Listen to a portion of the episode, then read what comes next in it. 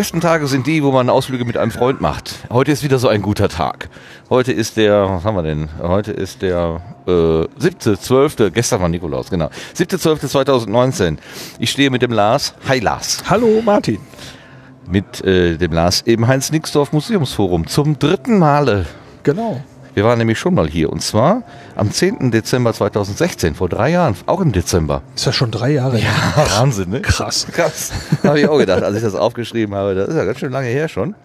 Und da haben wir hier den äh, versucht, das Haus so ein bisschen zu besichtigen und einen Eindruck zu gewinnen, was im Heinz-Nixdorf Museumsforum eigentlich so ausgestellt ist, nämlich überwiegend alte Computertechnik oder Bürotechnik im Laufe des, der Zeit. Und dabei haben wir gemerkt, dass es gar nicht reicht, so einen Tag, also man hat so typischerweise so zwei, drei Stunden, haben wir so mit Anfahrt und Rückfahrt und so, reicht gar nicht. Und dann sind wir gleich äh, im Februar nochmal hingefahren. Februar 2017 waren wir dann nochmal, haben die zweite Etage gemacht. Genau. Und in der dritten Etage vom Heinz-Nixdorf Museumsforum ist üblicherweise so eine wechselnde Ausstellung. Äh, die haben wir damals nicht so wahrgenommen. Dafür sind wir aber heute hier, weil es ein besonderes Thema ist. Der Lars hat nämlich entdeckt, dass hier was ausgestellt wird? Äh, eine Wannausstellung mit dem Titel Aufbruch ins All, Raumfahrt erleben. Ähm, die war mir ähm, beim Twitter-Account des Heinz-Nixdorf-Forums schon untergekommen und die wurde mir dann auch von dem Andreas, äh, einem Hörer, äh, auch nochmal zugeschoben. Und wir haben uns jetzt recht kurzfristig entschieden, hier heute hinzufahren, weil ursprünglich die Ausstellung nur laufen sollte bis zum 5. Januar 2020. Aber wie ich jetzt äh, die Tage gesehen habe, ist sie auch verlängert worden. Mhm. Das heißt, selbst wenn man sich das jetzt anhört, hat man noch ein bisschen Zeit, nämlich bis zum 19. April. Ah, 2020. wir können teasern. Sehr schön, genau. Ja. Noch vier also, Monate ungefähr. Da hat man also jetzt noch ein bisschen Luft bekommen. Da muss man sich nicht, da muss man es nicht noch in die Vorweihnachtszeit hineinquetschen vor den Jahreswechsel, sondern hat noch ein paar Monate Zeit. Mhm. Das Jahr 1969 markierte äh, den ersten Schritt auf dem Mond, damals durchgeführt von Neil Armstrong und Buzz Aldrin, später auch. Also äh, Herr Armstrong war ja der Erste mit den berühmten Sätzen. Ähm, es ist ein kleiner Schritt für mich, aber ein großer für die Menschheit oder ähnlich. Also die Interpretationen sind ja vielfältig.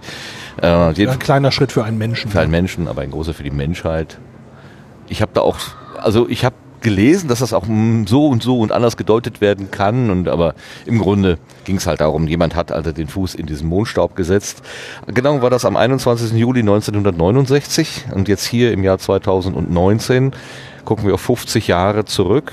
Äh, eigentlich eine Zeit, also wenn wir uns die Computer so angucken, äh, sind 50 Jahre, also eigentlich sind fünf Monate in der Entwicklung der EDV-Technik oder, oder Digitaltechnik immer schon fast eine Ewigkeit. Und das, was vor einem Jahr Stand der Technik war, ist heute schon eigentlich wieder vergessen. Wir reden heute über Terabyte Festplatten, wo wir früher 128 äh, was weiß ich, Megabit, Megabyte. Ab, Megabyte abspeichern konnten. Ähm, und da könnte man ja jetzt überlegen, 50 Jahre, da müsste sich eigentlich in der Raumfahrt auch wahnsinnig viel getan haben und eigentlich schon Häuser auf dem Mond stehen, tun aber nicht. Also irgendwie war das dann relativ schnell wieder verbrannt, diese Euphorie des Mondes.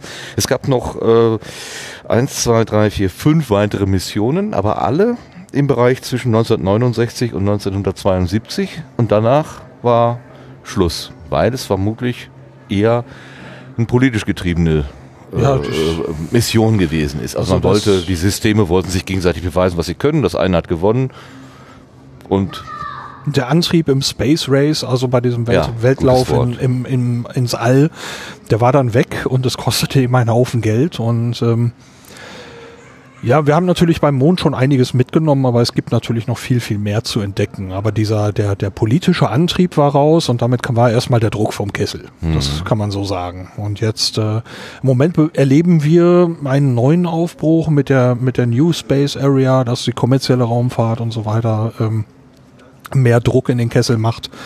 Äh, dass mehrere Unternehmen parallel an Raumfahrzeugen arbeiten, die zur internationalen Raumstation ISS fliegen können. Das steht alles in den nächsten Jahren an. Äh, man spricht wieder über die bemannte Raumfahrt oder ähm, also astronautische Raumfahrt. Mhm, um es gendergerecht zu machen. Ja, das ist äh, ich es ist ein, ein, ein Begriff, der mein Leben lang äh, da war Ja. und ich noch ich muss mich noch ein bisschen umgewöhnen. Äh, ich finde es einen sehr guten Begriff, astronautische Raumfahrt. Ähm, das andere ist nur halt eine Gewohnheit, die noch so Mhm. reinstrahlt. Das passiert halt noch, da ist keine böse Absicht drin, falls das heute noch passieren sollte mal. Ähm, also astronautische Raumfahrt, er lebt im Zuge dieser ganzen, des, des, dieser neuen Entwicklung im Moment jetzt auch offenbar wieder einen Aufschwung, dass man darüber spricht mit dem Gateway am Mond und ähm, der Aussicht, der vagen Aussicht einer Besiedlung des Mars irgendwann in, in fernerer Zukunft da äh, Menschen noch weiter ins All zu bringen. Also das wäre sozusagen auch meine nächste Frage gewesen. Damals war, die, war der Antrieb ähm, eine politische Auseinandersetzung, der Wettlauf der Systeme. Ähm, und was wäre heute ein Antrieb zu sagen, wir wollen zum Mond? Kann man ihn ökonomisch ausnutzen? Gibt es dort tatsächlich die vielfach beschriebenen Bodenschätze, äh, die man irgendwie prozessieren kann und vielleicht die Energie, die dort gespeichert ist im Gestein, auf die Erde zurückführen, um saubere Energie in Anführungszeichen daraus zu machen? Aber du hast gerade mit dem Wort Gateway schon eine sehr konkrete Nutzung gesagt, dass man im Prinzip dort sowas wie ein, so eine internationale Raumstation auf einem auf einem Felsbrocken machen kann und nicht Ähm, in ja, dieser das- Konservendose in der Welt, äh, in der Luft da oben. Das wäre schon noch eine Konservendose, weil äh, das Gateway am Mond wäre eine Raumstation im Mondorbit. Ach so, Äh, die, ach ja. so. Und, äh, Gar nicht die, auf dem Boden selber. Nein, nein, Ach das, so. das, äh, die, dass man also auf dem Mond selber eine, eine Siedlung hat oder eben eine Basis, das ist dann, äh, soll dann auch noch kommen, das ist dann der nächste Schritt. Aber das, das Gateway am Mond ist eine Sache, die sich in einem elliptischen Mondorbit bewegen soll und als Basis dienen soll für die nächsten Schritte und dass man also, wenn man Missionen hat, die vielleicht dann auf dem Mond landen sollen, dass man erstmal zum Gateway fliegt und von dort aus dann runtergeht. Es ist eine Idee. Also Okay. die wird immer konkreter. Ähm, es gibt aber auch noch die Idee, dass man das so ein bisschen in diese Richtung machen kann, äh, wie die Apollo-Mission das gemacht hat. Man fliegt also direkt zum Mond, koppelt einen Länder ab, landet auf dem Mond Ja. und geht auf dem gleichen Wege wieder zurück. Ähm, beide, beides ist noch in Diskussion, aber ähm, die Sache mit dem Gateway ist schon, sie fühlt sich nicht völlig unkonkret an, nach allem, was ich so wahrnehme. Ja, was ist denn dann der Vorteil eines einer, einer Station, die um den Mond kreist, versus einer Station, die um die Erde kreist? Du bist näher dran. Du hast dort erstmal eine Basis. Um, um den Mond zu be Ich Ja. dachte, ja, aber wenn ich jetzt sage, das ist mein Sprungbrett zum Mars, ist das auch insofern von Na, Vorteil? äh, Sonst könnte ich ja auch so eine so einen Spaceport da irgendwo um die Erde einbauen. Ja, aber vielleicht findest du auf dem Mars eben Rohstoffe. Äh, ich fange den Satz nochmal an. Vielleicht findest du auf dem Mond Rohstoffe, die du brauchen kannst für deine Reise zum Mars. Ah ja. Äh, da geht es zum Beispiel um mögliche Wasservorkommen in tiefen Kratern am Mond-Südpol. Ist das jetzt bestätigt, dass es Wasser gibt? Ähm, es sieht so aus. Ist das im Dezember? Wir können das. Wir, immer im Dezember wird ja gesagt, wir haben Wasser gefunden irgendwo, äh, damit die Fördergelder für die nächsten Forschungsprojekte Ähm, ja. im nächsten Jahr auch wieder freigegeben Da kommen werden. auch die neuen Best-of-Alben wieder. Aber also ähm, nach, äh, nach meinem Kenntnisstand wurde dort Wasser gefunden, so sage ich das mal. Hm, Das ist mir so gesagt worden. Und Naja, wir äh, waren ja beide nicht mit- da und haben den Finger reingehalten. mit ist schon diesem, klar. Ne? äh, mit diesem, mit diesem, mit diesem Wasservorkommen könntest du natürlich zum Beispiel durch, äh, durch die Aufspaltung in Wasserstoff und Sauerstoff äh, durchaus eben auch äh, Treibstoff gewinnen. Etwas, was du brauchst.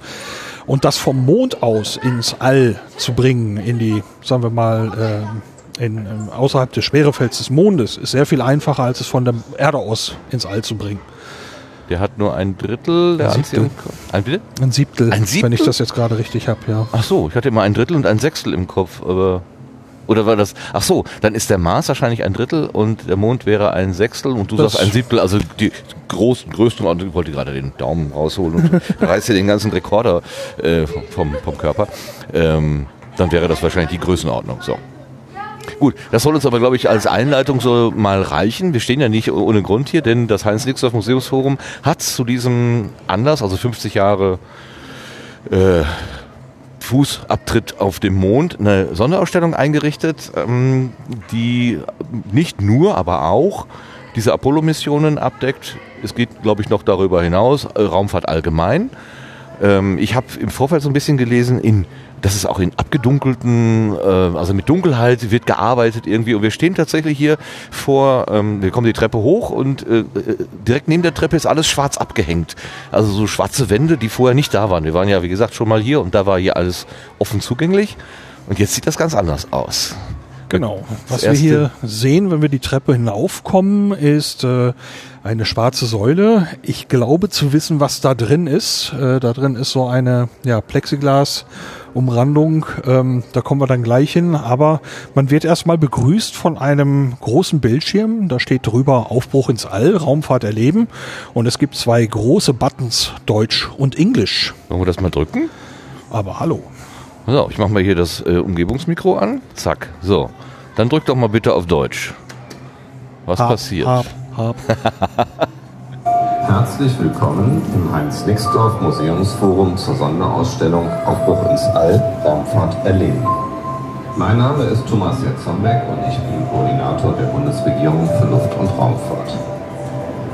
Der Weltraum übt auf uns Menschen seit jeher eine ganz besondere Faszination aus. Nahezu unbekannt und gerade deshalb mit einem Pioniergedanken behaftet, der an die großen Entdecker erinnert. Sie können heute auch auf Entdeckungsreise gehen. Erleben Sie in der Ausstellung die Faszination Weltraum, die Anfänge der Astronomie oder versuchen Sie sich doch an einem Andockmanöver. Machen Sie einen Spaziergang durch die ISS. Wagen Sie einen Ausblick in die Zukunft im All. Ich wünsche Ihnen eine spannende Reise durch das Weltall. Läuft ein Counter. 4, 3, 2, 1 und. Ja, zu dem Text zeigte, wurde ein, wurden Computeranimationen und Aufnahmen gezeigt. Ähm, also der, der stille Bildschirm, der jetzt wieder auf einen Tastendruck wartet, zeigt die Erde mit einem ja, fantasievollen Sternenhimmel dahinter. Ich würde vermuten, dass der Hintergrund, das Hintergrundbild zu einer Galaxie gehört. Ähm, ja, und äh, während man äh, sich den Text anhört, zeigt also der Bildschirm verschiedene Stationen auf dem Weg ins All. Ähm, mit Jahreszahlen, mit Fragezeichen später da hinten 2020 der nächste Schritt, 2048 der nächste Schritt Ja, war dort zu kommen, sehen. ja. Ähm, also zum Beispiel eben auch mit der gerade schon genannten Reise zum Mars mit Astronautinnen und Astronauten. Das Bild ist insofern schön, weil es sich bewegt. Also wir sehen diese, den Hintergrund, was du Galaxie genannt, genannt hast, im Vordergrund, aber den blauen Planeten mit seiner äh, leuchtenden Atmosphäre, mit der atmosphärischen Schicht, die ja wirklich sehr, sehr dünn ist. Das ist die Schicht, die uns das Leben gibt. Das ist wirklich unbegreiflich. Und das macht mir im Moment mal wieder ganz, stellt mir direkt vor Augen, äh, das gibt, es ist halt dieser, dieser eine, diese eine Kugel, äh, manche nennen sie auch Scheibe, aber das ist halt äh, dieser, dieser, dieses eine Objekt in dieser gigantischen äh, Umgebung des, ja, wir könnten sagen des Nichts, aber es ist ja die nicht nicht, es ist ja viel da, aber das ist das, was uns Leben gibt. Das ist das, was uns hier äh, am Leben hält und ah, das ist einfach, das ist immer wieder so atemberaubend. Ich finde das einfach atemberaubend, die Vorstellung. Weil wir im, im normalen Alltag natürlich immer, wir, wir gucken halt maximal bis zum, bis zum bis zur Nachbarstadt oder so. Das ist so der Kosmos, in dem wir uns so bewegen. Aber wenn wir den Blick mal ein bisschen weiten, mh, kommen doch ganz andere Fragen und viel viel substanziellere, wenn wir jetzt auch eben an die äh, die, an die Frage denken, wie lange hält uns dieses Raumschiff Erde überhaupt noch am Leben? Also wie kann es uns, wie lange kann es uns noch die Ressourcen geben, die wir da herausnehmen? Und müssen wir nicht vielleicht äh, dringlich mal äh, unseren Lebensstil ändern, weil die, das Wort der Nachhaltigkeit eben einfach notwendig Ja. wird zu überlegen. Absolut. Aber gut, kommen wir von Und- dem weg zum Mond. Ja, es ist. Noch mal zu noch ich einen Gedanken. Ja, ein, gerne. Einen Gedanken, wo ich die Erde und die Atmosphäre da eben sehe, mit, äh, wenn ich jetzt nicht falsch liege, grob 1000, äh, 10.000 Kilometer Durchmesser haben wir bei der Erde, wenn ich das gerade richtig habe. Mhm. Ähm, und man jetzt mal schaut, äh, diese Atmosphäre und äh, sich diesen Erdball anschaut ähm, und das 10.000 Kilometer Durchmesser sind und die ISS, äh, wo wir also kontinuierlich derzeit Astronautinnen und Astronauten drauf haben. Ich weiß es, 400 Kilometer. Ungefähr 400 Kilometer. Ja, ich weiß und auch. äh, wenn man sich das? das? mal anschaut, äh, 400 Kilometer, dann sind wir ungefähr hier, also ähm, direkt an der Erde. Ja, ja, das. Und äh, der Weg zum Mond ist dann natürlich schon ein ganzes Stück weiter draußen und äh, zu den anderen Planeten noch weiter raus und zu anderen Sternen äh, äh, scheint es so unglaublich weit weg zu sein. Ähm, aber ähm, man merkt, es ist eine Herausforderung, wenn, wenn die ISS, wie wir sie haben, eben, wenn man sich das betrachtet, mit dem Erdball so nah dran das ist ein ist. Vorgarten, ne? Ja, Also, genau. Kann man wirklich sagen. Also, Ein, ein Schritt vor die Tür ist das. Also von hier bis München ist es weiter als von hier bis zur ISS. Ne? Das muss man sich mal vorstellen. Also wir, wir denken immer, oh, wo Weltraum und Raumstation und das ist alles so, so unvorstellbar weit weg. Nein, das ist nur nach oben. Das ist das, ist das Besondere. Ähm, und da oben ist halt ähm, das Schwerefeld der Erde nicht mehr so wirksam, beziehungsweise es wird aufgehoben durch die, ähm, durch die Fliehkräfte. Es ist ja nur eine Kompensation sozusagen. Ähm, deswegen schweben die Leute da oben so rum. Durch die, durch die Geschwindigkeit wird. Genau. Aber ansonsten ist es eigentlich unmittelbar vor der Haustür. Ja, genau. Allerdings ist das eben auch einer der, der großen, schweren Schritte, da erstmal rauszukommen. Ja. Das muss man auch eben sagen. Ähm, ähm, dann von dort hat man schon, dann hat man schon einen, einen, einen ordentlichen Schritt gemacht, da überhaupt hinzukommen. Das muss man ja auch sagen. Okay, jetzt würde ich aber tatsächlich gerne mal zu der Säule gehen, von der du gerade schon gesprochen hast. In der, auf der Webseite steht nämlich, ich könnte hier irgendwo Mondgestein berühren. Normalerweise ist in Museen ja sowas immer, also das Anfassen verboten, also immer nur gucken, nur gucken, nur gucken. Hier in dieser Säule ist aber in dem Plexiglasverbau ein Loch. Und möglicherweise ist das genau das, von dem ich denke, dass es das ist. Es ist es auch. Ich kann, ich kann hier Mondgestein anfassen. Da steht der Mond zum Anfassen.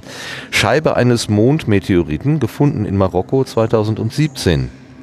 Aha, das ist also nichts, was die Apollo-Leute mitgebracht haben. Das hätte ich jetzt eigentlich. Es ist eine sehr, sehr, sehr begrenzte Ressource. Mondgestein ist auf der Erde äußerst rar. Die Astronauten der Apollo-Mondlandungen brachten rund 380 Kilogramm mit. Ferngesteuerte, unbemannte sowjetische Lunochod-Missionen beförderten insgesamt 326 Gramm Probenmaterial zur Erde. Einige Kilogramm Mondgestein gelangten aus dem All als Mondmeteoriten auf die Erde. Starke kosmische Einschläge hatten diese kleinen Trümmer vom Mond losgeschlagen. Das heißt also, das ist eine Spende vom Mond, die wir ohne, also die haben wir nicht abgeholt, die ist uns geliefert worden. Genau. Jetzt fasse ich mal, hier ist ein, ein kreisrundes Loch. Das ist nochmal verkleinert worden. Warum auch immer. Fasse ich das mal an. Mondgestein. Jo, es ist in erster Linie mal sehr glatt. Es, ich, äh, ich spüre jetzt kein Kribbeln und keine Magie. Das wundert mich. Ja, das ist äh, nur, wenn du das bei Vollmond machst. Ach so. also, ja gut, die Glätte überrascht ein bisschen, aber das hat sicherlich Naja, das- eher mit der Bearbeitung zu tun, als mit dem, was da jetzt drin ist. Ich denke, das ist runtergesägt und geschliffen Jo. und poliert worden. Versuchst du mal. Ja, ich, Fängt- fängt äh, ich erwarte an zu jetzt leuchten? Ich, nach Hause telefonieren. Ja, genau. Ich erwarte jetzt eigentlich keinen kein, Kein magischen Moment? Nein, nein. Das ist dadurch, dass es poliert worden ist, hat man natürlich auch Eigenschaften weggenommen. Das muss man eindeutig sagen. Ja. Also würde ich jetzt die raue Oberfläche spüren können, ähm, wäre das vielleicht noch ein bisschen, bisschen, bisschen interessanter. Aber ich meine, so kann sich auch niemand stechen oder verletzen oder was auch immer. Ich weiß nicht, wie scharfkantig das Material ursprünglich war. Ähm, ja, aber jetzt kann ich das auch mal sagen. Das Mond angefasst. Ja, tatsächlich. Wer kann das schon von sich behaupten? Also der Reinhard äh, behauptete das ja, ich glaube, von seinen Flitterwochen. Er hätte Mond gesehen. Jetzt habe ich ein bisschen wieder aufgeholt. Genau, wir fühlen uns wie in den Flitterwochen. Ja, Okay. also das Ja. ist schon spektakulär, äh, dass es eben Mondgestein ist und von wann weit weg kommt. Aber es ist jetzt nicht so spektakulär anzufassen. Ja, wahrscheinlich aber eben Werte. durch, durch, durch die Bearbeitung. Wenn ich jetzt Geologe wäre und könnte eventuell diese, also es sieht eher aus wie ein Stück Schiefer. So Mhm. würde ich mal so gro grob, so ist ein graues, so eine graue Grundmasse und da sind so, so Sprenkel drin, so in Bronze, Goldfarben und einige sind auch länglich, so, also je nachdem, wie man drauf guckt, ist es senkrecht oder waagerecht. Für mich stellen sie sich gerade mal so waagerecht dar, so längliche Linien. Wenn ich jetzt Geologe wäre, wüsste ich wahrscheinlich damit mehr anzufangen. Leider sieht das für mich einfach aus wie ein Stück Schiefertafel, auf der jemand mit einem goldenen Griffel drauf umgemalt hat. Gut, dann nehmen wir was anderes. Vielleicht mehr akustisches in, in Augenschein. Oh, Ja, wir sehen eine. wir sind noch gar nicht drin, das wäre noch alles vorgeplant. eine etwas äh, trichterförmige Anordnung. Ähm, schwarz mit Leuchtstreifen. Man wird also sozusagen so durch diese Beleuchtung hineingezogen. Es gehen mehrere Lampen nacheinander nach hinten an und auch nach hinten wieder aus. Und an der Schwelle steht Eingang. Sollen wir uns wagen? Naja, wenn wir jetzt hier von Flitterwochen sprechen, ist die Frage, wer hier wen jetzt über die Schwelle trägt. Lassen wir das und Ich denke, wir lassen das. gehen in die Irgendwie- Dunkelheit. Kannst du? Ja. Ich nehme das Kabel, Ich, ja. ich habe mich gerade verwickelt. Wir gehen jetzt in die Dunkelheit. Es ist ein bisschen spacig. Das haben sie Ja. schon gut gemacht. Und am Ende ist noch dunkler, aber man kann sich dann zur linken Seite umwenden und kommt in die Ausstellung richtig rein. Ja, und da kann man direkt verschiedene Bereiche sehen. Ein schönes großes Modell von der ISS. Zur linken Hand sieht man eine Kuppel. Ähm, ich sehe auch einen, einen, einen Projektor. Ich vermute, das ist eine Art Planetariumsinstallation. Ähm, ja, und ich weiß sogar, wer der Lieferant der Kuppel war. Das hatte ich gesehen bei dem astronomischen Verein, bei dem ich mal tätig war. Äh, die haben den, die, ihre Kuppel vom gleichen Hersteller bekommen. Ah, das, du erkennst Ähm, das an der, an der ich- Machart. Ja, und ich erinnere mich dann eben auch an den Tweet äh, des Heinz-Nixdorf-Forums mit Foto, wo dann auch der Lieferant mit Foto drauf war. Ah. Und der war damals auch bei uns in der Sternwarte. Okay, jetzt ist es wie immer in einer Ausstellung, es gilt irgendwie eine Reihenfolge festzulegen. Manchmal wird man ja äh, geführt durch Ziffern oder, oder Striche auf dem Boden. Kannst du sowas erkennen oder Nein. können wir einfach beliebig irgendwo starten? Ich würde jetzt mal Folgen wir unserem nach rechts gehen. Genau, ja. Äh, ich sehe dort nämlich so ein Bein mit, mit einer Beschriftung Mondlande. Ich denke, da sind wir vielleicht Also- eher bei den Anfängen noch. Das Bein einer... einer ah, guck, ein Sputnik. Wir sind bei den Anfängen. ach so, ach so. Ah, wir werden, hier sind so weiße Streifen, die man so ganz, ja, die könnte man vielleicht sogar als, als Leitlinien denken. Fangen wir beim Sputnik an, der Sputnik-Schock. Okay, wir sprachen ja eingangs schon von dem, von dem Wettrennen, von dem Space Race, was da um, ja, wann hat das wohl angefangen? 1950?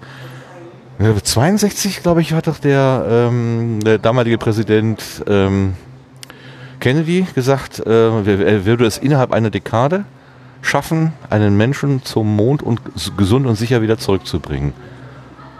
Dann haben sie es, aber nein, das muss 59 gewesen sein. Es war relativ, Ne, Sputnik war 57. siehst du? Dann hat er das wahrscheinlich 59, weil diese, diese Dekade, die er ausgerufen hat, die haben die nur knapp eingehalten.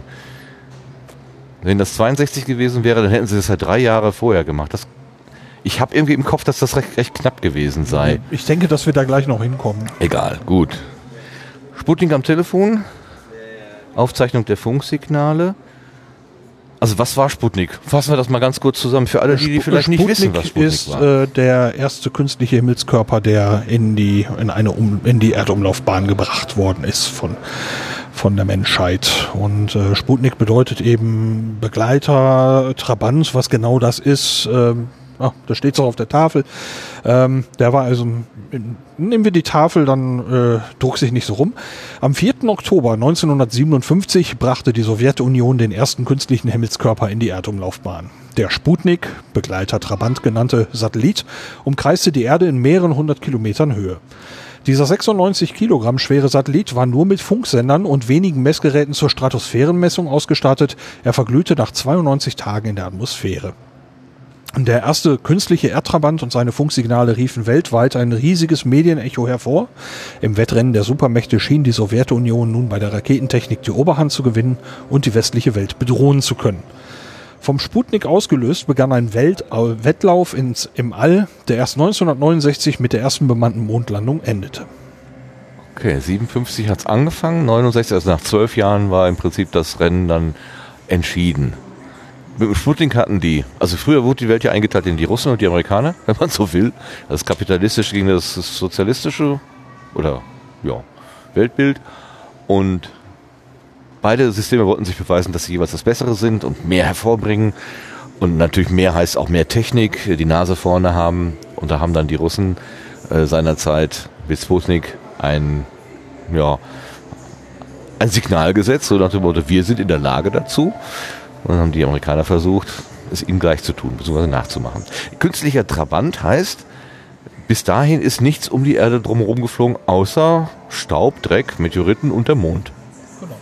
nichts vom Menschen sozusagen. Was heute, äh, heute ist es so selbstverständlich. Wir haben diese Satelliten, die uns die Zeit ansagen, also hier Geo, äh, Cache, äh, Geocaching, Geonavigation machen. Äh, Galileo ist das europäische GPS, das äh, oh, äh, GPS das amerikanische System, und dann gibt's GLONASS. noch GLONASS das russische System und also Die der, Chinesen haben auch eins, aber da fällt mir jetzt der Name gerade nicht ein. um die Erde herum, es gibt manchmal so, so, so Visualisierungen, ist ein enger Gürtel von allen möglichen Krimskrams, ist inzwischen so viel, dass es manchmal schon schwierig wird, dann nicht zusammenzustoßen, trotz der Dimensionen. Ähm, so, man würde sich vorstellen, auf dem Bodensee würden zwei Ruderboote unterwegs sein, bis die sich treffen, wird, passiert, braucht ja eine Weile. Ne? Ähm, aber trotzdem wird es langsam eng am Himmel. Aber da zu der Zeit, das ist dann noch 50, jetzt, jetzt 60 Jahre her, gab es eben nichts. Alles, was da jetzt ist, ist in der Zwischenzeit gekommen, in der kurzen Zeit. Das ist echt irre. Und das war natürlich damals ein, ein, äh, ein Aufruhr zu verstehen, es, wir können die Erde verlassen, auch. Also zumindest erstmal mit Sachen und später auch mit Menschen. Ja, und da hing natürlich dann auch eine gewisse, ja, ich will es nicht Paranoia nennen, sagen, nennen wir es eine Sorge, dass also, äh, wenn eine Nation eben so die Oberhand behält, dass sie, wenn sie also zum Beispiel Waffen äh, ins All bringen kann, diese Waffen quasi mehr oder weniger überall auch wieder runterkommen lassen könnte. Ähm, das war eben, ja, das, der, der Wettlauf der Systeme an der Stelle. Und äh, ja, äh, Sputnik hat sich eben auch direkt bewiesen. Es hat ja nicht nur geklappt, sondern im Prinzip mit ein bisschen Ausrüstung äh, waren eben auch alle Menschen in der Lage, äh, diese Funksignale dieses Satelliten zu äh, empfangen. Und die wurden ja dann auch mal ins Telefonnetz eingespeist. Und darauf haben sie jetzt hier auch noch eine Referenz drin. Hier steht ein schönes altes Telefon. Ein Bakelit-Telefon in schwarz Ja. mit Wählscheibe, also Das richtig die, wo man ne, also diese Richtig schön. berühmten Geräusche machen kann. Die gute Impulswahl noch. Ja, ich nehme mal den Hörer ab und dann halte ich mal das Mikrofon hier oben rein. Ein bisschen asthmatisch, aber das sind offenbar original Piepstöne. Ich nehme mal an, da ist jetzt keine Morse-Botschaft oder irgendwas mit verbunden. Es war einfach nur Lebenszeichen. Ja, ich bin da. Ich Ein bin Ping. da und nicht etwa verschlüsselt, sondern eben mit, mit Absicht für alle Menschen hörbar, um ein Signal zu setzen. Ja, und selbst äh, wenn es eben verschlüsselt wäre, also wenn du es nicht gerade irgendwie als ein Rauschen tarnst oder so, würdest du ja dann meinetwegen irgendwie ein Gequäke hören oder so wie ein Modem. Also äh, das Ding ist einfach da, es tat im Moment einfach nur das, was es tun sollte. Es zeigte, dass es da war. Und äh, jeder konnte es beweisen. Das ist, na, also bei der Tafel hier noch, um die Sache mit dem Telefon noch zu erwähnen. Also, das äh, Geophysikalische Institut der Freien Universität in West-Berlin machte die Sputnik-Signale auf einem Anrufbeantworter hörbar. Das Institut speiste das Tonsignal ins örtliche Telefonnetz ein und Anrufer konnten es über zwei Ortnetz Ortsnetztelefonnummern abhören. Zehntausende Westberliner horchten auf diese Weise ins All. Tja. Ja, so faszinierend war das. Dass, Ja. man, dass man extra irgendwo angerufen hat, um Piepstöne zu hören. Ja, Irre, ne? ich hätte es auch getan. Eine andere Frage hätte ich noch. Hier steht auf der Tafel, die du gerade vorgelesen hast, er verglühte nach 92 Tagen in der Atmosphäre. Warum bleibt er nicht einfach da oben? weil du immer noch äh, Ausläufer der Atmosphäre hast da oben. Das ist auch ein Effekt, den die ISS erlebt in 400 Kilometern Höhe. Es gibt immer noch eine, eine Bremswirkung. Und ähm, wenn du der nicht aktiv entgegenwirkst, mh, wirst du halt immer weiter abgebremst, immer weiter abgebremst und am Schluss geht's dann irgendwann ganz schnell, dass du also zurückfällst auf die Erde und, oder eben äh, in der Atmosphäre verglühst. Äh, und mehrere hundert Kilometer äh, reichen eben nicht zwingend aus, um, um diesen, diesen Ausläufern der Atmosphäre zu entkommen und du wirst dann eben diesen, diesen Bremseffekt irgendwann spüren. Das heißt, das, das wird dann wahrscheinlich äh, wie in einer Spirale gewesen sein. Also es ist äh, immer, immer, immer näher der Erde wieder Ja, gekommen und es- irgendwann, Am, am, es gibt Und dann am irgendwann, Schluss- am Schluss geht es wirklich richtig schnell abwärts. Also ähm, wenn die Atmosphäre, also die, die Menge der Moleküle, der Luftmoleküle, äh, die dem, die der Bewegung entgegenstehen, wenn die groß genug ist, ähm, dann ist ja auch wahrscheinlich mit jedem Meter, den man tiefer kommt, wird die Bremswirkung dann noch stärker und Genau. deswegen so eine steile Kurve nach unten. Genau, und weil du eben, äh, du bist dann eben nicht nur tiefer, sondern auch noch langsamer. Ja. Und das, das Das geht, dann richtig rasant runter. Ja, Weiß das man ist- denn irgendwas, wo um- Sputnik aufgeschlagen ist dann auf der Also Erde? das wüsste ich jetzt nicht. Äh, Also aufgeschlagen ist er ja nicht, er ist verglüht. Ach so, ja gut, dann passiert ja nichts. Nur ich habe immer, bei größeren Teilen habe ich immer so ein bisschen die Sorge, könnte mir ja auch mal auf den Kopf fallen. Äh, äh, theoretisch ja, äh, sofern man die Kontrolle darüber hat. Äh, es gibt so ein paar Punkte, insbesondere einen Punkt, ich meine im Pazifik, äh, wo man Ja, also gerne Friedhof versucht. nennt man den, ja, glaub ich, genau. ne? Da Ja. versucht, die, den versucht man so ungefähr zu treffen. Äh, so ein Areal, ähm, äh, da sollen also die Trümmer runterkommen. Ähm, den versucht man zu treffen. Da ist selten ein Fischerboot unterwegs. Genau, das Da stehen das- dann so, so, so Absperrbarken auf dem Wasser. Also das, äh, da versucht man natürlich was zu tun. Es gibt natürlich auch Fälle, wo, ähm, wo das nicht so gut gelingt, äh, wenn ich das richtig im Kopf habe, was zum Tiangong 1, die Ja, erste chinesische richtig. Raumstation, so ein so ein Fall, bisschen, ne? die taumelte und man hatte nicht wirklich eine Kontrolle darüber. Ähm, nach allem, was ich jetzt erinnere, also wenn ich mich recht erinnere, äh, ging die aber zufällig genau, auch, auch fast genau dort runter. Ähm, das hätte man so kaum besser planen können. ähm, ja, ähm, bei der ISS eben noch erwähnt, ähm, die ISS wird also regelmäßig äh, oder in, in unregelmäßigen Abständen auch wieder aktiv nach oben geschoben, ähm, damit die eben nicht unten in die dichteren Sch äh, Schichten kommt, aber das muss man eben immer wieder tun. Sonst würde es ja auch so gehen. wie Ja, das würde irgendwie. irgendwann diese, diese immer enger werdende Spirale eben auch vollziehen und irgendwann un unkontrolliert eintreten in die Atmosphäre oder ja, der, dieser Eintritt ist ja fließend. Wenn, es gibt noch die Ausläufer, also ein kleines bisschen ist sie quasi ja noch drin dann. Ähm, ich weiß nicht, wo man da die Grenze definiert, aber man schiebt es da oben hin, wo man Luft, ja, Luft hat. Also man, blöde, blöde Formulierung. Ja, ja, so, also ähm, man hat, man hat einen gewissen Spielraum, sagen wir es so. Ja. ja, Luft hat man ja jetzt. Genau, deswegen war gerade diese Metapher war jetzt Molekülen. doof gewählt. Ja, ja, ja, ja, ja. Aber äh, ich hatte mal, aber da kommen wir vielleicht später zu, ähm, Effekte auf der ISS besprochen gesehen und da hieß es auch, das hätte mit der Atmosphäre zu tun. Keine Ahnung. Wir stehen auf jeden Fall jetzt vor einem Modell vom Sputnik, also eine Kugel, 60 Zentimeter im Durchmesser, sowas in dem Ich würde sagen, das ist weniger. Weniger? Ja. Gut, aber Ich lang, würde sagen, das sind so ungefähr 40, 45 Zentimeter würde ich jetzt raten und da sind vier äh, ja, Stangen dran. Ähm, so Soweit ich weiß, eben. Antennen würde ich jetzt so auf etwa zwei Meter Länge schätzen. So. Aber ich sehe hinter der Säule, hinter dir ist ein Schild. Ah, dann gehen wir doch mal zum Schild. Ähm, warum sind die Antennen denn wohl alle so viel viel nach hinten gerichtet? Weil äh, im Weltall wäre es doch eigentlich durchaus auch sinnvoll, die ins, sagen wir mal, nach oben, unten, links und rechts äh, oder vorne, hinten. Also, Wenn ich raten soll, würde ich sagen, es braucht weniger Platz. Also mehr so verpackungstechnisch. Ja. Ja, braucht weniger Platz. Genau. So, was steht denn da auf dem Schild? Warte mal. 58, Original. was, wie viel hattest du geschätzt? 60? 60. Du warst näher dran. 58 Zentimeter Durchmesser. Wow! So. Der nur ein- 96 Kilogramm schwere Sputnik mit 58 Zentimeter Durchmesser verfügte über eine minimale Ausstattung. Zink-Silber-Akkus zur Stromversorgung, Ventilator und Thermoschalter zur Wärmeregulierung, außerdem Messinstrumente für Druck und Temperatur. Sputnik 1 war der Ersatz für einen von den Sowjets geplanten, aber nicht schnell genug realisierbaren Großsatelliten. Von großer Propagandawirkung waren Sputniks Funksignale. Mit zwei Radiosendern von je einem Watt Sendeleistung und zwei Antennenpaaren funkte er verschlüsselte Messdaten. Funkamateure auf der ganzen Welt empfingen die Signale.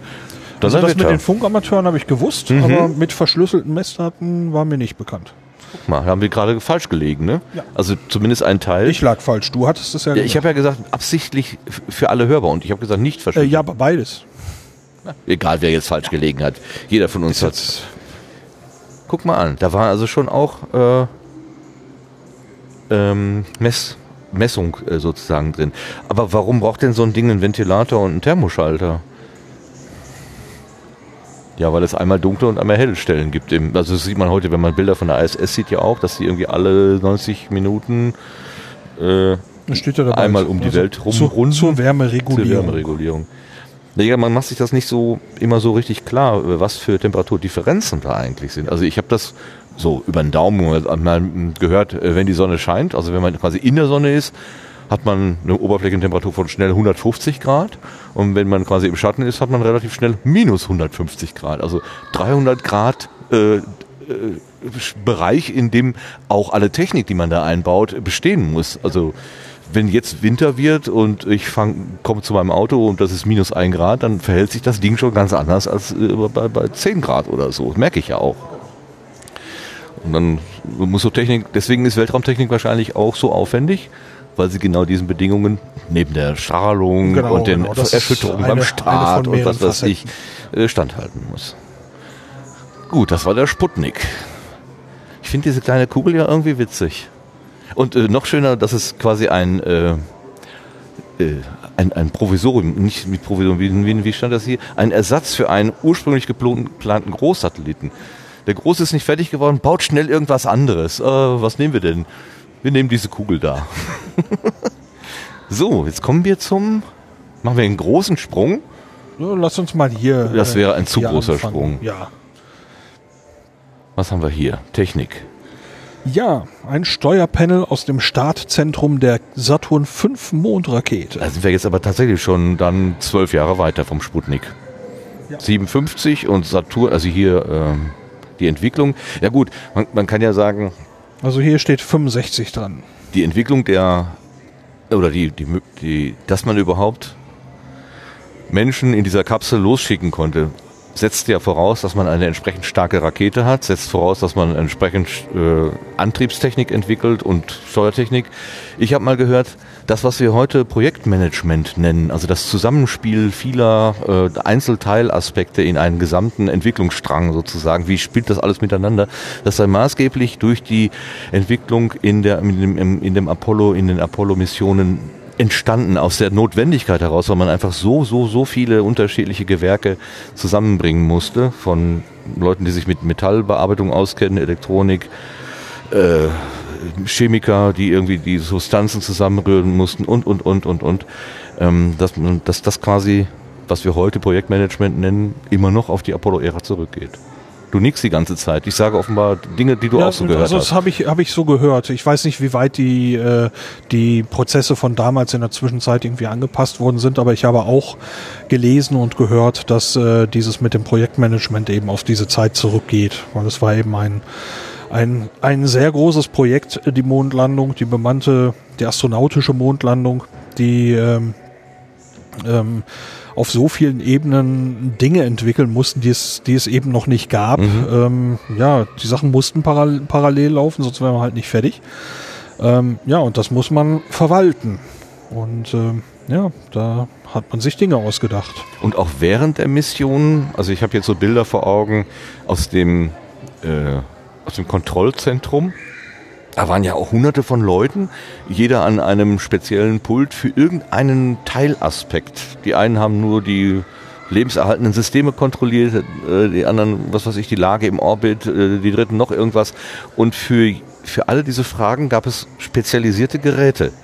Heute macht man das alles mit dem Universalgerät Computer. Also eigentlich sehen diese Konsolen, die da so in diesem Kontrollzentrum stehen, nahezu alle gleich aus. Nur auf dem Bildschirm ist irgendwie was anderes, andere Zahlenkolonnen, vielleicht auch ein bisschen anders eingefärbt. Äh, Früher waren die aber schon der Anwendung, die sie da irgendwie äh, zu betreuen hatten, angepasster oder eben dafür hergestellt. Und ich glaube, wir haben hier zwei solcher Dinge vor der Nase liegen. Das Genau. eine ist so ein Steuerpanel für ähm, Es gehört zum ich wollte Tankcomputer. gerade sagen, da steht Tanking Computer. Es ging Genau. wohl ums Tanken. zum, Ach, da steht ja zum genau. Tankcomputer im Startzentrum des Kennedy Space Centers Florida. Es regelte die Versorgung der zweiten Raketenstufe einer Saturn V Rakete mit flüssigem Wasserstoff. Aha, also So, da sehen wir also prominent oben zwei Displays. Da steht Mass Readout. Genau, da werden wahrscheinlich Zahlen angezeigt. Dahinter steht also vorgegeben ist eine Prozentzahl an diesen Fenstern. Okay.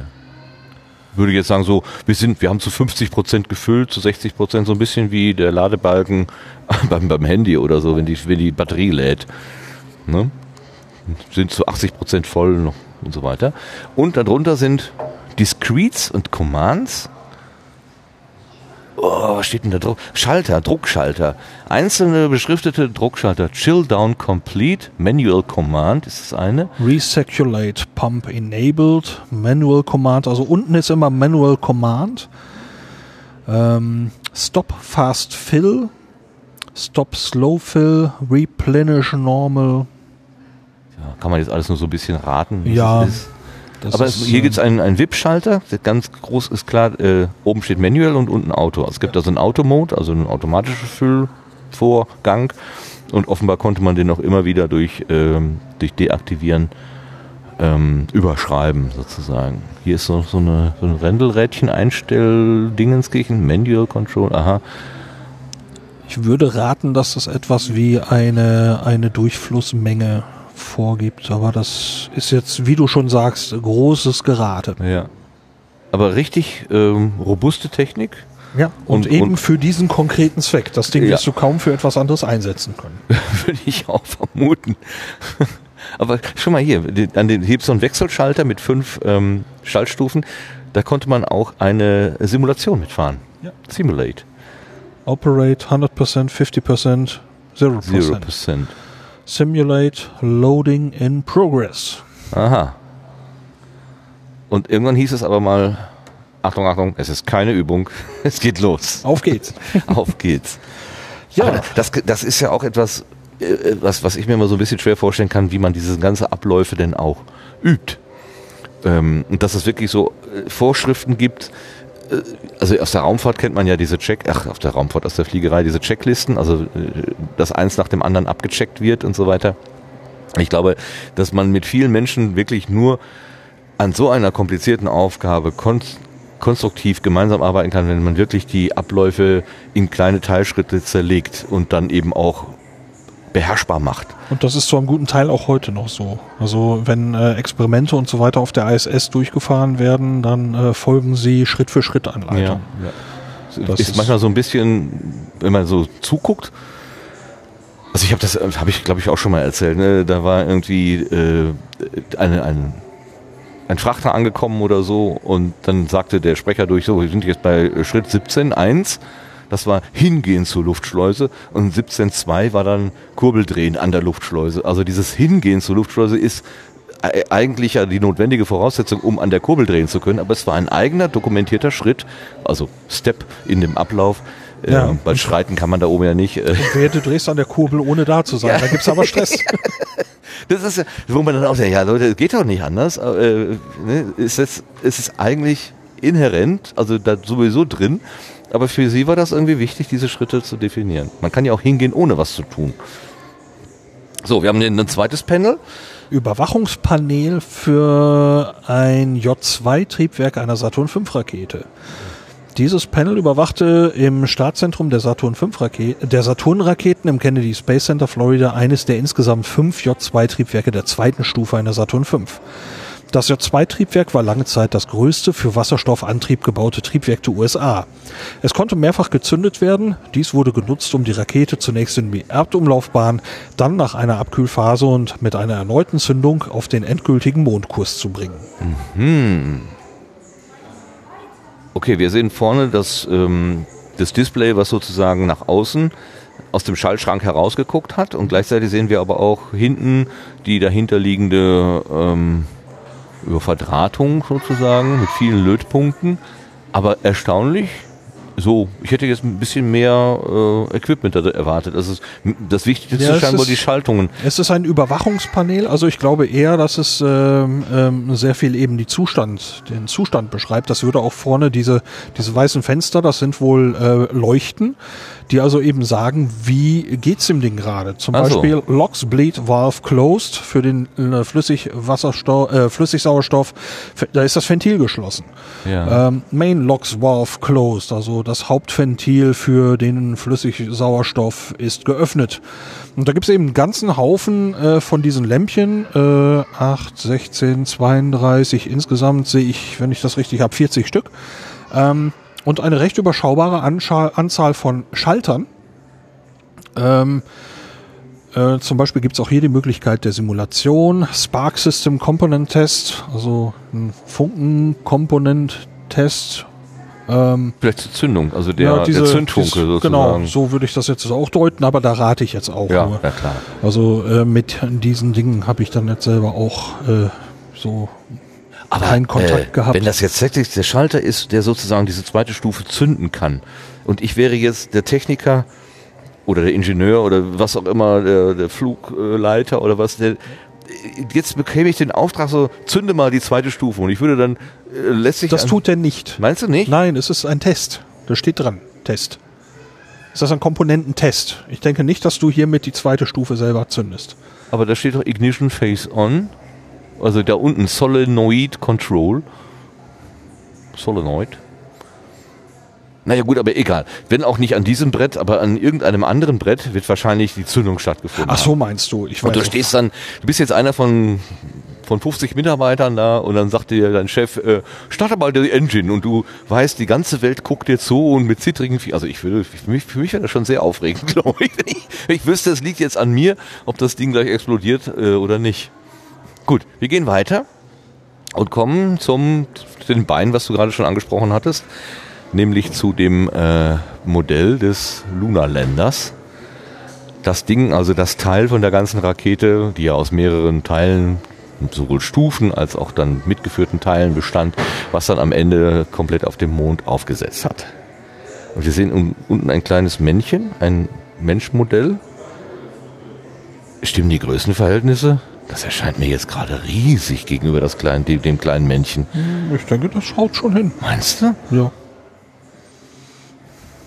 Also das sei die Mondlandefähre der Apollo 11 Mission. Das ist ja die, die dann äh, tatsächlich auf dem Mond also aufgesetzt ist mit Armstrong und ähm, Aldrin.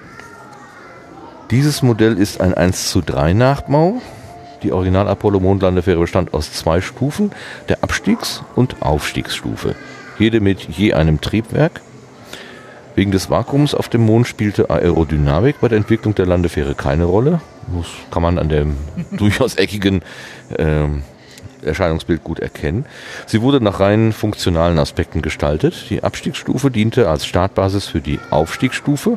Vor dem Rückflug vom Mond zur Kommandokapsel wurden beide Stufen voneinander getrennt. Die Abstiegsstufe blieb auf dem Mond und müsste auch heute noch da sein. Eigentlich ist sie auch. Glaube, man hat sie gefunden. Ne?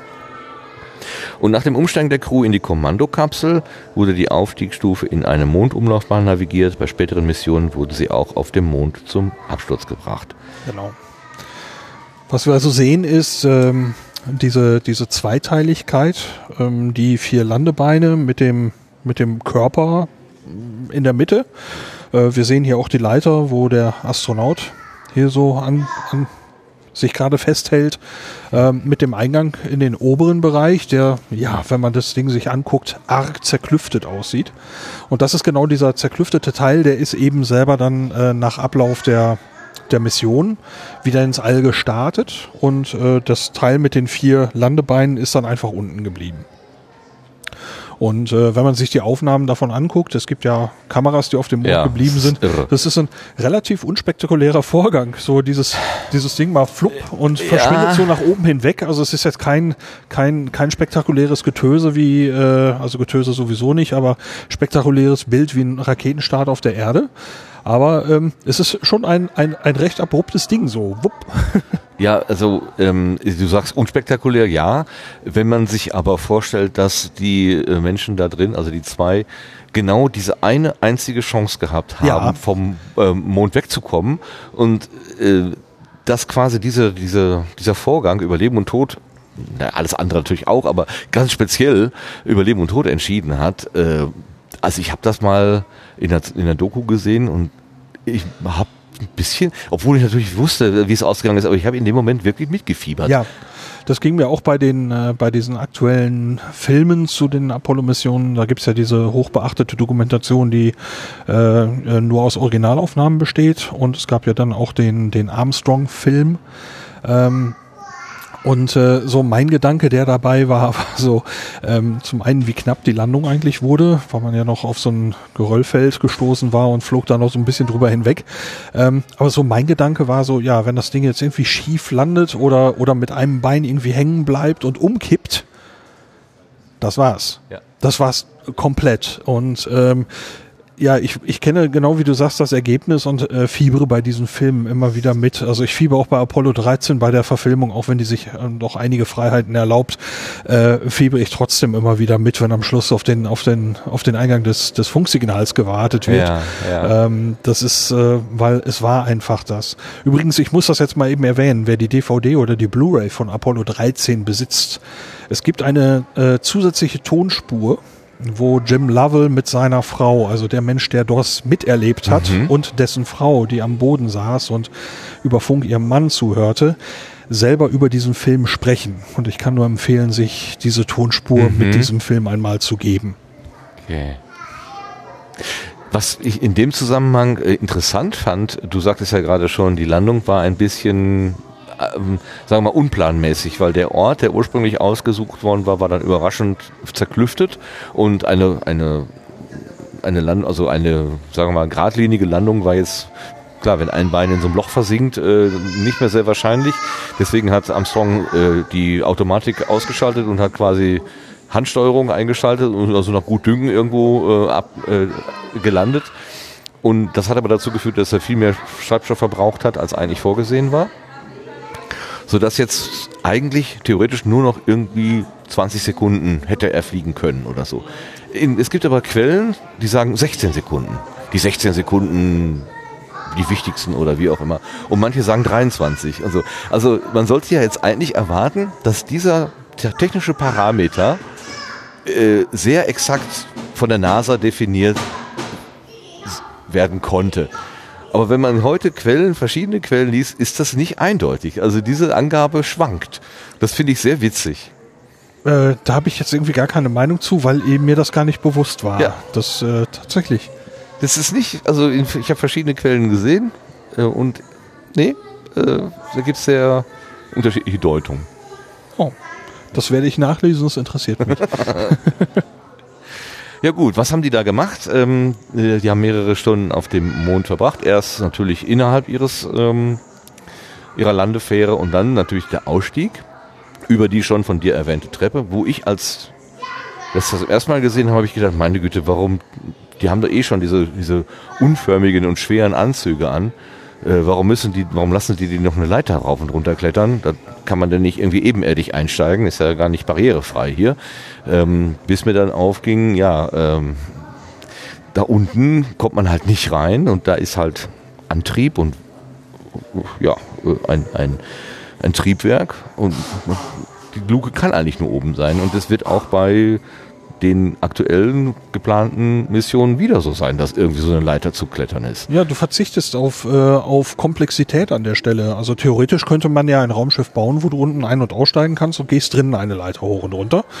Ähm, das äh, könnte man ja theoretisch auch tun, aber dann würdest du eben zwischen den beiden Modulen eine Luke brauchen, die du Ja, wiederum so. abdichten musst Ah, und ja. was weiß ich. Dann hast du zwei Luken. Eine nach draußen. Also, ist, also kannst du gleich nach draußen bauen, ist alles gut.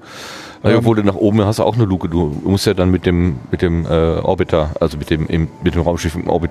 Ja, aber die brauchst du ja so oder so noch. Also, Ja. ja, wenn die Luke unten wäre. Ach nee, dann konnte man ja nicht. Ach so, ja, ging auch nicht klar. Was ja, aber worauf Da, sie, davon mal abgesehen, dass du hier nach unten ja auch noch einen, einen Antrieb hast und lauter, lauter spannende Dinge, die man irgendwie auch mitnehmen will. aber zum Stichwort auf Komplexität verzichten. Man hat zum Beispiel in dieser Kapsel auf Sitze verzichtet. Da gab es keine Sitze. Das war ein reines Stehen. Äh, äh, also man hat, hat quasi das Ding im Stehen gesteuert. Und damit kommen wir, das war eine Überleitung äh, für 100 Punkte, kommen wir automatisch zu diesem Modell, wo wir ähm, tatsächlich, Lars und ich jetzt in, ähm, in einem Modell stehen, was den Inneneindruck in diesem Lunar Lander wiedergibt. Also wir stehen jetzt quasi wie Buzz Aldrin und ähm, nicht Louis Armstrong, Neil Armstrong. Ich wusste, dass ich das irgendwann tun werde. In dem oder vor dem Steuerpanel, was mindestens einen Kopf höher ist, als ich groß bin, was übervoll ist mit Anzeigen und Schaltern, wieder diese schönen Sch- Switch-Schalter. Und das wäre jetzt die Möglichkeit für uns, das Ding zu steuern. Lars macht hier schon professionelle Schalterbewegungen. Es sieht nur so aus. Ach so. Also, du hast hier den Alarmton eingeschaltet übrigens gerade. Ja, wenn wir den also gleich mal hören, ich war's. Ich habe hier eine, eine Tafel gefunden, ich würde die gerne mal vorlesen. Ja, klar. Ach, übrigens, hier sind diese hübschen dreieckigen Scheiben, die ich gerade schon bei dem Modell bewundert habe. Es gibt ja so eine äh, historische Aufnahme der Landung, wo man aus dem Fenster schaut und dann diese zerklüftete Fläche sieht. Und das ist auch durch so ein dreieckiges äh, Fenster äh, gefilmt worden. Deshalb ist diese Dreieckform ist irgendwie äh, in meinem Kopf mit Apollo verbunden. So ein bisschen Das- ikonisch. Ja, so ikonisch, genau. So, hier. Äh, Nachbau Cockpit Apollo 11 Mission, Maßstab 1 zu 1 von Creative Services. Um Gewicht zu sparen, verzichtete man im Cockpit auf Sitze. Die beiden Astronauten führten die Landung stehend durch. Sie wurden von Gurten in ihrer Position gehalten. Bedienelemente und Elektronik befanden sich in der Mitte. Ja, die beiden Fenster dienten zur Beobachtung der Landung. Zwischen den beiden Astronauten befand sich die Luke, die für den Ausstieg vorgesehen war. Ach, da unten? Ja, das kannst du, wenn du jetzt noch mal Ach zum so. Modell rüber guckst, da siehst du die beiden dreieckigen klar. Fenster und in der Mitte die Luke. Ach, das ist ja. Das ist ja witzig. So, können wir jetzt hier was machen? Ja, man kann äh, schöne alte Kippschalter betätigen. Schalter. Aber hier gibt es auch so Joysticks. Ja, die fassen sich joystickig an, zumindest dieser hier auf der Seite. Auch ein. Ähm, ist das parallel ausgeführt? Ich meine, im Sinne von Redundanz und so. Ähm, hast du das? Ich habe hier auch so einen so einen Griff, den hast du da das auch. Ich glaube, nee, du hast Den, Ziffern. den, den habe ich anders. Den habe ich hier, guck mal. Ah, guck. Also die beiden Ja, dann ist es, dann äh, hat man beides für. Es ist nicht spiegelverkehrt, sondern das gleiche nochmal links und ja, rechts. nur, nur hier auf hier dem... ist eine andere Konsole, ja. Genau. Ich habe hier drei... Ähm, Man merkt, dass ich den technischen Aspekt nicht so gut kenne. Wie? Meinst du das? Äh, ja, so die, die Ausstattung der Mondlandefähre bin ich selber nicht, nicht irgendwie vertraut mit. Nee, ich, ach klar, wir können die ISS natürlich viel besser steuern. Das ist ja auch... Ja, ja, ja, ja. Also da, da würde dieser Schalter hier auch ganz anders klingen. Aber stell dir mal vor, du hast hier... Ich, du stehst hier, rechte Hand am Joystick, linke Hand hier an diesem Holzgriff oder an was, quasi Gas und Bremse und guckst aus dem Fenster und dann sagst du, ach, noch, noch 10 Meter, hm, ach, no, nee, da nicht, da ist eine Luke, äh, da ist ein Loch im Boden und nee, sagst du so, mal setzen wir mal da auf. Was für eine coole, was für, was für eine ultra coole Situation hier. Boah, jetzt bin ich aber gerade ein bisschen geflasht. Das ist wow. Das wird mir gerade sehr plastisch. Ah, lass uns noch ein bisschen, ja, wir machen mal ein bisschen weniger Trun, etwas weniger hier. Trun. Trun, was auch immer, Thrun. Ja, dann guckst du hier auf den künstlichen Horizont. Oh, wir sind etwas gerollt, wieder zurück. Krass. Also jetzt hätte ich, jetzt im Moment kriegst du mich gerade. Ach so, was hast du denn da noch für ein Pen? Ja, das ist eine aus wie so- Nachbildung des Bordcomputers mit einer ganzen Reihe von Siebensegmentanzeigen. Ähm, aber wenn man jetzt hier so drauf rumdrückt, äh, wird also nicht irgendwie eine Programmfunktion oder eine Bedienungsfunktion nachgebildet. Ähm, sondern es zeigt einfach einen bestimmten Zustand und man kann auf Knöpfe drücken, aber es passiert nichts. Das hätte ich jetzt allerdings auch nicht groß erwartet, muss Nee. ich sagen. Also, ach, guck mal hier, Abort, Abort.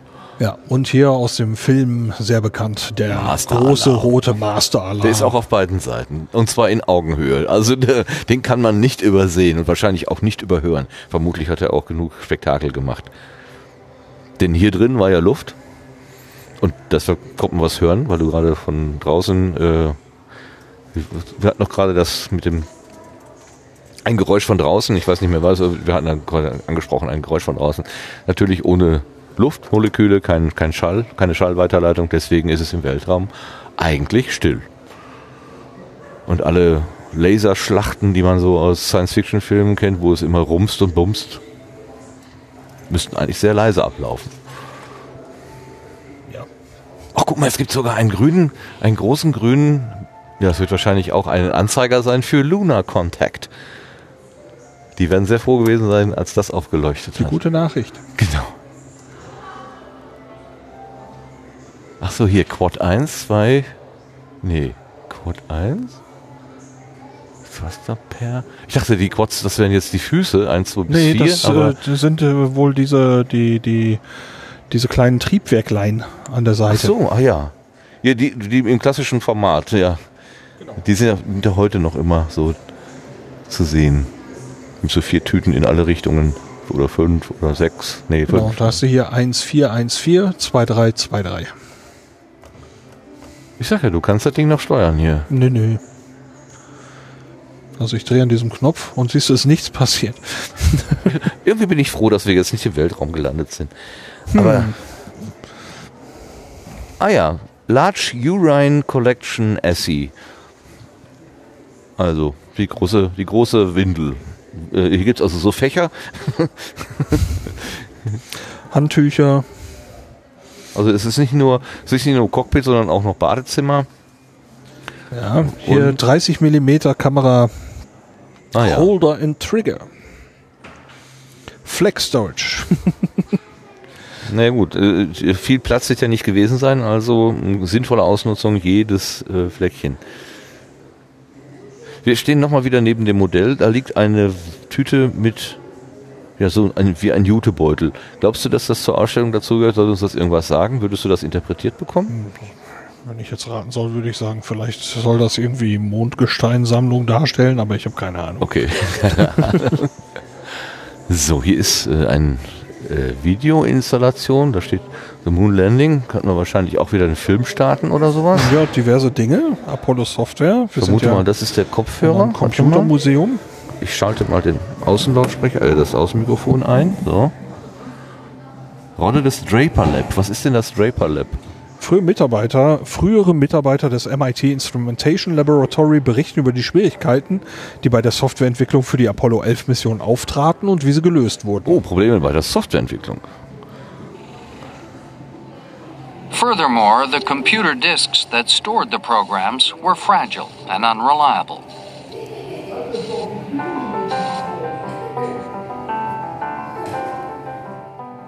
The solution today seems extraordinary. It was called rope memory. you actually had to send the program to a factory, and women in the factory would literally weave the software into this core rope memory. we called it the LOL method, the little old lady method of uh, wiring these these cores. Little old lady. Not a very nice. T- today you couldn't say that. say that. Computer code consists of ones and zeros. In this case, it was a physical distinction. Margaret Hamilton was one of the very few female engineers on the project. The rope is made up of rings and wires. And if the wire goes through the core, it represents a one, and around the core, it represents a zero. It was extremely slow. One program could take several months to weave, and if there was an error, it was a nightmare to correct. The software program was falling dangerously behind schedule. Everybody was running behind. We weren't the only ones. But it became more and more uh, nerve wracking to Houston to see uh, what are those MIT guys up to? Are they going to pull this off? It was becoming painfully clear that everybody had dramatically underestimated the scale of the job facing Draper's Ich lab. glaube, wir gehen hier mal raus. Ja. Es ist noch, ist noch die Hälfte mehr äh, zu hören, aber ähm, ein äh, sehr interessanter Aspekt auf jeden Fall, was ähm, die Speichertechnik anging. Also das ist, ähm, ich hätte jetzt Ringkernspeicher gesagt, aber äh, du hast gerade den Begriff Fädelspeicher äh, gefunden hier. Ähm, also eine, eine physikalische Möglichkeit, Einsen und Nullen abzulegen durch Kupferdraht und Mini-Magnete. Also man hat nicht programmiert, man hat kein Programm geschrieben, sondern man hat ein Programm gestrickt, gewebt. Genau, man hat ein Programm gewebt. Hier ist nochmal ein Beispiel. Ich mach mal hier aus. So. Die Programme des Apollo, also es ist im Maßstab 4 zu 1. Die Programme des Apollo-Steuerungscomputers wurden in einem äußerst mühsamen und fehleranfälligen Verfahren von Frauen in einem nur Lesespeicher eingewoben. Die knapp 600.000 Bits wurden durch feste Verbindungen von magnetischen Ferritkernen und Kupferdrähten gesetzt. Ein Draht, der durch den Kern verlief, bedeutete eine 1, daran vorbei entsprach einer 0. Passierte beim Einfädeln ein Fehler, konnte es Monate dauern, diesen zu beheben. Diese solide Speicherform war recht unempfindlich gegen elektromagnetische Störungen, Beschleunigung und Hitze. Auch Stromausfall oder Blitzeinschlag hätte den Inhalt des Speichers nicht zerstört. Okay, das ist natürlich ein Vorteil. Der Nachteil ist tatsächlich, äh, du musst jedes einzelne Bit physikalisch darstellen. Und also wir, wir haben ja vier Reihen von jeweils äh, diesen Ferrit, war das Ferrit? Ferritkern, ja, guck, ich habe doch vorhin das Wort selber ge gebraucht. Ähm, und tatsächlich geht er so ein Kupferdraht mal durch den Kern, also durch den Ring und mal dran vorbei. Und das ändert offenbar die physikalischen Eigenschaften beim Durchfluss derartig, dass es eben eine ablesbare Information ist. Krass. Ich meine, die müssen ja auch einen, einen Plan gehabt haben, nachdem sie gewebt haben. In dem kleinen Film, da sah das gerade so aus, als würden die das so frei Schnauze irgendwie machen, aber das kann ja nicht sein. Nee. Das war ja eine, also eine festgeschriebene Information, die es dazu reinzuweben gab. Und es war wichtig. Wow. Und es waren übrigens, ähm, äh, da waren jetzt natürlich, wie, warum auch immer, äh, Frauenhände äh, äh, eingesetzt für, vielleicht weil sie besonders geschickt sind oder so. Aber äh, auch wenn sie selten genannt werden, auch in der Entwicklung der Programmlogik Ja. waren halt äh, Frauen äh, beteiligt. Und auch wenn das hier so ein Männerspiel äh, zu sein scheint, das ist nicht so, dass es nur Männer sind, auch wenn hauptsächlich von denen geredet wird. Ich stehe vor einem riesigen Globus, also riesig im Sinne von 1,50, Ja. zwei Meter, nicht ganz, oder? Durchmesser. Der dreht sich hier in aller Anmut einfach so mitten im Raum und gibt so ein bisschen auch wieder den Eindruck, den ich, den ich beim Betreten der Ausstellung hatte, wo wir vor diesem Bildschirm gestanden haben. So ein bisschen die Ehrfurcht vor diesem Ding, was wir zu Hause nennen. Und da ist es mir auch, ja, egal, ich gucke gerade auf Australien. Ich gucke auf Australien mit der gleichen äh, Begeisterung wie auf andere Flächen. Und äh, ob das jetzt Deutschland ist oder nicht Deutschland, ist an der Stelle sowas von egal. Hier kommt Afrika ins Bild. Äh, riesig. Ja, und wenn du jetzt mal zwei, drei Schritte zurück machst jetzt auf den Äquator guckst und mal eben wartest, jetzt äh, ziehen Nord- und Südamerika an uns vorbei und der Pazifik wandert ins Bild. Ja. Und dann gibt es gleich den großen Moment, wo wir so mittig auf den Pazifik gucken und kaum etwas von Kontinenten sehen, sondern nur Wasser oder fast nur Wasser. Was das für eine Fläche ist. Krass.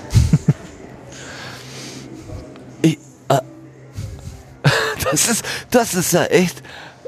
War dir das nicht bewusst? Ja, theoretisch ja, natürlich. Ich, ich, natürlich weiß ich das im Prinzip, aber, aber alle Landkarten, die man üblicherweise sieht, zeigen natürlich nur die Landflächen, weil es sind ja Landkarten. Ähm, aber dass quasi das Auge vom linken Rand bis zum rechten Rand des Globus kein Land sieht, sondern nur Wasser. Das war jetzt gerade so ein Wow-Moment. Ui. Das machen wir nochmal. Das ist, Entschuldigung, liebe Hörer, äh, Nein. Hörerinnen, das ist natürlich für, äh, aber vielleicht äh, hat ja der eine oder die andere zu Hause einen Globus. Ja, das stehen. kann man auch sehr schön bei Google Earth sich äh, angucken. Okay. Genauso diese, diese, diese enorme Fläche, die der Pazifische Ozean einnimmt. Ähm, was das für ein, ein riesiges Areal ist. So, jetzt ist es wieder soweit. Da verschwindet der letzte Rest von Südamerika und dann kommt da ganz. Was kommt denn da ins Bild? Das ist Australien, ne? Ja. Und es, äh, die Kugel dreht sich von links nach rechts und das ist keine, ist nicht zufällig so, sondern wenn wir die Sonne wären, also quasi das, das Zentrum unserer unseres Systems wären, dann würde sich tatsächlich aus deren Perspektive die Erde genauso bewegen.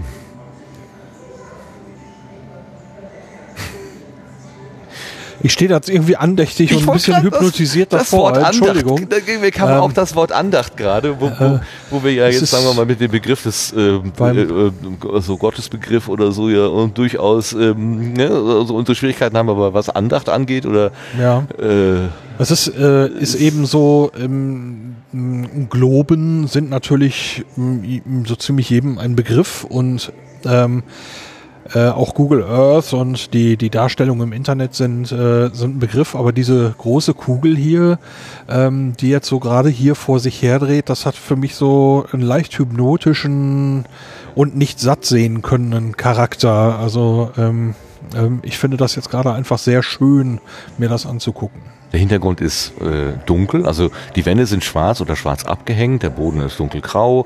Es ist nicht, es ist nicht äh, ohne Licht hier, also man sieht schon Licht, aber dieser Globus ist von innen beleuchtet und strahlt uns richtig an gegen die dunkle Hinter, in den dunklen Hintergrund.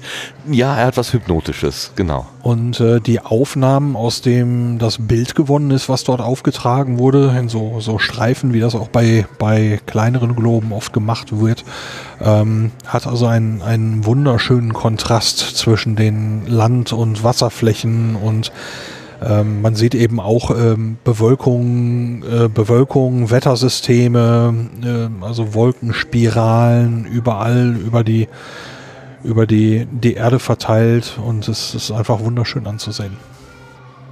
Warst du im Gasometer in Oberhausen, als der Globus da hing? Leider nicht. Ja, ich war da und das war so ähnlich.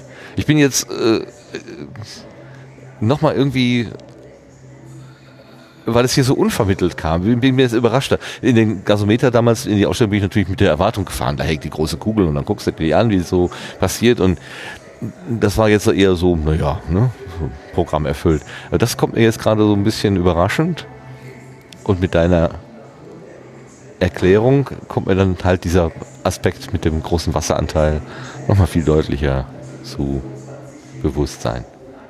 Ja, jetzt lass uns doch mal, doch mal lösen. Ja. Wir gehen zu einem runden, ja, ich hätte fast, hätte fast das Wort Gebäude benutzt, also zu einem runden Aufbau. Äh, über Mensch hoch, ungefähr zwei Meter, dreißig, würde ich mal so grob schätzen. Ähm, und man schaut durch ein, eine Art Fenster hinein. Wie so ein Kiosk ist das. Ja, und äh, man hat eben hier so eine Art, fast wie eine Theke. Ja. Und darauf haben wir drei Ah ja. Knöpfe. Okay. Astronaut, Animation Hubble oder Astronaut, Animation Hubble, Fotografien Hubble. Und vor uns ist ein Aufbau, das scheint eine Spiegelung zu sein von einer Projektion, die wahrscheinlich in dieser Theke eingebaut ist. Ähm, ich habe jetzt allerdings gerade ein sehr unvermitteltes, äh, den Eindruck, ein, eine 3D-Darstellung zu sehen, ohne es erwartet zu haben. Ja, darf ich auflösen? Ja, bitte sehr. Das ist ein Deep Frame. Das ist eine neuartige Mixed Reality Technologie, die aus einer speziellen konkaven optischen Linse besteht.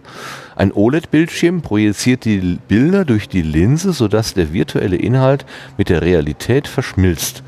Eine VR-Brille ist für die Betrachtung nicht mehr notwendig. Hier sehen Sie eine Auswahl von animierten Filmen und realen Aufnahmen vom Weltraumteleskop Hubble.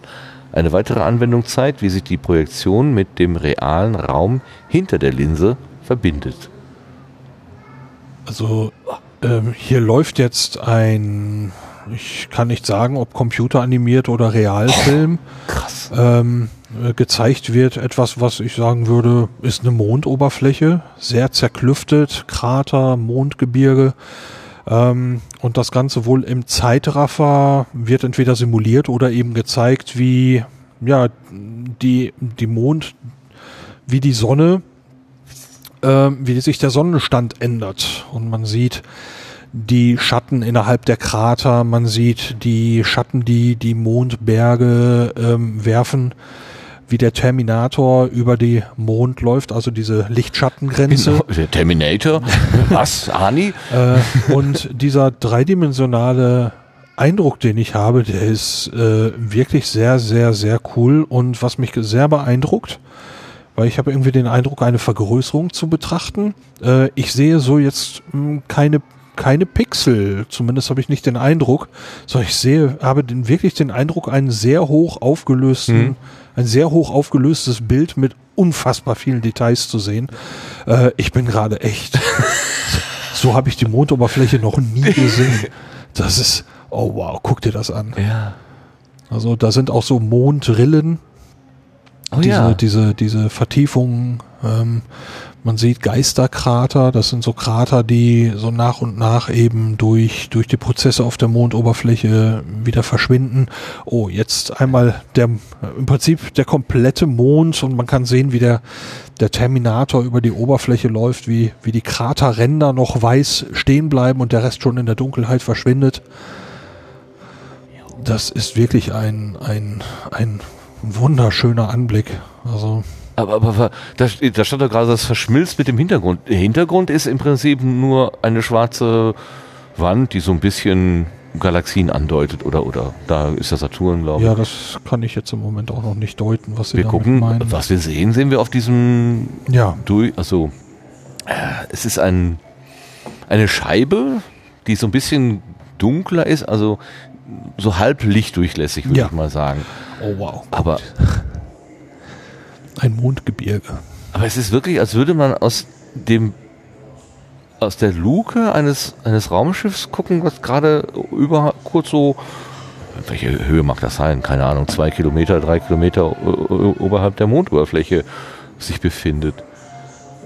Es ist also phänomenal gut aufgelöst, unfassbar scharf. Ja. Ähm, also diese, diese, De der Detailreichtum da um die Krater ist. Ich, kann mich gerade wieder mal nicht satt sehen. Es ist Lass ruhig, guck ruhig. Wow. Ich meine, gut, ist natürlich jetzt wieder fürs Ja. Audioformat. Ah, guck mal, Deswegen- die, die, dieses, dieses, wo du gerade sagtest, die Ränder der Krater sieht man noch, wenn der Terminator, also der Tag-Nacht-Übergang ähm, geht. Das war gerade, das leucht, die leuchteten richtig auf, die, die, die Kringel.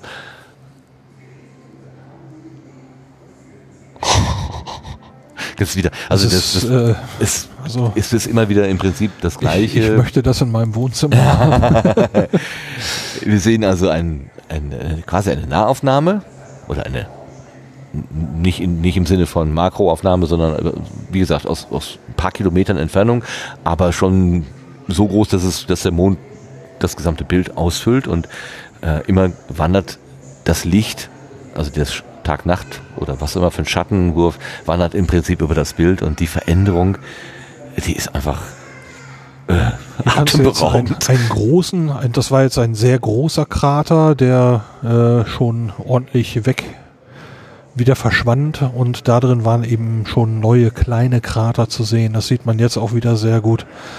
Ähm, Aber Erosion kann es doch eigentlich gar nicht ja, geben, ist- der, ohne der Atmosphäre. Mond steht unter kontinuierlichem Beschuss durch Mikrometeoriten und das dauert einfach furchtbar lange, aber auch die zeigen eine winzig kleine, aber dauerhafte Wirkung.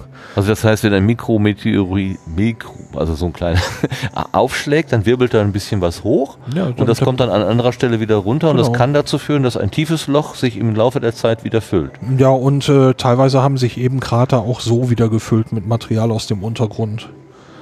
Wie? Ähm, also so- Von unten? Gibt's ja, so, also zum so einen äh, ganz große könnte es eben sein, dass dass, dass Flüssigkeit, also ähm, im Prinzip ähm, geschmolzenes Gestein wieder hochgekommen ist. Und zum anderen, äh, ich, ähm, wenn das, äh, wenn der, wenn der einschlägt, dann rutscht ein Teil der Materie auch wieder nach. Mhm. Und da kannst du jetzt gerade so einen Krater sehen, der hat einen Berg in der Mitte. Ja, genau. Ähm, dieser Berg in der Mitte ist dadurch, dass das Material, das zurückrutscht, in der Mitte wieder aufeinander prallt und nach oben ähm, nach oben kommt. ist das so, wie wenn ein Stein ins Wasser fällt? Ja, und in der Mitte macht macht sie genau. dann so, so ein Türmchen, ne? Genau. Ah ja. So, das siehst du jetzt, wenn du darauf achtest, siehst du es immer wieder. Und da ist ein Krater, der hat eine sehr, sehr flache, Genau. ein, der ist vollgelaufen. Der sieht eigentlich aus, als hätte man nur äh, so ein, wie aus einer Spritztüte so ein, so ein Rand auf dem Backblech Genau. irgendwie abge, äh, abge. Aber du sagtest gerade flüssiger äh, Kern. Äh, ist, der, ist der Mond denn innen? nicht mehr. Okay, aber äh, das hätte mich jetzt auch.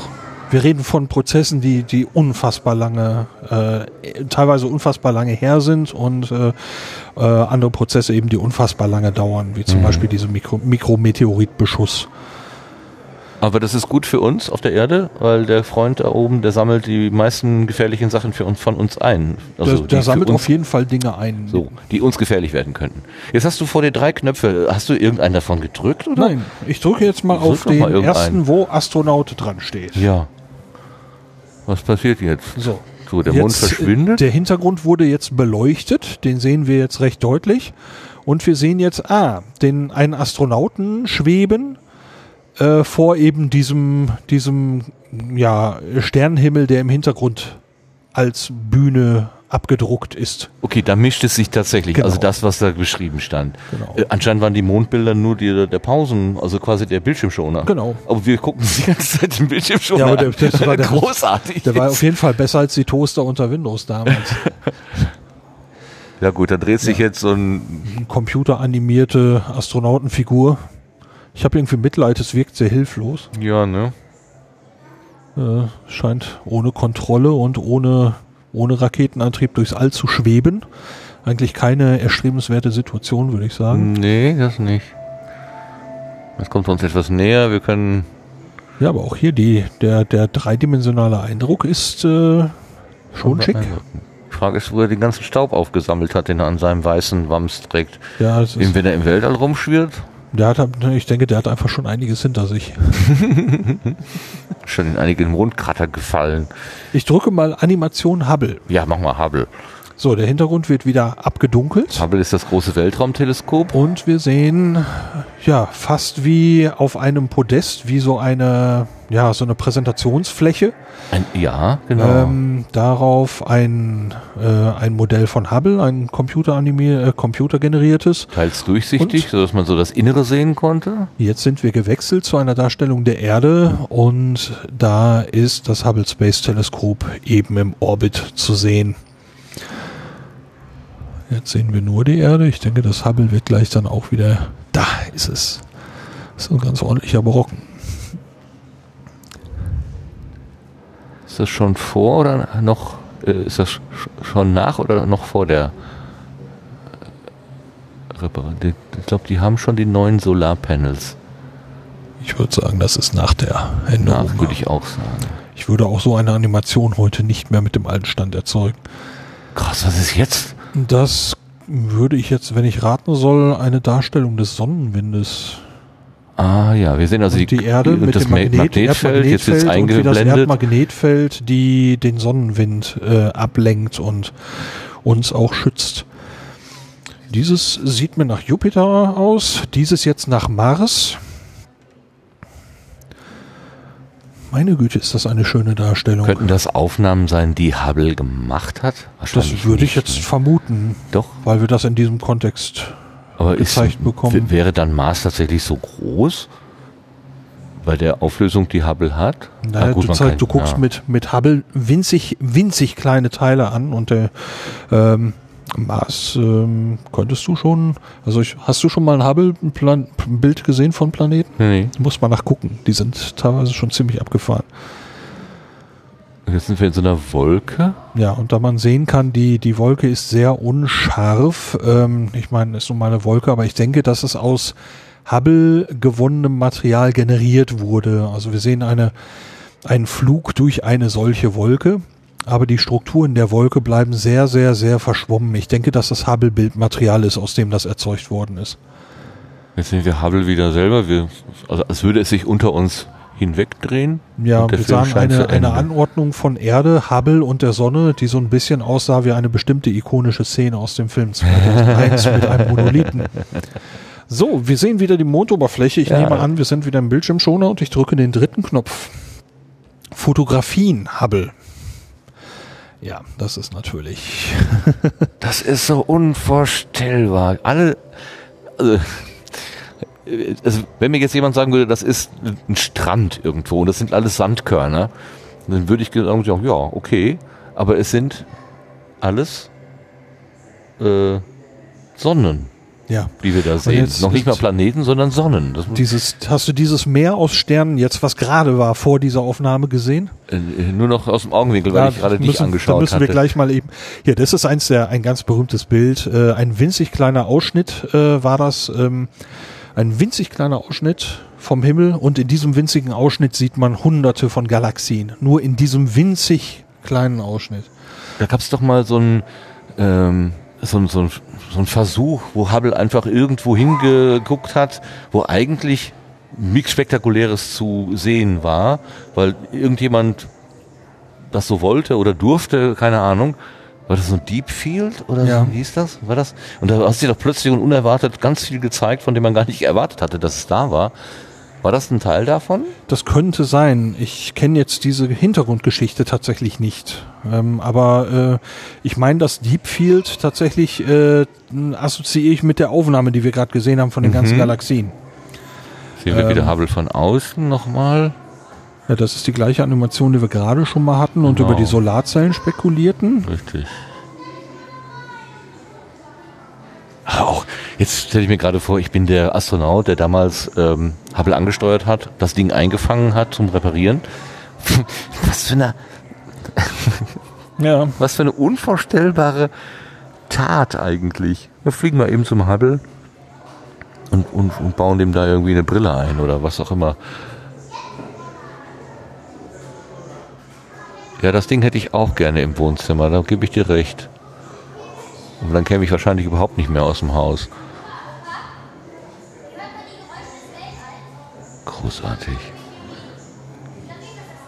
bin ich auf den Knopf gekommen oder wieso sehen wir diesen Wir Teil ihn. jetzt auch nochmal? Ich drücke nochmal auf diesen hier. Drück doch mal auf die Fotos, genau. Da, da ist wieder dieses, dieses Sandstrandbild. Das ist unglaublich. Jetzt passe ich aber auch auf, dass ich genau das sehe, was du mir zeigen wolltest.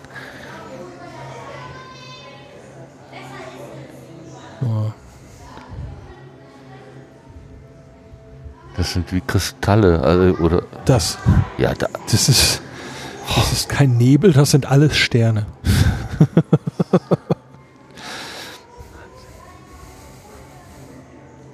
ja, Galaxien, Galaxien, Galaxien. Alles in diesem einen Bild. Hunderte und Aberhunderte.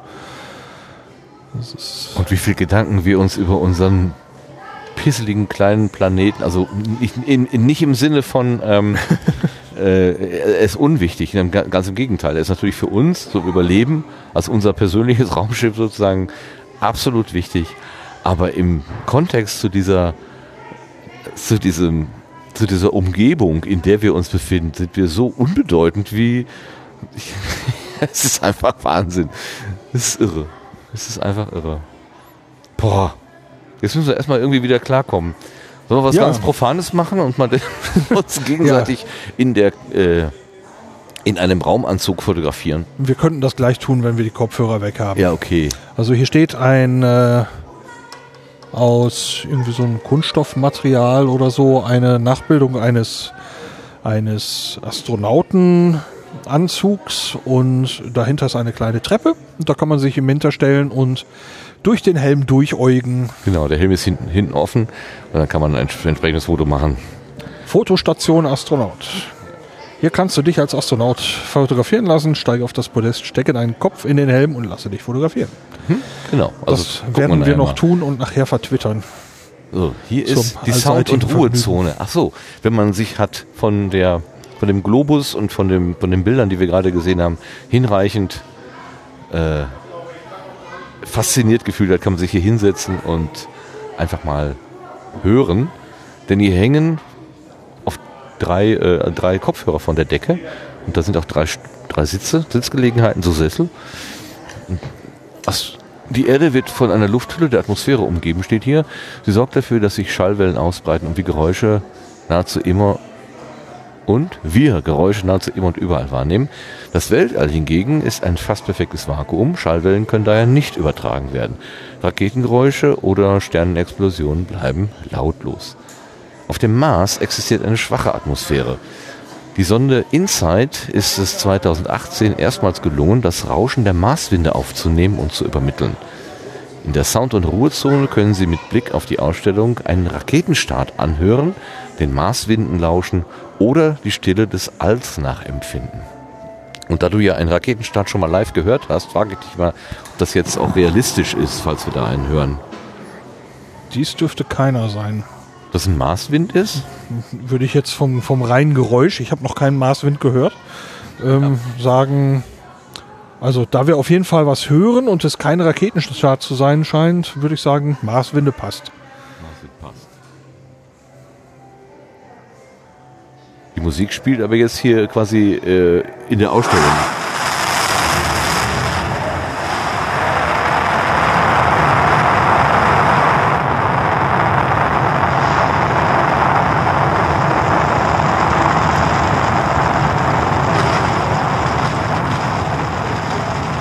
Das kommt im Raketenstart schon. Ich kann sagen, Lars nickt die ganze Zeit, aber ich wollte nicht dazwischen quatschen. Ja, das ist, äh, ich müsste das vielleicht nachher nochmal mit den Kopfhörern hier nicht über diesen Konstrukt hören, den wir jetzt gerade machen.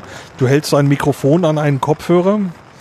Äh, das läuft durch deine Technik und wir hören es dann wiederum in anderen Kopfhörern. Ich müsste mal hören, wie der Eindruck ist, wenn wir nachher den Kopfhörer mal direkt aufsetzen. Aber dieses typische Knattern, Ja, dieses, dieses, dieses abreißende Knattern, das ist schon zu hören. Das ist gut zu hören. Ja gut, Ruhe und äh, gönnen wir uns später.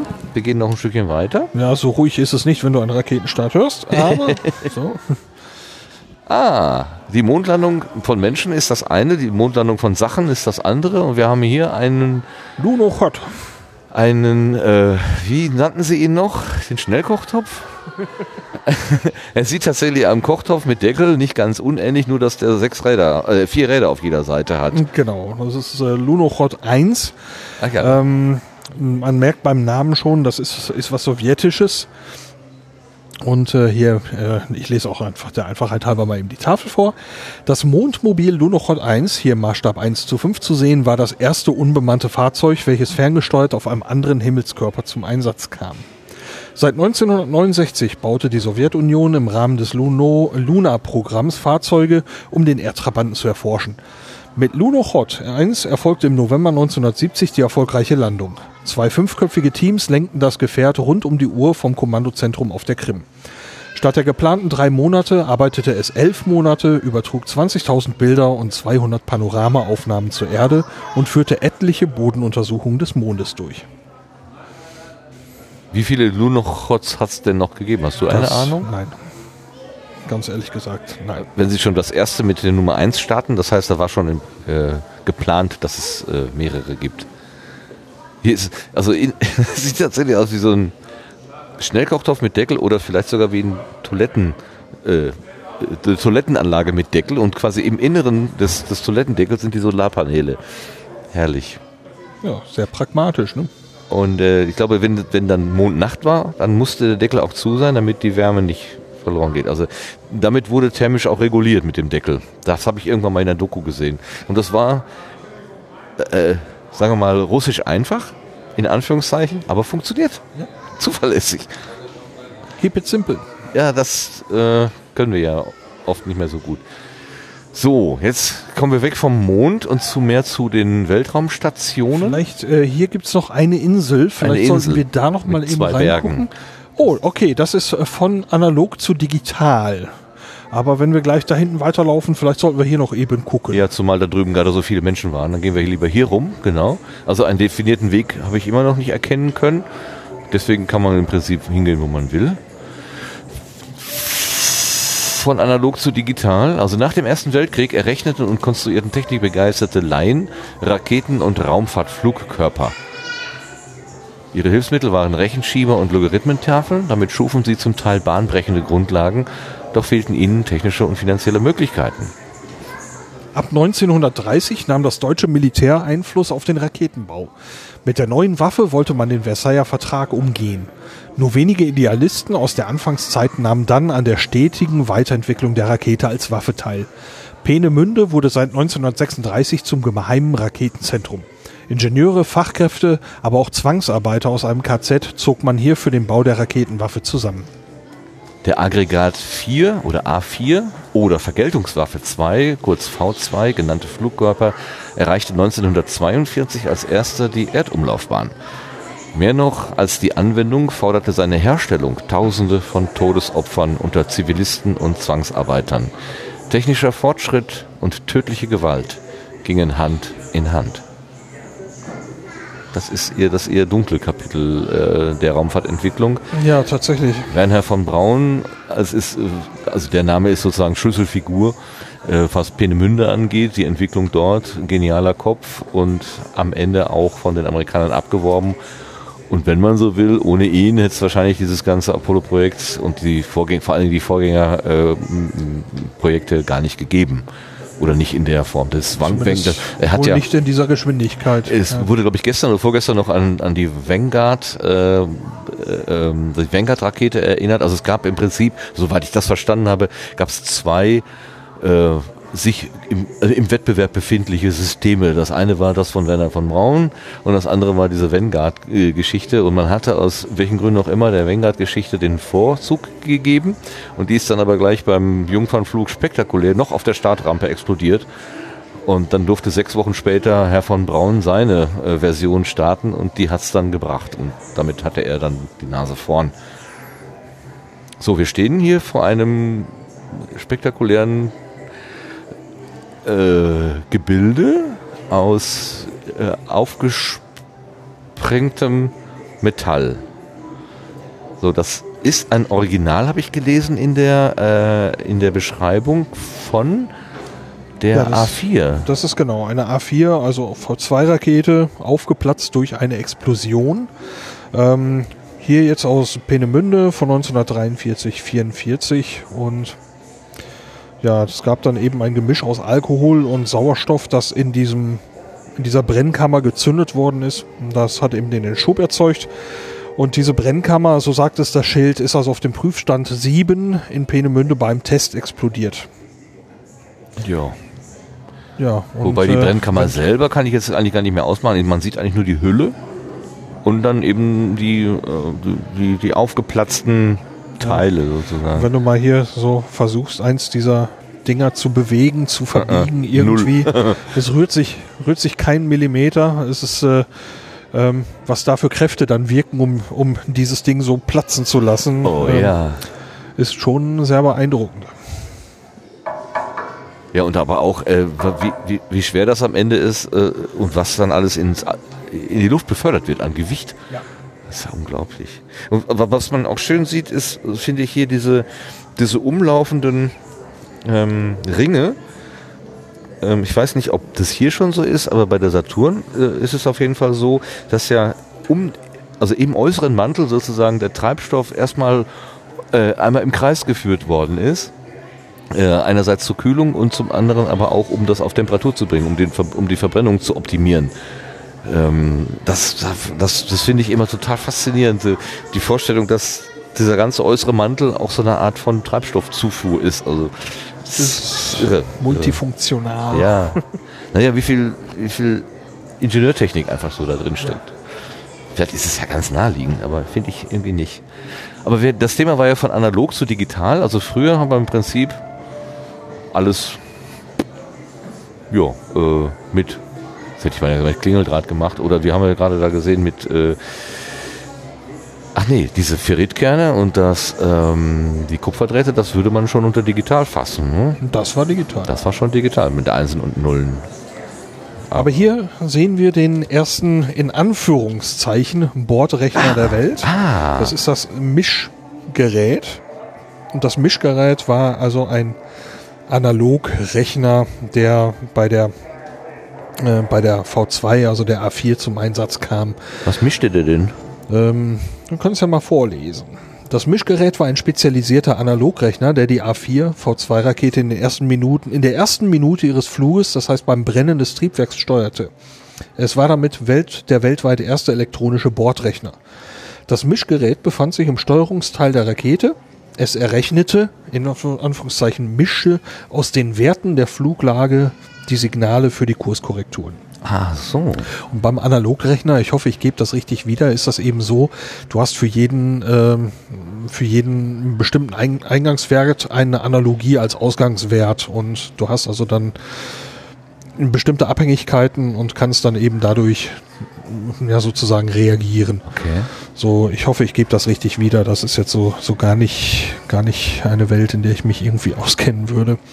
Ich hatte mal äh, auch Analogregler kennengelernt oder gesehen, da war im Prinzip wie auf so einer Schablone ähm, vorgegeben, wie die Werte verlaufen sollen. Und es gab einen Taster, der hat dann diese, diese Schablone quasi abgefahren äh, und dann im Prinzip Soll- und, und Ist-Werte verglichen miteinander.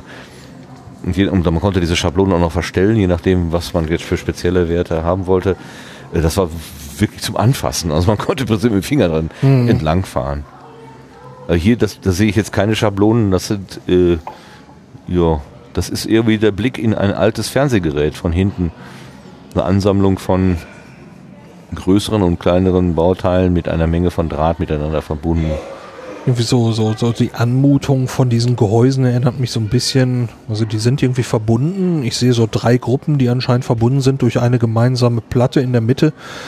Ähm, ähm, ich fühle mich so von diesen Einzelteilen so ein bisschen an so ein altes Feldtelefon erinnert. Da gab es mal so, so Kästen. so. aha, ja. Ähm, aber das ist jetzt nur, nur zur, zur, zur Beschreibung. Das hat natürlich so jetzt nicht direkt miteinander zu tun. Was ist denn das vorne, dieses, äh, dieses halbrunde Ding hier? Ist das eine Anzeige?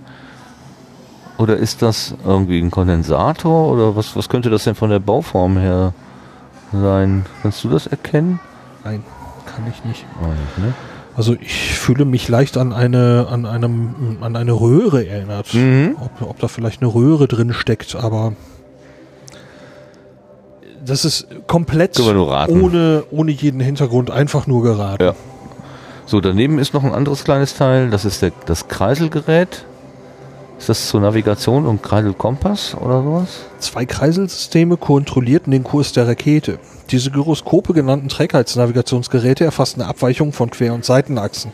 Das Mischgerät an Bord wertete diese Angaben aus und steuerte über Bewegungen der Strahl- und Luftruder die Kurskorrektur. Ah ja, okay. Das gibt's auch heute noch. Gyroskope ist durchaus noch immer im Einsatz. Das heißt, dadurch, dass sich eine Masse dreht, hat sie eine gewisse Stabilität im Raum. Ich sag's mal ganz einfach. Ich weiß, ich finde Gyroskope finde ich immer total faszinierend, aber ich kann mir, mein Hirn ist nicht in der Lage, das irgendwie zu erfassen. Ich weiß nur, dass diese sich eine sich drehende Masse hat eine Trägheit gegenüber einer Beschleunigung in einer speziellen Achse, will sich nicht bewegen, bleibt so. Und wenn man die geschickt miteinander kombiniert, äh, in so einem ähm, kardanischen, mit einer kardanischen Aufhängung, dann bleibt im Prinzip dieses, dieses Kerngewicht immer in der, in, im Raum gleich orientiert, während sich alles andere drumherum dreht.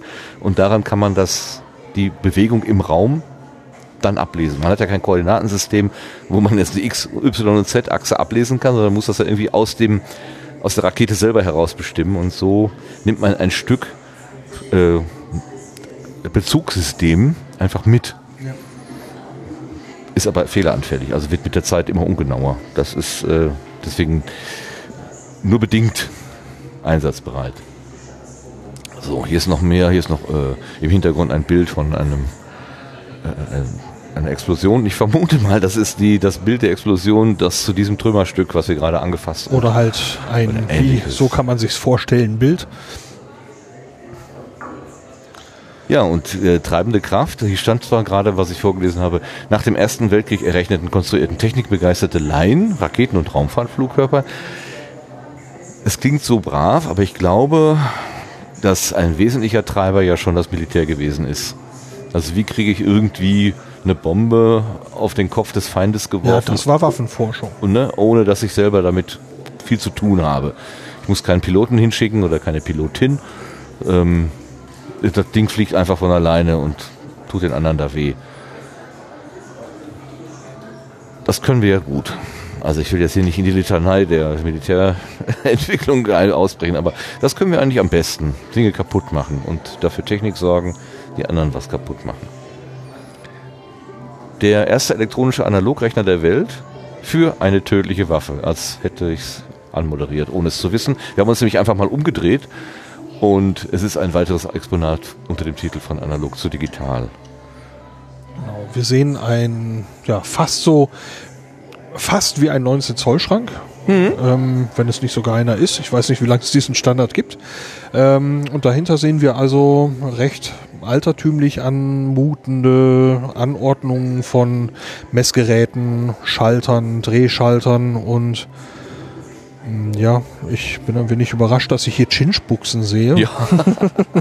ähm, ähm, 1941 fertigte Helmut Hölzer, einer der Peenemünder Ingenieure, den weltweit ersten elektronischen Universal-Analogrechner. Ach, dabei ging er von der Konstruktion des Mischgeräts für die V2 aus.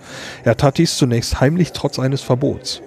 Als er den Rechner trotz als er den Rechner voll funktionsfähig fertiggestellt hatte, vergab man ihn und setzte das Gerät in großem Umfang ein. Es beherrschte die Grundrechenarten und besaß mehrere frei miteinander verschaltbare Funktionselemente wie Summierer, Integrierer und Differenzierer. Okay. Ein analoges Universalgerät.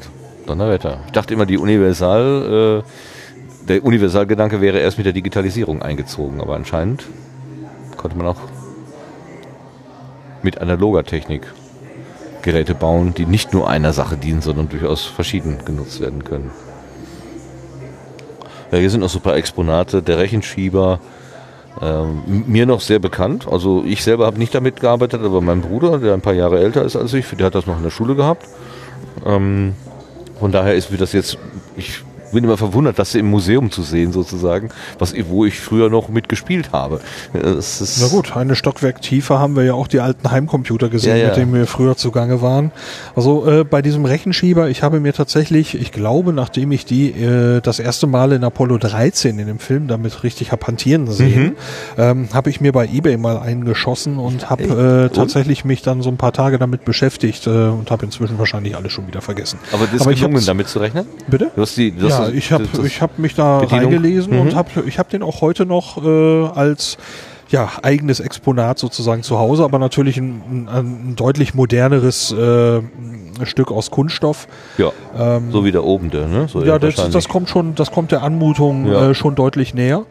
Und äh, das Ding fasst sich eben sehr schön präzise an, so dieser Gleiter, wie das mhm. so drüber läuft. Das, äh, ich mag sowas ja, ich habe mhm. für sowas ein Fable.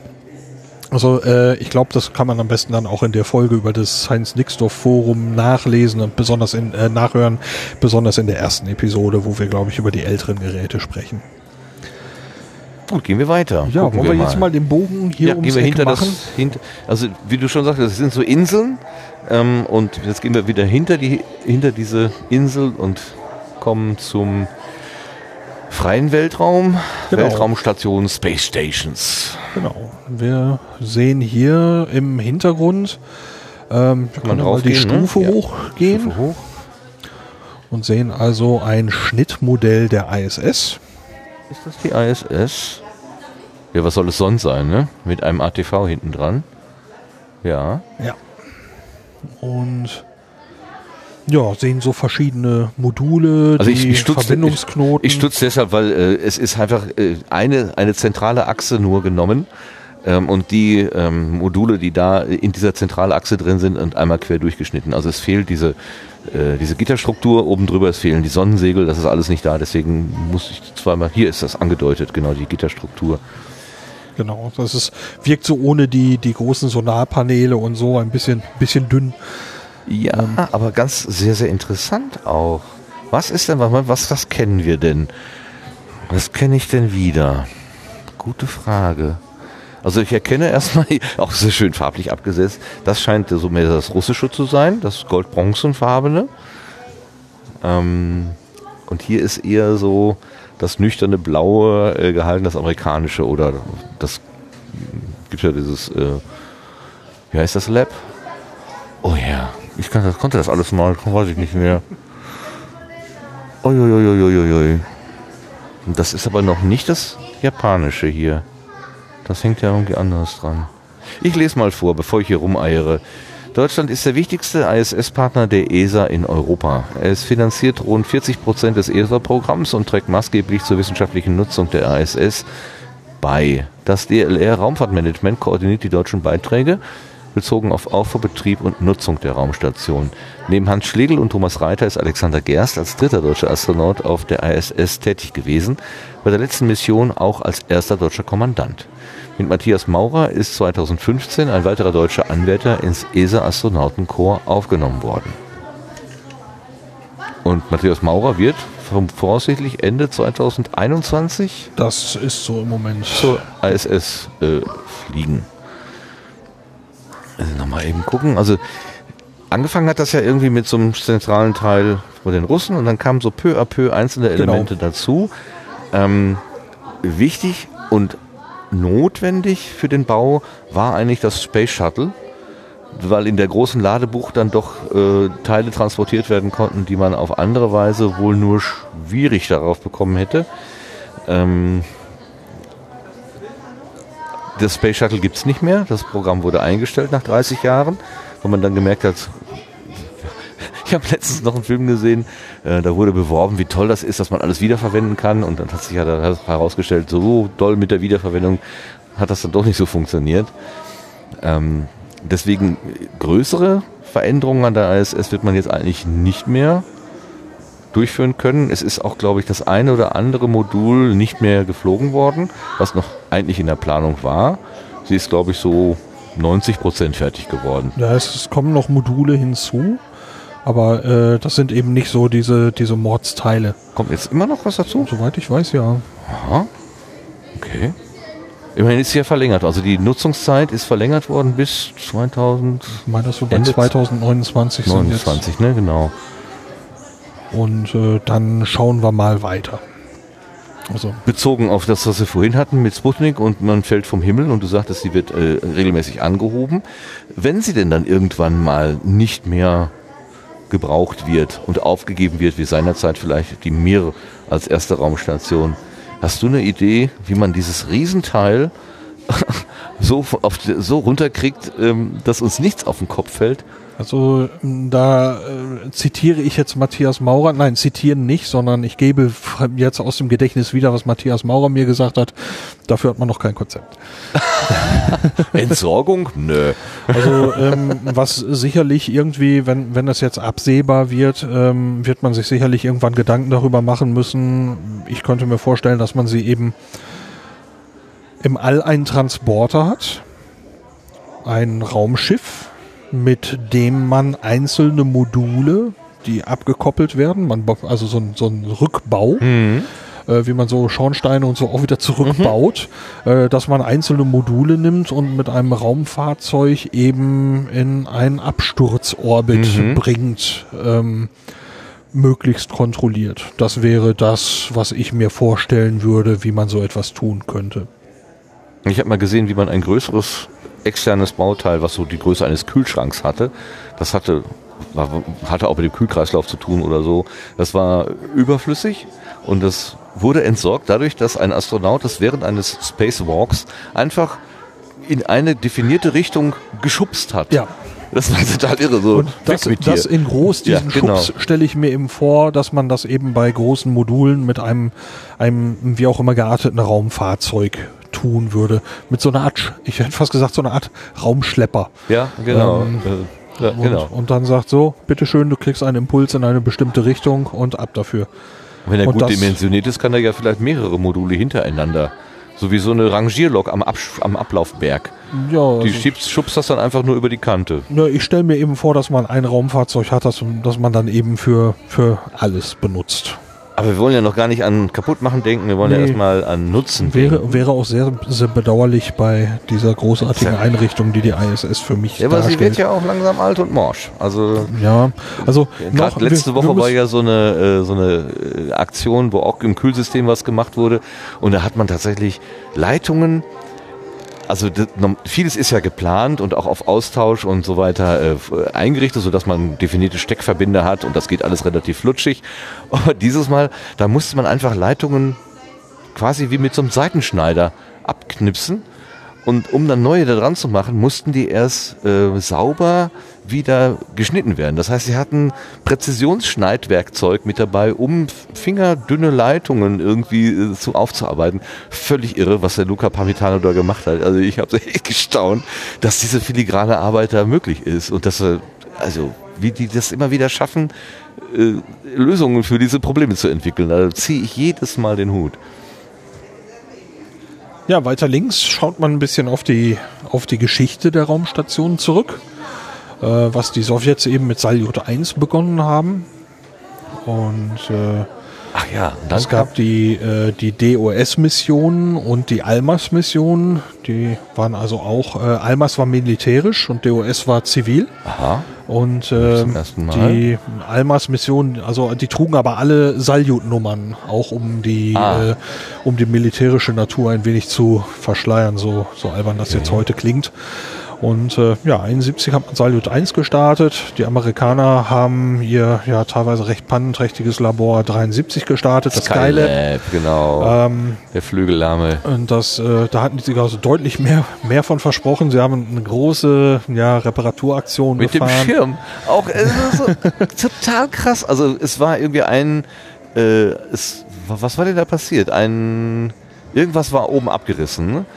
Teilweise auch ein, so ein Panel, also die, die Stromversorgung war nur zur Hälfte gesichert und gleichzeitig war aber auch Isoliermaterial abgerissen. Und es bestand die Gefahr, dass die Station total überheizt. Und dann haben sie sich einen Schirm ausgedacht, der wirklich aus einer Luke, also es wurde so eine Stange rausgeschoben und dann wurde mit einem Mechanismus was entfaltet, was original wie so ein Schirm funktioniert. und es, als ich das zum ersten Mal gehört habe, habe ich gedacht, die, die, die, doch komplett, die sind doch komplett irre. Aber es hat funktioniert. Also sie haben damit die Station gerettet für eine gewisse Zeit. Völlig, völlig. Dann kam 1998 die internationale Raumstation. Ja, und zwischendurch war natürlich noch, das die darf man nicht vergessen, die große Meere. Erst die kleine Meere. Meere, die wurde dann immer größer. Es wurde schon ziemlich ordentlicher Brocken im Laufe der Zeit, ähm, die dann eben ähm, irgendwann auch international nutzbar wurde. Und äh, die hat man dann im 2001 ähm, tatsächlich kontrolliert zum Absturz gebracht. Da gibt es ja ja- auch noch Fotos von. Womit ja gezeigt ist, dass man auch große Objekte durchaus wieder aus dem Orbit rausbekommt. Also Ja, wenn, wenn Herr Maurer sagt, es gibt kein Konzept für die ISS, heißt es nicht, dass man komplett ohne Idee Nee, wäre. nee, nee, nee, das- nee. Ähm, das ist, das, das muss halt erarbeitet werden. Das heißt nicht, äh, es geht nicht oder äh, äh, es ist nicht machbar, sondern ähm, das über das Wie muss man auch Genau. nachdenken. Die einzelnen Schritte, die Genau. Steps. Genau, da haben wir sie genau, genau. die Prozeduren. Ja. Ähm, und ja, der äh, Ach, da ist das, was du vorhin sagtest. Mittlerweile denkt man über eine neue Raumstation nach, die als Zwischenstation für benannte Missionen zum Mond oder Mars dienen soll. Ach, da steht aber nicht, dass sie um den Mond kreist. Nee, ich bin auch nicht sicher, ob sie jetzt genau das, da meinen, meinen. ne? Also, was eben noch äh, kommt, ist, dass die Chinesen wollen eben auch noch eine eigene Raumstation bauen. Tiangong 1 und 2 sind, äh, sind wieder unten. Äh, ich bin jetzt nicht sicher, ob Tiangong 3 noch kommt. Äh, auf jeden Fall wollen sie eben noch eine eigene große Raumstation bauen, die länger oben bleiben soll. Ob die jetzt der nächste Schritt ist oder vorher noch Tiangong 3 kam. Ähm, ich hatte mal gelesen, das sei so, aber ich weiß nicht, ob das jetzt gerade noch stimmt. Hm. Bei den Chinesen bin ich nicht ganz so im Thema, muss ich sagen. Ja, die haben Ähm, auch lange Zeit nicht so viel von sich, äh, Nee, nee. von sich gegeben. Nee. Das ändert sich jetzt so ein bisschen. Ne? Sie Man- wollen man Big Player werden und öffnen sich auch. Also das, was ich gerade gesagt habe, dass ich es nicht weiß, dieses, das kann man mit Sicherheit nachlesen. Ja, ich habe es ja. einfach nur noch nicht getan. Aber dass man zum Beispiel auch vom Raketenstart so YouTube-Übertragungen oder sowas bekommt, das ist relativ neu. Das, äh, was, was bei den anderen schon dann Standard ist, in Anführungszeichen. Ähm, die Inder wollen ja auch. Genau, die haben ja jetzt so mit ihrer, mit ihrer Mondlandung ein bisschen Pech gehabt. Äh, ähm, Gerade diese Woche wurde jetzt äh, bekannt, dass die NASA wohl die Aufschlagstelle und äh, also Veränderungen auf der Mondoberfläche gesehen hat, wo man jetzt eben die Aufschlagstelle dann vermutet von, Einzelne von der, Trümmerteile Genau. meint, ausgemacht zu haben. Zumindest die Spuren, die sie hinterlassen Ja, ja, haben. so. ja. Ähm, Ja, ja, aber äh, es ist eine Menge los äh, und die ESA, die Europäische Raumfahrtorganisation, äh, kooperiert auch mit den Chinesen. Und äh, wie weit es da mit diesen Kooperation- Kooperationen in Zukunft weitergeht, kann man dann eben auch noch schauen. Aber das ist ja eigentlich, das ist ja eigentlich sehr schön, dass an was was Raumfahrt angeht, zumindest, äh, nachdem es gestartet war als Wettrennen der Systeme, im Laufe der Zeit doch eher auf Kooperation gesetzt wird. Und Ja. man guckt, was, was können die anderen, was haben die entwickelt, können wir da was abgucken und so weiter. Was ja sogar bei der, äh, beim Space Shuttle und der Buran, also dem, dem Space Shuttle der Russen, ähm, dazu geführt hat, dass, das- dass die Buran sehr, sehr große Ähnlichkeit äh, mit, der, mit dem Space Shuttle gehabt hat, wo viele gesagt haben, ja, das ist ja Industriespionage, da haben die aber äh, ja, illegal kopiert oder so, was gar nicht stimmt. Denn diese Pläne waren frei verfügbar, offen nutzbar und die äh, russischen Ingenieure haben das tatsächlich ähm, legal benutzt, um sich da gewisse aerodynamische Optimierungen ja, zu übernehmen, um, um, um eigene Entwicklungsarbeit zu sparen und haben ja dann die Buran, was hinten jedenfalls die Triebwerke angeht, ja auch komplett anders äh, gebaut. Genau. Aber die Ähnlichkeit ist nicht zufällig. So, jetzt stehen wir hier neben so einer Blechdose. Die ist ein Modell eines Moduls. Wir gehen Das einmal rum. So, Dürfte das europäische Columbus-Modul sein. Columbus. Ich suchte die ganze Zeit das Wort dafür. Ist das nicht da, da das zweite, also auf dem Schnittmodell das zweite? Äh, nee, Nee. Das, Oder ist das gar nicht zu sehen? ich glaube, das ist auf dem Modell Gar nicht nicht zu sehen. Das ist die amerikanisch-russische Achse. Die europäische Achse ist dann eine davon abgehende. So, ja. Bitte nicht berühren. Okay. So. Naja gut, das äh, hat man wahrscheinlich auch schon oft gesehen. Das Faszinierende ist ja, dass äh, es eigentlich kein Oben und Unten gibt. Das heißt, man kann alle, äh, alle jetzt, also hier ist im Prinzip, obwohl es rund ist, hat man etwas eingebaut, sodass man im Prinzip vier Wände, vier Seiten hat. Genau. Oben, unten, links und rechts. Und man kann jedes so benutzen, als würde man, es gäbe kein Oben und Unten, ja logisch, ne? Also bei Airbus in Kopfüber. Bremen kannst du ein, äh, ich meine, dass das ein 1 zu 1 Modell ist, begehen. Mhm. Ähm, äh, das ist recht interessant. Da haben sie auch ein bisschen was eingebaut, äh, weil man da so die Möglichkeit hat, diese Führung mal mitzumachen, wo man durch diesen, durch diesen Präsentationsraum läuft. Äh, das ist äh, sehr hübsch anzusehen, äh, kann ich nur empfehlen. Hier haben wir zum Columbus noch eine Tafel. Oh ja. Schauen wir mal. Ja. Columbus ist das europäische Forschungslabor auf der ISS, das 2008 an die internationale Raumstation andockte. Bis zu drei Astronauten können gleichzeitig im Modul arbeiten. In standardisierten Nutzlastschränken, sogenannten Racks, sind Laborausrüstung und technische Systeme untergebracht. Neben Grundlagenforschung in Biologie, Humanphysiologie, Technologie und Materialwissenschaften wird Columbus auch für industrielle und kommerzielle Forschung genutzt. Das Labor ist 6,87 Meter lang und wiegt 19,3 Tonnen. 6,87. Gar nicht so groß. Aber das Faszinierende sind natürlich diese Schränke, diese Racks, die man auch dann austauschen kann. Und manchmal sieht man ja auch, wenn man äh, so den, den Videostream von der ISS verfolgt, dass vielleicht mal der eine oder andere ein bisschen angekippt wird, weil hinten nochmal ein Schlauch gelegt werden muss oder irgendwie sowas. Und ganz früher, also ich bin gerade ein bisschen überrascht, dass du gesagt hast, seit 2008, das wäre ja dann gerade mal elf Jahre. Ja, letztes Jahr war zehnjähriges. Da gibt es auch eine Podcast-Episode von mir zu. Habe ich die nicht gehört und erhört? Oder habe ich sie vergessen? Das ich, du guckst mich ähm, strafend an, ich sehe Nein, das ist, das, zu- zumindest habe ich dir davon erzählt, weil äh, Reinhold Ewald äh, mir da erzählte, was er, was er mit dem Columbus-Modul gemacht hat. Ah ja, mhm. Du erinnerst dich. Genau, genau das. Also, wer es wissen möchte, zehn Jahre Columbus. Natürlich habe ich die Folge gehört, natürlich. Aber ich habe irgendwie diese zehn Jahre Jubiläum habe ich nicht im Kopf gehabt. Ich habe hier immer noch Bilder im Kopf, wo die Astronauten halt mit diesen Racks von einem Modul zum anderen schweben, weil das halt an, mit, äh, es wurde halt geliefert, angeliefert mit einem Transporter und musste dann erst da müsste dann rübergeführt werden.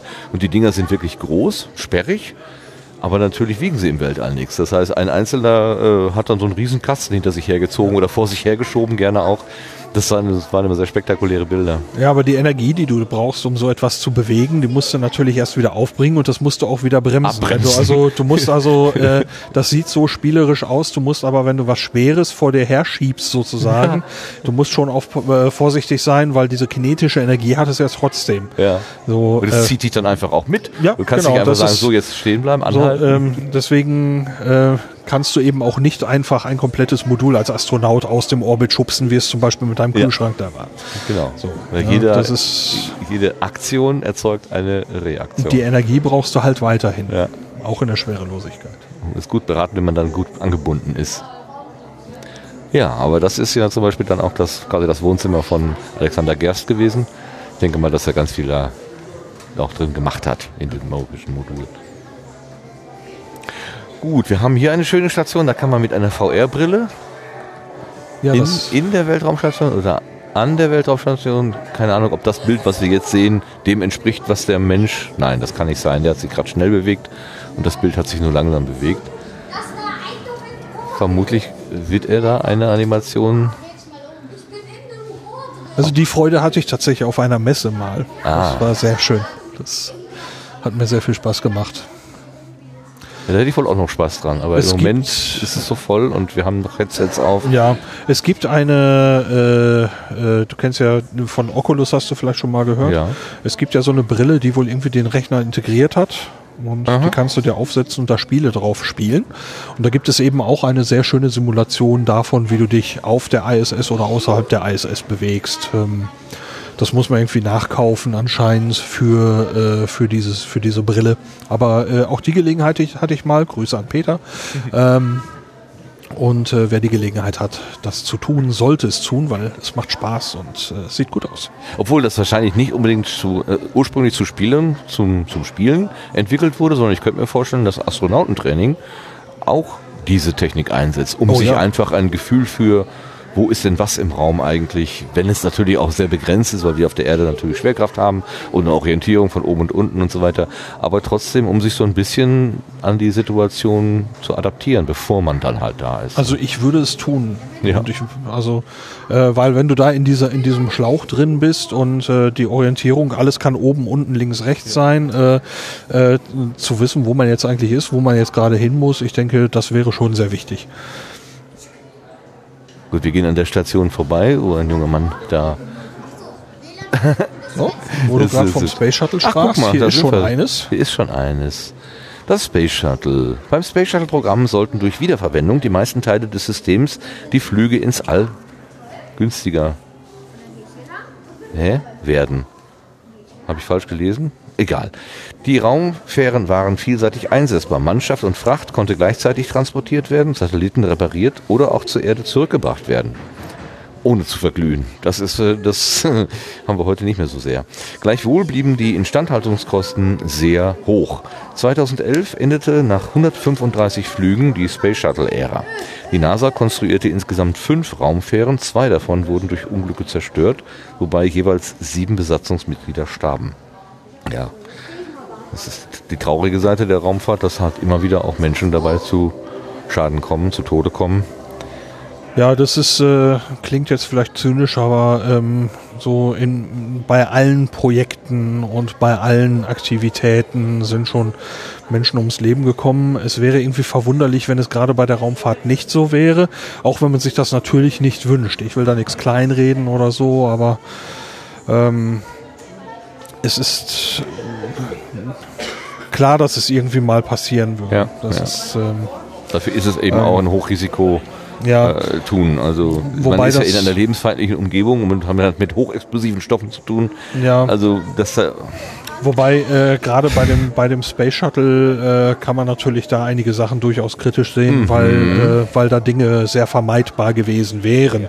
Das muss man muss man ja eindeutig sagen. Also gerade beim äh, Challenger Unglück, ähm, bei der Sache mit dem Dichtungsohrring, den es da gab, äh, wo es auch Warnungen gab vorher, dass dass dort eine Gefahrenquelle bestand und dass man es besser nicht starten würde. Wegen der, zu dem Zeitpunkt sehr niedrigen Temperaturen. Genau. Die Flexibilität des Dichtungsrings äh, war eingeschränkt und da haben die Ingenieure gesagt, nee, also komm, wenn das hier unter x Grad ist, dann sind wir eigentlich nicht startfähig und dann haben wir bei andere Verantwortliche gesagt, scheiß drauf, machen wir trotzdem. Ja, und dann hatten sie das Ergebnis. So ist die. Geschichte. Also ich Ja, kann natürlich nur wiedergeben, was ich so gehört habe. Möglicherweise Nach meinem Kenntnisstand haut das aber ungefähr so hin. Äh, dann gab es die Columbia, das Columbia-Unglück. Äh, die ist eben nicht beim, beim, beim Start äh, zerstört worden, sondern äh, während der Landung, beim Wiedereintritt. genau, Ähm, noch äh, da ist ein Stück Isoliermaterial äh, abgefallen und hat eben das Space Shuttle beschädigt beim Start. Ähm, und an, als das Space Shuttle wieder zurückkehrte auf die Erde, ist es an der Stelle eben ja katastrophal überheiß geworden, Ja. würde ich mal sagen. Und äh, die Columbia ist dann zerstört worden und mit eben dem tragischen Ausgang, den die Sache hatte. Und äh, ich habe danach also äh, jeden Start und jede Landung, jede Space Shuttles habe ich äh, ziemlich äh, gebankt äh, verfolgt und war immer happy, wenn, wenn, wenn wieder Start und Landung, wenn diese Phasen wirklich wieder durch waren. Und äh, ja, der letzte Flug war dann 2011. So nach dem Unglück 2003, da war Columbia, 2006 hat man es wieder aufgenommen und der letzte Flug war dann 2011. Und Im Moment ist äh, tatsächlich äh, der Weltraumbahnhof in Baikonur der einzige Platz, von dem Menschen aus zu internationalen Raumstationen gebracht werden. Und ähm, das soll sich relativ kurzfristig ändern. Es gibt mehrere Konzepte, die da ähm, im Moment in Arbeit sind. Zum einen arbeitet SpaceX an dem Crew Dragon. Mit dem möchte man an die zur ISS fliegen. Die wollen äh, im ersten Halbjahr äh, einen Probeflug machen. 2020 schon? Ja. Ui. Und äh, dann kommt auch noch der Starliner von Boeing, der noch dieses Jahr einen Testflug haben soll, noch soweit ich weiß, am 19. Dezember, aber noch unbemannt. Ähm, wenn ich das jetzt richtig habe. Also da darf man sehr gespannt sein. Und der Cygnus ist ja, der Cygnus-Transporter ist ein reiner, reiner Cargo, also äh, Materialtransporter. Die, die haben natürlich weniger äh, hohe Auflagen. Also alles, was Personen befördert, muss wesentlich höhere Sicherheitsauflagen, unter anderem auch dieses Space Abort System, äh, Quatsch, Launch Abort System, also dass man die Personen, sollte es beim St- auch noch auf der Startrampe eine- Explosion geben, dann irgendwie aus der Gefahrenzone herausbringt. Ähm, und der bevorzugte Weg ist eine kleine extra ein kleiner extra Antrieb, der eigentlich nur genau dafür ist. Und ich glaube, der wird auch noch getestet von, Ja. von gibt's, wurde gestern angekündigt, man hatte einen solchen Test gemacht vom Boden aus. Der war erfolgreich und man möchte den noch aus dem Flug machen. In-Flight Abortion Test oder immer ganz spektakuläre Sachen. Ähm, du warst vor zwei Jahren? 2018. Ja, wenn jetzt 20, 2020 ist, warst du in Baikonur? Letztes Jahr genau. letztes Jahr und hast einen Raketenstart miterlebt und hast dir vor allem die Modelle mitgebracht. Ja, Und tatsächlich. hier stehen solche Sachen, äh, ich, das erinnert mich gerade an die Sachen, die du mir gezeigt hast. Ja, die sind ein bisschen größer allerdings. Aber wir sehen hier äh, verschiedene Raketenmodelle. Also wir haben jetzt einen, vor einem Modell vom Space Shuttle gestanden mit ihren großen, mit ihrem großen Pod in der Mitte und die beiden Feststoffbooster. Ähm, dann gibt's hier einen Tisch, da sind nur äh, sind, sind also weitere Modelle drauf und die sind alle im Maßstab 1 zu 72. Und äh, da sieht man also die Sputnik-Trägerrakete, die Vostok, die Titan 2. Das sind alles russische, ne? Äh, Titan? Ti- Oder ist das Titan? Ti- Titan ist amerikanisch. Ja, gut, äh, klar, das äh, oben der, der Kopf, das ist schon erkennbar, ja. Aber Und, da hinten ähm, rechts, die Soyuz-Rakete, das ist die sieht Soyuz? so sehr, sehr aus nach der, Genau, du hast, das ne? ist äh, in, in, ja, ist das, was, was aktuell so geflogen wird. Und eben daneben nochmal der Saturn V. Wie im selben Maßstab? Und die ist im selben Maßstab. Schreck. Das ist, äh, Ach du ähm, Schreck. Äh, als mir gesagt wurde, dass diese Lego-Rakete, die ja so viele Leute gebaut Ja. haben, so und auch ich diese Saturn V und die Sojus-Rakete, die ich aus Baikonur mitgebracht habe, das Modell, die haben fast den gleichen Maßstab. Ich sehe also diesen Unterschied auch auf meinem Schreibtisch. Ach du Schreck, lass nach. Da sieht man erstmal, was das für ein Was die Saturn V für ein Riesenteil ist. dass man das überhaupt bewegt und kontrolliert bewegt bekommt, ist mir ja komplettes Rätsel, wie das, wie man diese Kräfte bündeln kann. Meine Güte. Das ist, äh, äh, die Saturn V ist wirklich schon ein, ein enorm großes Teil. Wahnsinn. Ja, Ja, da war ja eure, ähm, eu- eu- eure Wahrnehmung der äh, Soyuz-Rakete in Baikonur war ja auch eher so, ach, größer ist die nicht. Ne? Ey, ja, das, das hat sich aber, war so ein bisschen eine Frage der Lage. Ähm, wenn, als, als sie an uns vorbeirollte beim Rollout, da wirkte sie sehr klein, auch das Modell, das wir in der Baikonur in, in, in der Stadt gesehen haben. Also Modell, da war ja eine, eine, eine vorherige Bauart, stand dort als Monument. Und äh, ähm, da fuhren wir ja mit dem Bus vorbei und hatten dann irgendwie gesagt, "Hä, was ist das, 1 zu 2 äh, oder was weiß ich und stellte sich heraus, das war ein, ist ein 1 zu 1 Monument. Es ist die Rakete, wie groß sie wirklich ist. Und wenn du sie da, da so siehst und läufst daran vorbei, dann wirkt sie absurd klein. Ähm, das ändert sich in dem Moment, wo du, äh, wo sie aufgerichtet wird, dann wird die Rakete schlagartig groß. Also es ist eine, eine Scheinrakete, so bei Michael Ende oder so. Ja, genau. Ähm, das ist, äh, ähm, aber so der erste Moment, als die Rakete aus der, aus der Garage rollte und an uns vorbeirollte, habe ich gedacht, okay, äh, ich dachte, ich wäre überwältigt. Mhm. Das muss man, muss man sagen. Aber ähm, als sie dann auf der Startrampe stand, war das schon sehr imposant. Und was mir auch aufgefallen ist, ähm, dass je nachdem, wie ich die Fotos beschnitten habe, später in der Nacharbeit, ähm, auf der Webseite vom Projekt, ähm, von, dem, von dem Podcast auf Distanz Goes Baikonur, da gibt es oben ein Raketenbild. Da sieht sie riesig aus, obwohl sie liegt. Ja. Also äh, weil der Rest ist rausgeschnitten und plötzlich hat man einen ganz anderen Eindruck. Ähm, ich glaube, dass eben viel der, der, der Bilder, die so veröffentlicht werden und so, natürlich auch vielleicht so ein bisschen auf Eindruck getrimmt Ja, werden. na klar. Ne? Ein bisschen Weitwinkel äh, geschickt eingesetzt und so weiter. Ja, als ich diesen Ausschnitt gezogen habe, um als Webseitenheader zu, zu dienen, da habe ich gedacht, wow, plötzlich ist die Rakete groß. Es gibt doch eine große Rakete. Jetzt, So, so einfach wird die Rakete größer. jetzt steht vor uns noch eine Ariane 5, also ein Genau. europäisches Modell. Das ist aber jetzt ein anderer Maßstab. Ja, völlig anders. Das ist Voll. 1 zu 25. Okay. Und äh, ja, ist aber auch schon, schon, schon ein großer Trumm.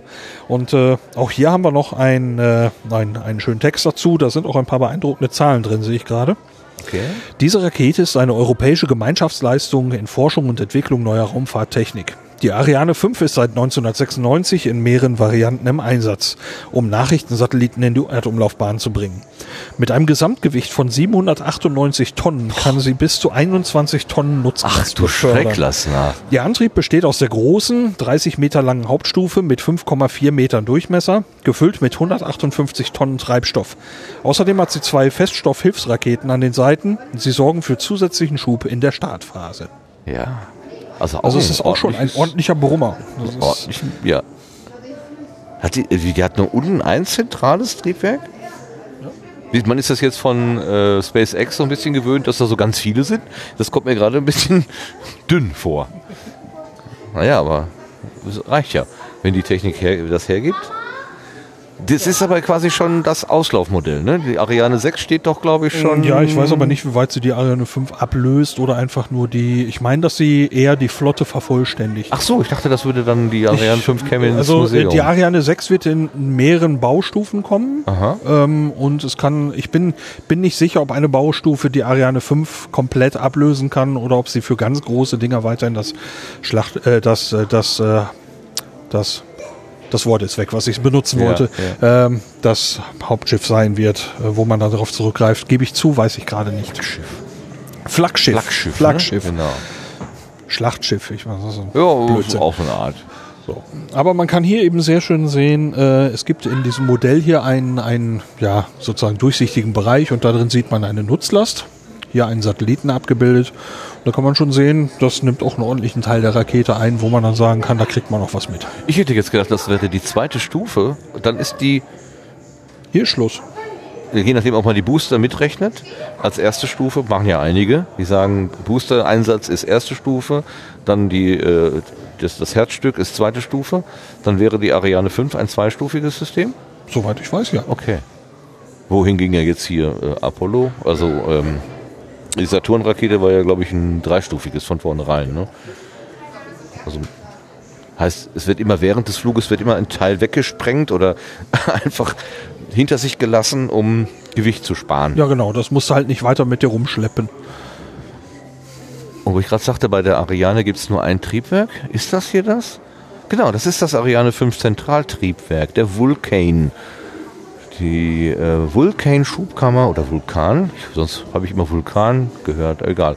Hier steht Vulcan, ist das Herzstück des Zentralantriebs der europäischen Trägerrakete Ariane 5. Das Triebwerk gehört zu den leistungsfähigsten der Welt. Es erreicht bei einer Schubkraft von mehr als 100 Tonnen eine Leistung von 3 Millionen PS. Bei ca. 3000 Grad Celsius verbrennen pro Sekunde 234 Kilogramm flüssiger Wasserstoff und Sauerstoff zu Wasserdampf. Der Hohlraum zwischen Innen- und Außenwand wird zur Kühlung mit minus 230 Grad Celsius kaltem flüssigem Wasserstoff gefüllt. Diese aufgeschnittene Schubkammer hat ein Gewicht von 300 Kilogramm. Im Originalzustand wiegt sie 600 Kilogramm. Da habe ich mal ein Doku gesehen, da haben die diese Einspritzdüsen irgendwie hergestellt und dann da oben reingetan. Und das sind mehrere hundert, ich weiß gar nicht. Das sieht mir wohl so aus, ja. Aber das, da hab ich, gedacht, was, was machen die denn da? Das ist alles so filigran. Und dann, ähm, es ist nicht so, was ich irgendwie gedacht habe. Ach, guck. Es ist, Oh, ist unser Start. Woran erkennst du das denn? Ja, 6.6.2018. Ach so, am Datum. Okay, ich dachte jetzt an, an der, wir, Ja, an, das- an das- der Eleganz. Da ist das Korolev. Ja, das hatte ich tatsächlich noch, Ja. hab ich, das hast du mitgekriegt, auf ja, meinen letzten Fotos vom, vom Start habe ich die, das, das Korolev-Kreuz gerade noch erwischt. Jetzt müssen wir das den Begriff erklären, glaube ich. Ja.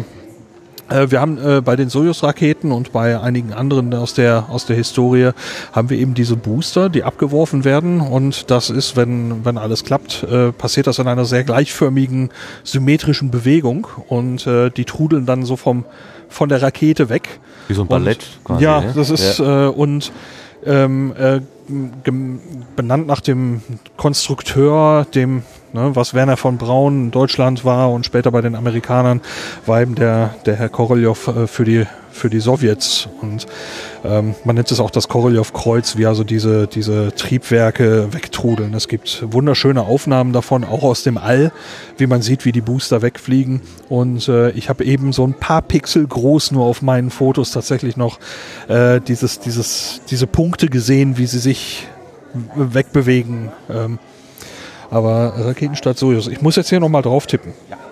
Äh, Das ist also die Aufnahme von Roskosmos. Aber was man da auch schön sieht, ist, dass man das, das äh, Triebwerk selber, die Flamme, gar nicht sieht, weil die nämlich hinter einem Hügel verborgen ist. Ja, wobei das ist noch eine andere Perspektive als die, die wir hatten. Wir haben noch weniger von der Rakete gesehen am Anfang. Und ähm, Ja, mir Ja, fiel nur auf, selbst die offiziellen Bilder sind nicht ganz komplett, außer ja, dieses hier. dieses hier ist jetzt direkt vom Startplatz, wo du auch während der Führung nicht hinkommst.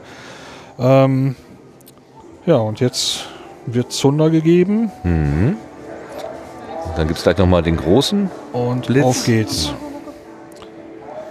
Und äh, ja, diese helle Flamme, das ist wie ein, ein kleines Stück Sonne am Himmel. So hell ist das. das ist phänomenal. Also jetzt kann man sehen, dass wir jetzt die Rakete so gut erkennen können und die einzelnen Flammen kann man sehen, dass sie also massiv ab, abdämpfen müssen, weil normalerweise diese Flammen alles überstrahlen würden. Das ist eine ganz tolle Aufnahme, die wir hier sehen. Kann man sich das so ein bisschen vorstellen wie, wie so eine Schweißerbrille, wo alles also Ja, so dunkel ist, so äh, So stelle ich mir, mir das in etwa vor, Ja. nur, nur sicherlich irgendwie auf elektronischem Wege. Ja, und äh, es geht dann ja äh, ziemlich schnell, dass also der, der große Krach vom Start äh, leiser wird. Und jetzt sehen wir hier nur diesen gleißenden Punkt auf dieser Aufnahme. und äh, es dauert dann eine ganze Weile, bis wir dann eben. Zack, diese Wolke habe ich auch noch fotografiert. das ist dann äh, der, wo die Rakete durch irgendeine Wolkenschicht oder Ja. Luftschicht Ja, ja. gibt ja auch den Punkt der maximalen was war das Belastung, noch ja. Belastung, wo dann also die Geschwindigkeit der Rakete und die Dichte der Atmosphäre ein Maximum, also die, die, das Genau, Zusammenspiel das ein Maximum erreichen, also die stehen sich quasi so, genau, wie du gerade sagst, so Kopf an Kopf gegenüber. Ja, nee, das war so. eigentlich eher so, man Ach hat so. zwei, zwei Graphen, Ach die so. sich an einem Punkt eben schneiden. So, ähm, Und da gibt es Ähm, den maximalen Punkt. genau. Der, äh, und äh, das ist sozusagen auch das, was wo die ganze Technik gegen getestet wird, gegen diesen Maximalpunkt. ja, Alles andere und davor plus- und danach plus, ist wieder plus einfacher. Toleranz. Hm, Ja, ja, schadet nicht. So, jetzt äh, sieht man so, dass die, die, die, die lange Flamme ist jetzt mehr oder weniger verschwunden. Jetzt sieht man nur noch diesen kleinen Punkt. Und äh, zack, gemacht? da ist das Korolev-Kreuz Genau. und da sieht man hier dieses, dieses Trudeln, wie, Ja. die, wie die wegrotieren. Und dann ist dieser, dieser kleine Film auch wieder Ist aber dann sicherlich für die Startcrew, die das am Boden verfolgt, auch immer so ein Moment zu sagen, Gott sei Dank, alles gut gegangen. Oder wie immer der Äh, Gott dann also- in Russischen heißt. Es gab ja äh, dann später im Herbst 2018 einen, einen Zwischenfall, Ja. einen Start, der nicht gut verlaufen war. Da saß ich schweißgebadet vor dem Livestream und habe gesagt, oh je. Und, Du äh, hast das gesehen und auch sofort interpretiert ich habe als ich hab das? Korolev-Kreuz gesehen, habe gesagt, ach du Scheiße. Au, aha, guck mal. Weil das, äh, das sah nicht normal aus. Ja. Ähm, das war ich nicht gewohnt. Ähm, und es wirkte auch aus dem, aus dem Livestream, ich hab, äh, man konnte dann auch sehen, dass sie, also es ist wohl ein abrupter Moment, aber äh, wie es die Astronauten, Kosmonauten durchschüttelte in dem Moment, das wirkte, wirkte ungewohnt. Also ich habe mir sagen lassen, das kann wohl mal ein bisschen was ruppig werden und das wäre nicht unbedingt der einzige Moment, wo du interpretieren kannst. Aber ich habe das gesehen, habe gesagt, "Uah, das war irgendwie nicht, nicht gut. Nicht Und- Picture Book-like, Nee, wie, wie, die ähm, Amerikaner immer gerne sagen. Genau, das äh, und äh, die Sache ist ja zum Glück gut ausgegangen, dass wir also dann eine eine eine kontrollierte Notlandung hingelegt haben. Aber äh, zwischendurch war schon so ein etwas banger Moment, weil das kannte man aus der Sojus-Geschichte eher selten. Da gab es ja dieses wunderschöne Bild, wo die beiden dann irgendwo in so einer kasachischen Hotel Mit Nüsschen. mit Nüsschen so saßen, so ultra cool, so gerade vom Himmel gefallen. Ja, mit Blutdruckmanschette. Ja, so mit, mit wahrscheinlich auch einer Gehbelastung, die, die man jetzt nicht so gerne so unbedingt so mitmacht. Und die saßen dann da so easy peasy im Hotel und aßen Nüsschen. Also, Ja, also ach gut, haben sie Alexander Hab Gerst gedacht, so, eingebaut. äh, also wenn man Nüsschen haben möchte, muss man, Muss man sich einmal so vom Sojus-Start überstehen, so einen Sojus-Fehlstart überstehen. Ähm, naja, also hier haben wir tatsächlich eine, einen, einen kleinen Alexander Gerst, so ich würde mal sagen 20 Zentimeter hoch, in einer Sojus-Kapsel. Und Ja, äh, die hat die so Kapsel sitzt auch an einem Sojus-Raumschiff, komplett mit Solarpanelen. Und da kann man eben auch sehen, wie dicht gepackt die da eigentlich drin sitzen. Das ist, ist unvorstellbar. Ich habe das mal äh, bei, einer, bei einer Ausstellung, Garten, wie hieß denn das? Äh, wie heißt denn diese? Landesgartenschau, Bundesgartenschau. Das war bei uns in der Gegend und da stand als Attraktion auch so eine Kapsel, die tatsächlich geflogen war. Also mit, mit Brandspuren und so weiter.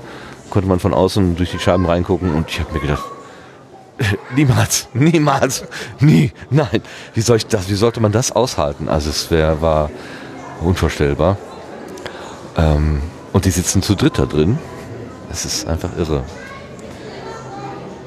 Und teilweise ja dann auch lange. Also Aufenthalte von so sechs Stunden oder so. Ja, und äh, Muss man wenn, schon du, mal wenn du rechnen, eben ne? nicht den kurzen Weg hast, dann äh, bist du da ja auch, äh, also in diesem, in diesem Verbund eben auch noch länger drin. Ja gut, aber dann kannst du wenigstens hier von dem da aufstehen Ja, ja, und ja. dich ja, mal hier hinbewegen. Natürlich, aber so, ähm, der- also auch, auch für zwei Tage ist äh, das äh, in der Summe jetzt nicht unbedingt geräumig. Also nochmal ganz kurz, die Soyuz-Kapsel ist äh, dreigeteilt. Wir haben ganz unten ähm, so ein, so ein Technik- und Steuerungsmodul, da kommt kein Mensch rein, das ist äh, reine Technik. Dann in der Mitte das, ähm, wie heißt das, Kommandomodul? Nennen wir es mal jetzt einfach so. Nehmen wir es mal Kommandomodul. Da ist eben auch, äh, wenn man so will, ähm, das Steuerpult für das Ganze und das koppelt Nee, warte mal, also es koppelt alles an die ISS an und ganz oben ist das Orbitalmodul, was äh, gebraucht wird, um äh, diese zwei Tage Anreise etwas erträglicher zu machen. Ähm, das wird auch an die ISS angekoppelt, also so in dieser, dieser Dreiteiligkeit wird es halt angekoppelt und beim, bei, der Rück, bei der Rückkehr kehrt nur das mittlere Teil zurück. Nur das mittlere wird quasi äh, durch, die, ähm, durch den Hitzeschild, der da dran ist, ähm, durch, die, die, durch die Atmosphäre sicher nach unten geleitet. Die anderen Teile verglühen, wahrscheinlich auch kontrolliert, wahrscheinlich auch da in diesem Friedhofsbereich äh, irgendwo im Pazifik. Und nur das mittlere kommt wieder zurück. Das ist das, was man dann immer am Fallschirm hängen sieht. Ja. Ist da auch noch eine Klappe? Ist das da, wo die einsteigen? Das könnte ich jetzt nicht mit Sicherheit sagen, aber ich Weil würde. irgendwie hier, hier im, äh, im, sagen wir mal, Kommandomodul ist ja eigentlich Ja. nichts, ne? Du willst ja am Boden auch irgendwie reinkommen. Das, Ja. kann, das wird gut passen, ja. Ja. Ich mir nämlich schon mal überlegt, wie kommen die da eigentlich rein? Und von oben kommen sie nicht. Ja, Beamen ist noch nicht. Dann, dann werden sie wohl dadurch das Orbitalmodul einsteigen. Und äh, wenn man mal so Bilder sieht, hier ist ja noch diese Druckschleuse dazwischen, also diese Klappe, die da, das ist ja alles sehr beengt. Da muss ja immer so irgendwie so um die Ecken rum und also wir beide mit unseren Ausmaßen, wir hätten da echt Ja, ganz schlechte Karten. Ich bin in jeder, in jeder Achse zu groß für. Ja, kannst du, ich bin nur in zwei Achsen zu groß. Okay. Ja, schon ein tolles Modell. Wirklich schön. ja, das würde ich mir auch wo an die Decke hängen. Ja. Jetzt haben wir noch einen. Ach sie, ich hatte gerade schon mal kurz den ATV erwähnt, den europäischen äh, ATV. Ah, wofür steht denn jetzt ATV nochmal? Äh, Automated Transfer Vehicle. genau. Automated insofern, das ist nicht ferngesteuert, sondern autonom. So ist jedenfalls das, was ich bei Bill angekommen ist. Das, du konntest selbstständig andocken. Und das waren, was ist eine europäische, sagen wir mal, Spitzentechnologie, die glaube ich auch nur, nur die Europäer das, auf jeden Fall ist das ein ordentlicher Also der, der ingenieurtechnischer ATV Beitrag? war ein, ein europäischer Beitrag. Äh, also du kannst dich ja auf mehrere Weisen mm, beteiligen an der ISS, indem du Te- Technologie beisteuerst, die ja auch Wert hat, oder du zahlst Geld. So, und Technologie hat in dem Moment eben noch den Vorteil, dass du eben ja Industrie, Gewerbe und so weiter alles noch ein bisschen, äh, bisschen mit einbindest und eben ja Arbeitsplätze und ähnliche Dinge dort mit, mit, mit beschäftigst. Ja. So, und eben Entwicklungen und alles mit, mit anschiebst. Und die Europäer haben halt äh, ja, quasi Hardware ne, geliefert. Fünf Stück, glaubst glaube ich. ganz, Äh, und die wurden dann eben zur ISS geflogen und auch zur Hebung benutzt. Das kann ich erinnern, dass mit dem ATV auch die ISS die Bahn angehoben wurde. Mit dem äh, ATV konntest du es, äh, das ATV ist außerdem äh, die Basis äh, für das European Space Mod äh, Service Module, das mit der Orion Raumkapsel zum Mond fliegen soll. Ja, richtig, da gibt es ja auch noch so eine Kooperation. Aber eine eigene europäische Kapsel für Menschen, Nein. die gibt es noch nicht. Nein, auch nicht in der Vision irgendwie. Ne? Wäre mir nicht bekannt. Äh, da setzt man, soweit ich weiß, auf eben Kooperation. Man liefert eben dieses, dieses Service-Modul. Das äh, ist ja jetzt äh, in Amerika angekommen. Das erste ist jetzt da. Ah. Und ähm, da. Ach, das ist dieser untere Ring von der Genau, quasi unter dem, genau. also wo der Orion dran draufsteht. Genau, was du gerade bei der Sojus sagtest, was so dieser Technikteil Ja, ja, ist. ja, genau. Das, äh, ne, ähm, man hatte bei den Mondmissionen ja auch das Service-Modul dabei, was äh, bei Apollo 13 ja ähm, ähm, äh, kaputt gegangen war. Zirkulär, ja. Ähm, diese Aufgabe haben eben hier ein, ein Modul auf Basis des ATV. Ah, ah, ah, man setzt die Technik also weiterhin ein. Okay. Natürlich drastisch modifiziert, aber das ATV war die, die Idee, die Basis dafür. Ja. Wahrscheinlich, ja, klar. Wenn man einmal gelernt hat, wie zum Beispiel manövrieren und, und ja, Ansteuern von Triebwerken und was weiß ich, Navigation, Lage, Berechnung und so weiter, wie das alles funktioniert und zusammenspielt. Und offenbar so gut, dass die Amerikaner das gerne benutzen möchten. Ich lese mal vor, was hier steht, bevor wir hier schwadronieren. Das Automated Transfer Vehicle, ATV, war ein Raumtransporter, der unbemannt Versorgungsgüter zur ISS transportieren konnte. Zwischen 2008 und 2014 wurden 28 Tonnen Fracht geliefert.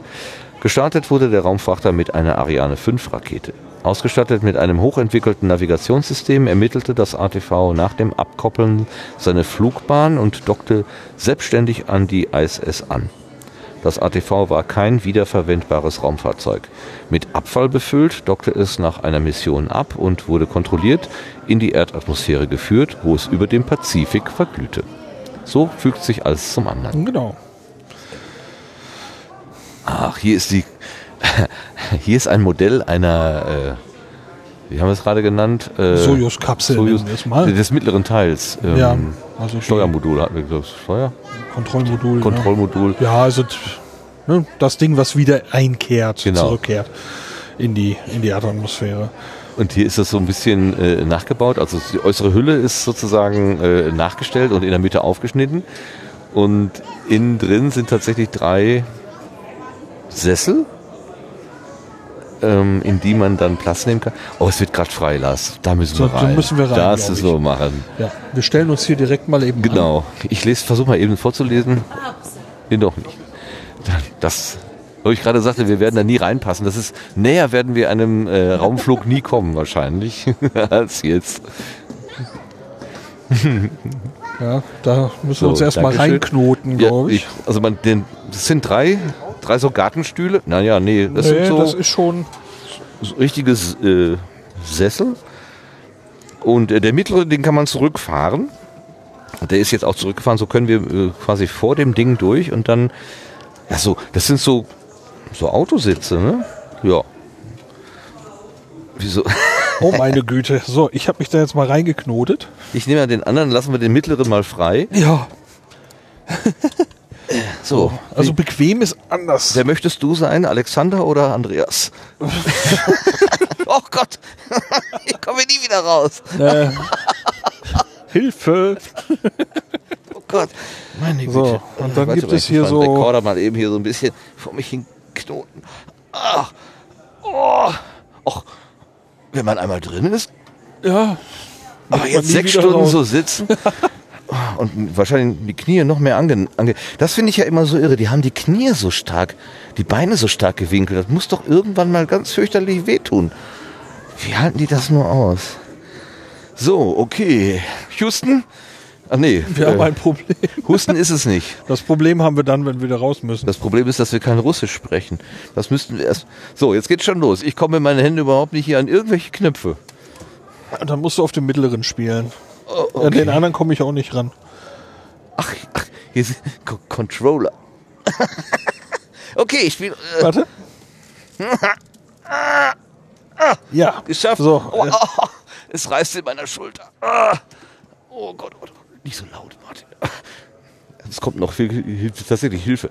So, äh, mit unter Zuhilfenahme der Füße meiner und Lars ist es mir gelungen, den Controller, der hier irgendwie an so einem Drahtseil hängt, zu ergattern. Das heißt, ich habe den richtigen Controller. Wir haben nämlich drei Bildschirme vor uns auf Jeder diesem. Steuerpanel. Jeder hat seinen, jeder macht jetzt seinen eigenen Flug.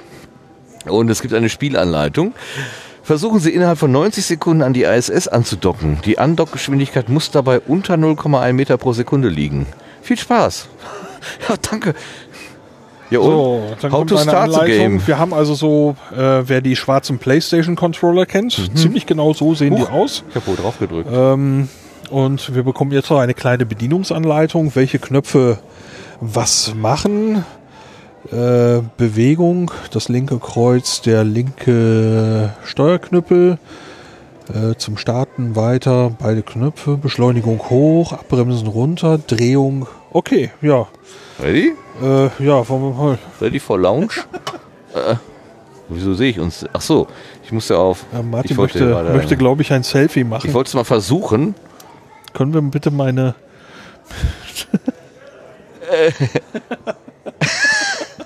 Ich glaube, es ist total unscharf. Ja, und äh, es ist auch kein sehr vorteilhaftes Bild. Meine Güte. Es sagt mir irgendwas. In diesem Modus kann irgendwas nicht gemacht werden. Ja, das ist vielleicht auch besser so. Dieses Bild könnte, könnte Menschen beunruhigen. Ich weiß nicht. Also- ich versuch's einfach mal. So, jetzt haben wir hier geselfied. Ich drücke jetzt mal äh, auf einen Knopf. Spiel startet. Oh Gott. Muss ich mitmachen? Nö, du kannst ja unabhängig spielen. Ich fliege meine eigene Route. so Finde ich auch viel besser. mal. Ich fliege meine eigene Route. Was muss ich tun? Achso, zum Starten beide Tasten drücken. Press. Achso, Beschleunigung nach oben. Drehung gegen den Uhrzeiger, Drehung im Uhrzeiger und abbremsen. Ja, und ah, ich fange einfach mal an. Das geht schon nicht, geht schon nicht los hier. Zwei Knöpfe drücken, beide. Wie hast du den gestartet? Mit dem X. Ich glaube, mein Steuerknüppel ist kaputt. Er reagiert nur auf die Knöpfe. Ach, immer diesen Ärger mit den. Meiner, meiner Ja, geht das ist die. Geschwindigkeit, neun, also 90 Sekunden, Geschwindigkeit unter 0,1 Meter pro Na, Sekunde. immerhin ne? fliegst du schon. Bei mir ist- geht's noch gar nichts los hier. Ah, doch. Äh. Oh Gott. Diese Sicht kenne ich. Das sind die äh, Bilder, die man ja auch, die man ja auch äh, sieht bei den Live-Übertragungen, wo die dann dieses kleine Lach, Loch da, dieses kleine Ding Ui, da ui, treffen. ui, ui, ui, ui, ui. So, ich habe also noch 30 Sekunden übrig. Gib Gas. Und ich bin noch 17 Meter vom Andockpunkt entfernt. Äh, oh Gott. Äh, wie komme ich denn jetzt hin? Das ist natürlich auch wieder für Audiohörer ganz großartig. Also ja, es ist ich nähere äh, mich hier. konzentriert hier. Ah, Mission fehlgeschlagen. Ich bin schon tot. Ja, äh, Mission erfolgreich erfüllt. natürlich. Das, war völlig Das, ne, klar. es war jetzt aber wirklich Apollo 11 mäßig hier auf, der, auf den letzten zwei Sekunden oder ja, ist so. doch egal. Hauptsache es funktioniert. Beide Güte. Dieser Stress hier.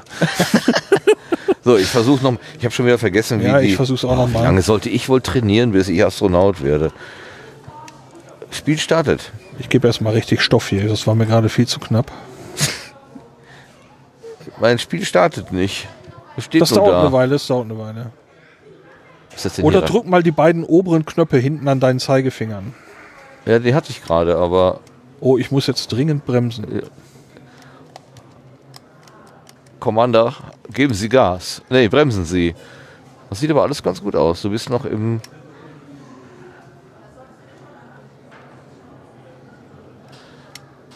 Äh, ich muss ja tatsächlich zu meiner Überraschung gestehen, es war ein bisschen schwierig, in diesen Sitz reinzukommen. Aber diese halb nach hinten gekippte Lage, die ist angenehmer, als ich erwartet hätte. Ja, jetzt so eine Weile, ne? Ja? Also. Gib mir noch eine Kopfstütze und ich mache ein Nickerchen. Das Ja, Das brauchen wir nicht. Aber es ist, ich, ich hätte echt gedacht, dass es hier wesentlich unangenehmer wäre. Ich kann mir sogar vorstellen, noch so einen dritten, wenn du nicht.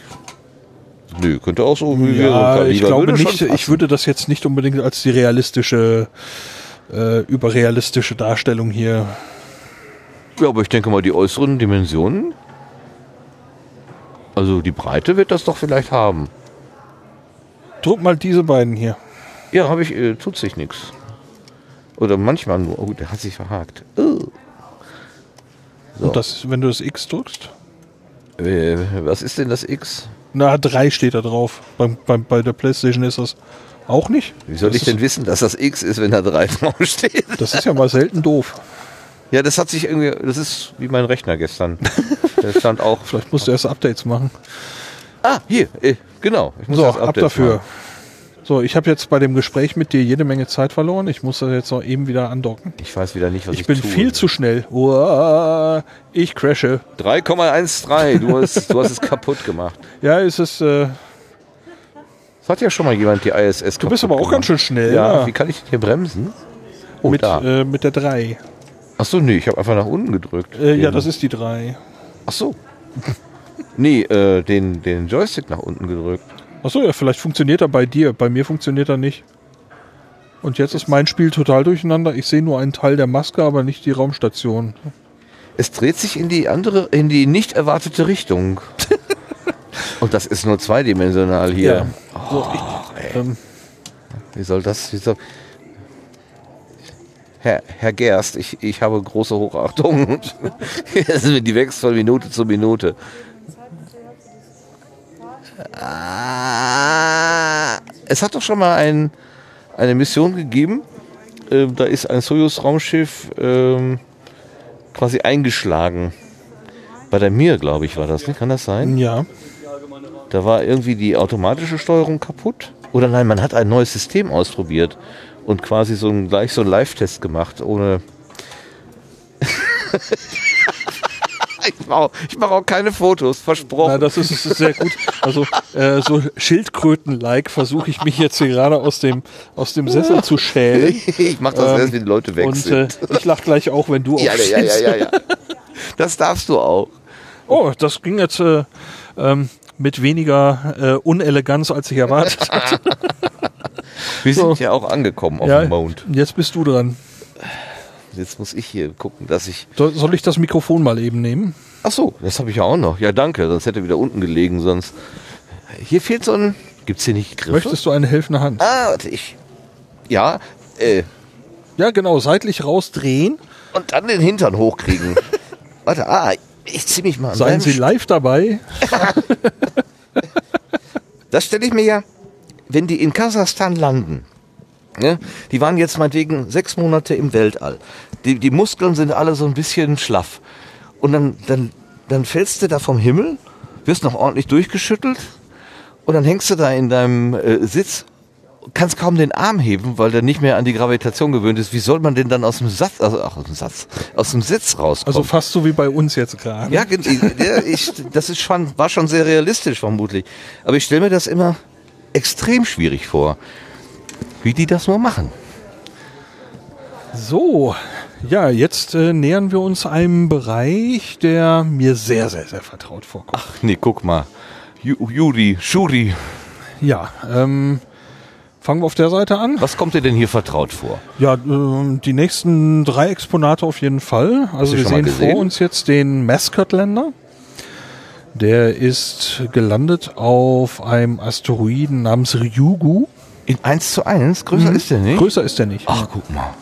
Und äh, der ist geflogen mit einer japanischen Raumsonde, der JAXA, der japanischen Raum Raumfahrtagentur, ähm, eben zu einem, einem Asteroiden, wie gesagt, Ryugu heißt der, der wurde dann da abgesetzt und äh, konnte diverse Untersuchungen machen. Und da drin ist ein kleiner Schwungarm. Und dieser Schwungarm, wenn man den eben bewegt, dann äh, ja und abrupt stoppt, Ja. dann wird die Energie im Prinzip so übertragen und das Ding hopst über den über den Asteroiden. Der Ah. konnte sich also auf dem Asteroiden bewegen, indem er hüpft Ja. durch diesen Schwungarm, der da eingebaut war. Das ist so ein bisschen wie man, auf, wenn man auf dem Bürostuhl sitzt mit Rollen und würde dann so den Arm nach vorne, dann, dann gibt's ja auch so einen Impuls. Manchmal Genau. bewegen sich die Rollen dann so ein bisschen. Genau, So, so, ähnlich. Mhm. So, so ähnlich. Und äh, die konnten den dann eben, wenn der dann irgendwie falsch zu liegen kam, falsch rum und die wollten den eben anders haben, dann haben sie den eben mit diesem Schwungarm dann so kleine Impulse gegeben und haben dann geguckt, ob er dann richtig liegt. Und ähm, ja, der ist dann äh, 17 Stunden gelaufen. Der konnte nicht wieder aufgeladen werden, hatte keine Solarzellen oder so, sondern hatte einfach eine, eine Batterie. Wenn die leer war, war Schluss. Und da haben sie eben 17 Stunden lang Wissenschaft auf dem Asteroiden gemacht. Und dann war, äh, dann war die Mission von ihm kontrolliert beendet. Und soweit ich das wahrgenommen habe, ist es sehr gut gelaufen.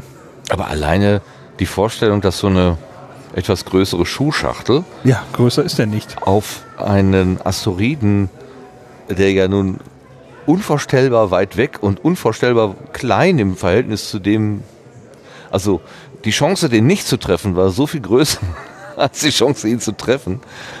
Ähm, das ist schon beeindruckend. Einfach beeindruckend. So. So, Du, hast hier, du machst hier gerade. Willst du es umprogrammieren? Nein. Machst du hier einen Ich auf. hatte für den falschen Film gewählt. Also dies ist äh, ein Demofilm von der DLR, den gibt's auf der DLR Homepage und ich meine, dass die den auch bei YouTube haben. Die Mission eben Hayabusa 2, die japanische Raumsonde, die du Mhm. hier siehst. Das ist auch ein ziemlicher Klopper, wenn du den mal in, als 1 zu 1 Maßstab siehst. Ähm, ich habe den mal auf einer Raumfahrtmesse und in Bremen im Rathaus hatten die den mal ausgestellt. Und da ist an der Seite, ragt dann eben dieser Länder daraus, der, Mhm. der Mascot, diese Schuhschachtel. Und ähm, ja, der ist dann eben eine ganze Weile unterwegs, wie man hier jetzt sehen kann. Das ist auch so, so, so Schwungholmanöver. Genau, das äh, Swing by an der Swing Erde, das war genau. 2015. Und dann ist der 2016, hier wird's gezeigt, wird der Ionenantrieb gestartet. Wir haben kein Modell von Hayabusa hier, ne? So, Er ähm, hatte schon einen. Der Ja, hat, ja, der hat, ja, ja, also ja. Ionenantrieb ist äh, noch äh, relativ re äh, relativ jung, noch, ne? taucht aber in, äh, in den aktuellen Missionen immer wieder. Äh, ist inzwischen, ich will, es klingt jetzt ein bisschen komisch, aber ist im Prinzip inzwischen Standardtechnologie. Ist äh, insofern interessant, weil da eben die von den Sonnen Sonnensegeln oder Kollektoren eingefangene Energie mit benutzt wird. Äh, eigentlich benutzt du nur diese Energie. Ja, du brauchst aber auch irgendeinen Stoff, Helium oder was, was dann da äh, ionisiert wird und rauspustet. Oder? Ja, aber der ist selber nicht Teil der Energie. Ach so, sondern, ah. äh, du beschleunigst diesen Stoff und Ja. erzeugst damit diesen Impuls. Ah, okay. Die Energie, um diesen Stoff zu beschleunigen, Nur ist rein, äh, holst du rein über die über Elektrik rein. Diese Ionisierung oder ausblasen sozusagen au, ausgeben. Das äh, du machst dir nur die Masse dieses Stoffs zu, zunutze. Also ähm, BP Colombo, die Mission, die jetzt unterwegs ist zum Merkur, die hat vier Triebwerke, vier Ionentriebwerke. Vier, oh. Und ähm, die setzen Xenon ein und die haben so viel Xenon da drin, so wenn ich das jetzt richtig im Kopf habe, eine Jahresproduktion, Weltjahresproduktion Xenon fliegt da als äh. Ausstoßmasse mit. Wahnsinn. Ja, und was man jetzt eben sehen kann, ist, äh, wie Hayabusa 2 auf den Asteroiden, äh, sich dem Asteroiden nähert. Ja, in, in der Animation Und- einfach so Ja. geradlinig von oben, als wäre es das einfachste von der Welt. Und äh, dann kommt eben der Moment, hier kannst du ähm, die Triebwerke sehen und hier sitzt diese hier. Kiste. Ja. Sieht man, erkennt man sofort Genau. wieder. Der wird eben ausgestoßen Mit Federkraft und poltert gleich. Das sieht ziemlich polterig aus, poltert eben über die Asteroidenoberfläche, purzelt da herum und äh, kommt dann halt nicht. irgendwann zu liegen. Crash. Also das, was äh, der Länder, von dem wir gleich noch sprechen, nicht tun sollte, war hier ausdrücklich erlaubt und eingeplant. Ja, mit, mit Staub, wie schön. er, er dreht sich ein paar Mal um die Achse, aber ganz, ganz langsam, so wie in Zeitlupe, wegen der sehr, sehr geringen, Genau, ist äh, ein, ein sehr kleiner Körper. wegen der sehr geringen Erdanziehung, hätte ich jetzt beinahe gesagt, äh, auf dem äh, Asteroiden wird es natürlich keine Erdanziehung, sondern Asteroidenanziehung sein. Das, man könnte es auch Gravitation nennen oder Schwerkraft. So, und dann müsste man jetzt gleich die Animation, man sieht jetzt also wie der, wie der, der Länder quasi äh, transparent wird. Man sieht verschiedene Sensoren werden gezeigt in dem Film. Guidance, Ähm, Navigation. Ne? Lagebestimmung ähm, spielt eine Rolle. Und Das sieht so aus wie so das ein... ist das Schwungrad. Ach, Und das so ist halt wirklich nur so groß, ungefähr. So, Ja. Ich zeige so, äh, so, so eine ungefähr 10 Handspanne, Zentimeter, ne? ja, so. Zwischen, wenn man den Daumen Ähm, und den Zeigefinger, äh, den kleinen so. Finger so abspreizt. So. Mehr ist es dann nicht. Ja, dann gibt's eine Batterie. Dicke Batterie. Ne? Die- 16 Stunden, also 17 haben sie dann gehalten. Äh, hier in dem Video ist noch von 16 die Rede. Dann gab's eben die Kamera. Der Mascot, ja. Ja, und dann hat er eben Daten gesammelt, hat die an Hayabusa gefunkt. Hayabusa hat sie zur Erde geschickt. Und äh, kontrolliert wurde der Mascot äh, eben aus Köln. Weißt du, wie oft man dieses Ärmchen in Bewegung gesetzt hat? Wie oft man die Lage verändert hat? Ich meine, dass es unter 10 war und über 5. Oh, doch. äh, meine ich. Donnerwetter. Aber das, äh, äh, äh, da steht die Aufbereitung bei mir noch aus. Mhm. ja, und äh, die Antenne zur Übermittlung, also dieses, dieses weiße Ding hier, ne, das, Das ist die äh, Antenne, ist die ja. Antenne, mit der er Mhm. dann zur, äh, zur Hayabusa-Sonde schickt. Die übrigens Proben nimmt von dem Asteroiden, die titscht so auf den, Ja, auf den Asteroiden und soll diese Proben zur Erde bringen. Und äh, das ist also eine sehr anspruchsvolle Mission, die die Japaner da fliegen.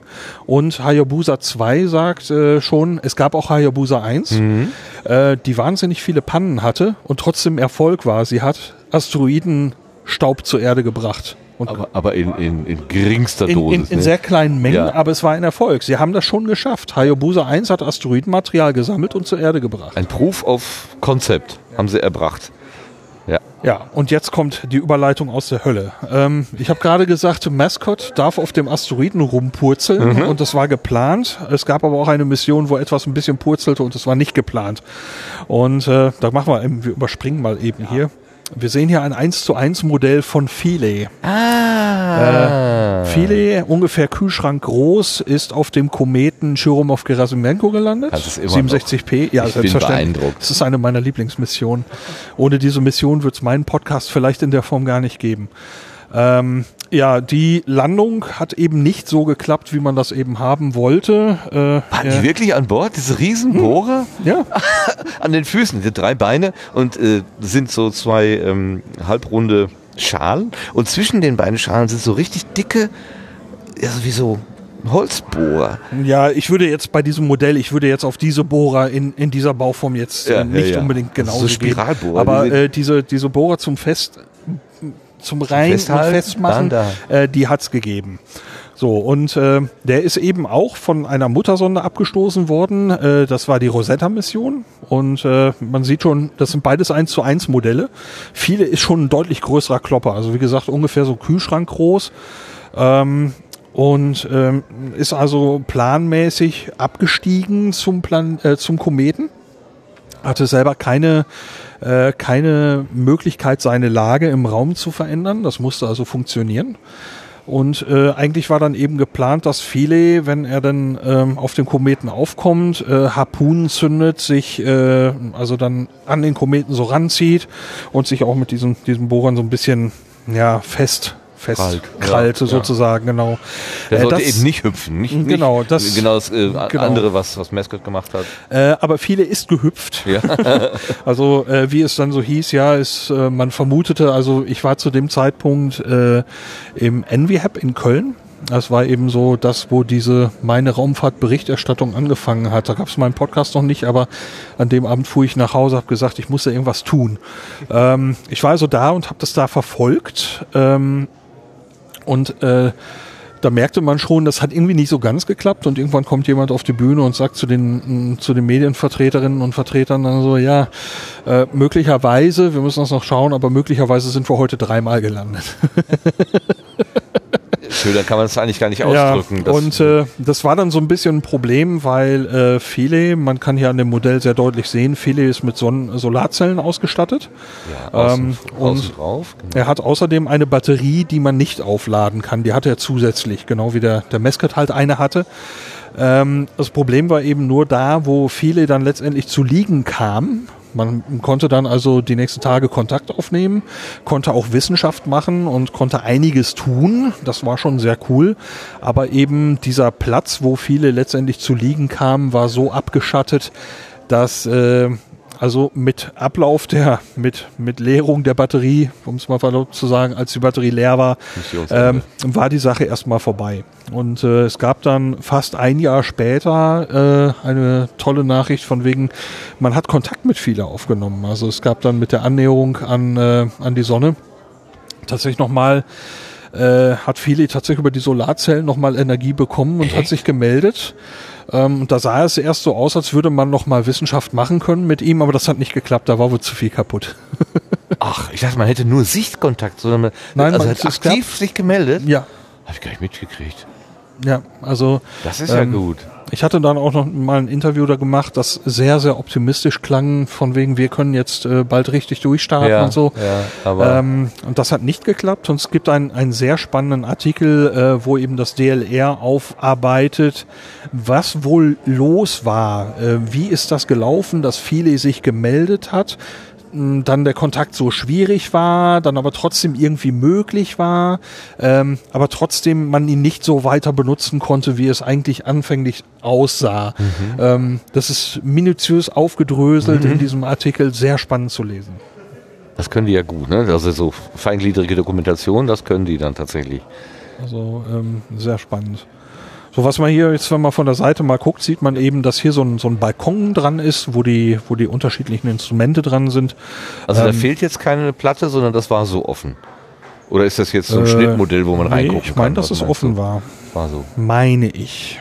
So, und äh, da sieht man eben den, den Bohrer, mit dem man Dinge tun wollte. Man sieht den Hammer, äh, also das ist der Hammer. Ähm, mhm. Dieser Hammer ist dann äh, bei der HP Cubed Mission also schreibt sich HP hoch 3. Mhm. Ähm, die ist gerade mit der Marssonde InSight auf dem Mars und äh, ja, äh, es, ist, es ist kompliziert, weil dieser Hammer dort an der Stelle nicht genau das tut, was man eigentlich erwartet von ihm. Ähm, der ist nicht in den Boden rein, sondern wieder raus. Ne? Der, der, ist ein bisschen zurückgehopst. ähm, und, Erst wollte er äh, nicht rein, ich, dann hat man ihn reingeschubst und jetzt hat ja, er sich wieder rausgearbeitet. Genau. Maul, hast du ja nicht Maulwurf? Ja, da wird auch der Maulwurf der genannt, der Maus genau. Maulwurf. Und das ist äh, basiert tatsächlich, ist äh, technisch mit dem Hammer in äh, im Filet etwas verwandt tatsächlich. Ja. Ähm, ja. Also was im Prinzip ein, ein wenn ich jetzt das Mikrofon so nehme, innerhalb dieses Körpers bewegt sich also irgendwas und durch die, so ähnlich wie beim Mesket, durch die, die innere Bewegung äh, überträgt sich das auf das Außen. So, ne? kann man das so sagen? Den, den, genauen Funktionsmechanismus weiß ich gerade gar nicht. Aber irgendwas ja. muss ja da die mechanische, ja, ja. Äh, den, Impuls, den, Impuls erzeugen. Ne? Ja, aber da würde ich jetzt nur raten, dass. Ja, okay. Äh, ähm, ja. Aber trotzdem, die alleine die Tatsache, so einen Asteroiden zu treffen, ähm, ich finde das ja gut, vielleicht ist das Weltraumnavigation dann am Ende nur noch äh, die Koordinaten zusammenfügen. Ja, ich weiß, wo ich hin will und ich weiß, wo ich bin und dann muss ich halt da und dort ein bisschen Gas geben oder ein Swing bei berechnen ja, so. oder so. Es, du, du, aber äh, ja, äh, ich, ich finde, du hast recht, aber ich würde das Wort nur streichen. Ja, äh, ähm, es gibt also eine Pressekonferenz gerade in Bezug auf die Rosetta-Mission, ähm, wo also äh, nochmal ganz klar gesagt wird, äh, all credits oder alle alle äh, Achtung äh, an die Flugdynamiker, die sie möglich gemacht haben. Also die haben sich ja äh, dem, dem Kometen, den wir jetzt hier in einem Modell äh, Maßstab 1 zu 100.000 vor uns sehen, äh, die, die berühmte Badeente, äh, der Badeentenkomet, ähm, äh, angenähert und dann musste sie erstmal gucken, ja, wie sieht's mit dem Schwerefeld aus und so weiter. Und dann haben sie sich in so dreieckigen Ach ja, das war so ganz ja, hat man sich angenähert absurde, ja. und hat den Kometen erstmal komplett vermessen ähm, und ist dann später in, in Orbits gegangen und äh, teilweise weitere Orbits, teilweise nähere Orbits und hat eben zwischendurch auch noch Probleme gehabt bei einer größeren Annäherung, dass Staubteilchen von dem Kometen, der, der bläst ja die ganze Zeit Materie ab, ähm, Staubteilchen des äh, Kometen, also den Starfinder, durcheinander gebracht haben. Also der Starfinder ist eine Einrichtung, womit der Komet äh, herausfindet, wo schaue ich gerade hin, wie bin ja. ich äh, äh, orientiert. Ja, also die Raumsonde äh, schaut mh, anhand der Sterne, wie stehe ich gerade im Mhm. Raum und wo gucke ich gerade hin. Und äh, die Staubteilchen von dem Kometen sahen also wie kleine Sterne aus. Und äh, ja, dann Mhm. Viel konnte der eben die. Sternbilder nicht mehr rausholen. Und äh, das war so zwischendurch so eine, so eine etwas unerwünschte Situation. Dann hat man wieder Abstand genommen vom Kometen und dann konnte der Starfinder wieder seine Arbeit tun und äh, man konnte dann eben kontrolliert die Arbeit fortsetzen. Ja, und äh, an den, äh, man war sich anfänglich nicht sicher, wurde einfach äh, von diesem Kometen äh, unregelmäßig Materie abgetragen, das äh, abgestoßen, das also der eine unregelmäßige Form bekam, dadurch, dass die Materie verschwand, oder sind zwei Körper aneinander gestoßen und haft, haft aneinander haften geblieben. Und die aktuelle Meinung dazu ist eben, dass das mal zwei Körper waren. Und äh, die so aneinander haften wie so zwei Schneebälle, die man so zusammendrückt. Ja, ja, ja, ja, ja.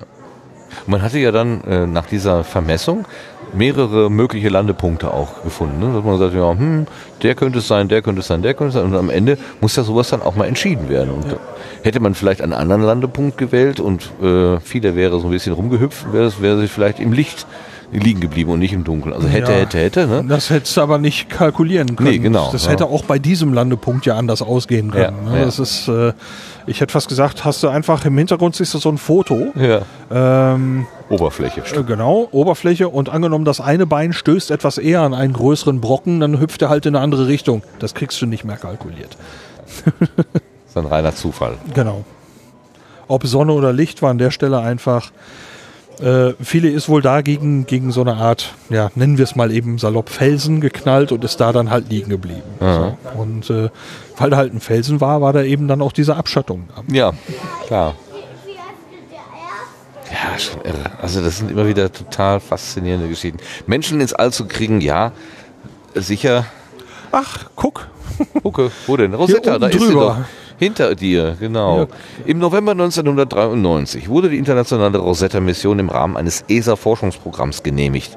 Ziel war die Erkundung des Kometen 67 Churyumov-Gerasimenko. Zur Mission gehörten die Sonde Rosetta und der Länder Philae. 2004 startete eine Ariane 5 Rakete mit beiden Sonden an Bord, die den Kometen nach zehnjähriger Flugzeit erreichten. Zehn Jahre, meine Güte.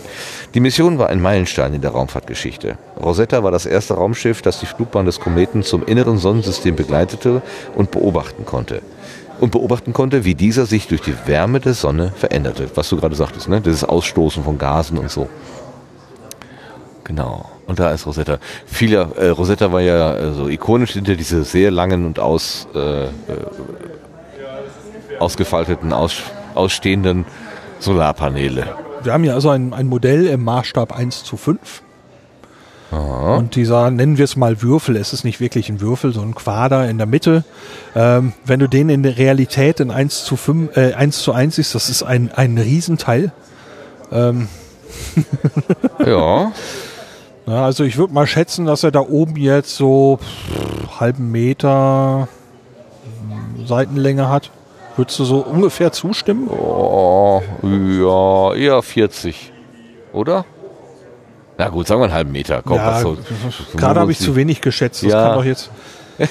Machst du jetzt im Schnitt wieder gut. Ja, genau. Im Durchschnitt ist alles gut. Nein, also ähm, man könnte es ausrechnen, weil die Maße sind ja dokumentiert, aber ist schon ein, ein ordentlich großer Klopper. Ähm, ich habe also das Flugmodell in Darmstadt, äh, das, das Modell gesehen in Darmstadt, mit dem sie ihre Tests machen. Aber sowas auf die Reise zu schicken und dann zehn Jahre zu warten, bis es weitergeht, ist einfach äh, auch, also das ist für mich irgendwie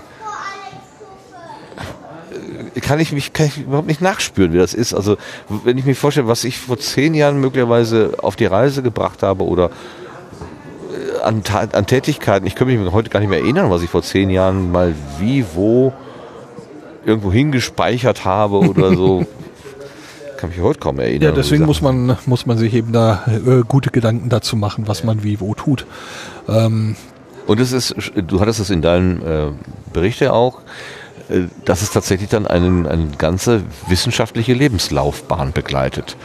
Ja, also da, da, gibt es halt Menschen, die äh, haben im Prinzip ihr gesamtes wissenschaftliches Leben an der Entwicklung und der, dem Flug gearbeitet. Und wenn das dann schief geht, dann ist richtiges Problem. Und wenn es gut geht, dann feiern die sozusagen äh, das Finale Furioso. Das ist großartig. Ne? Ja, ich hatte kürzlich mit dem Missionswissenschaftler gesprochen von BP Colombo, der ja auch sieben Jahre unterwegs ist. Das erste Jahr liegt jetzt hinter, äh, hinter der Sonde. Ähm, und es dauert jetzt eben noch sechs, sechseinhalb Jahre, bis sie da ist. Und bis dahin ist der führende, der leitende Projektwissenschaftler wahrscheinlich in Rente, hat er mir mhm. gesagt. So, und das ist so, du hast, hast die Sache so betreut und äh, ja, der verfolgt das mit Sicherheit weiter, so wie er bei der Sache war. Aber das ist schon, sind Zeiträume, wo du im Prinzip sagst, okay, ähm, da in der Zwischenzeit, ich betreue das als leitender Wissenschaftler bis zu diesem Punkt, äh, mache meinen Job so lange, aber irgendwann, wenn es eigentlich am Merkur richtig losgeht, bin ich in dem Job gar nicht mehr drin. Hm. Also das ist ähm, ja, das ist auch eine Form von Arbeitsteilung. Die einen bereiten es vor, die nächsten bringen es auf den Weg und irgendjemand das ist, das ist, wir kommen ja. jetzt wieder zu, äh, be, be, be, äh, zur astronautischen Raumfahrt. Ja, wieso sie das getrennt haben, ist mir nicht ganz klar. Ähm, wieso jetzt äh, der Sprung in der Ausstellung war. Wir haben jetzt, ja. wir kamen von den Astronauten, kamen zu den Kometen und jetzt wieder Astronauten. Naja. Hier war noch Platz in der Ecke. Ja. Was können wir hier hinstellen? Ach, wir nehmen die, die Raumanzüge. So, ähm, hier ist äh, diese, diese Sitzschale aus der Soyuz. Ja, das ist eine, da kann man also deutlich sehen, warum ich äh, selbst mit Gewichtsverlust niemals ins All reisen werde, wenn es, wenn es um solche, solche Sitze geht. Ähm, Und da ist genau diese, bleib ruhig da stehen, dann habe ich einen schönen Größenvergleich. Ja. Willst du nicht? Nee. Äh, so.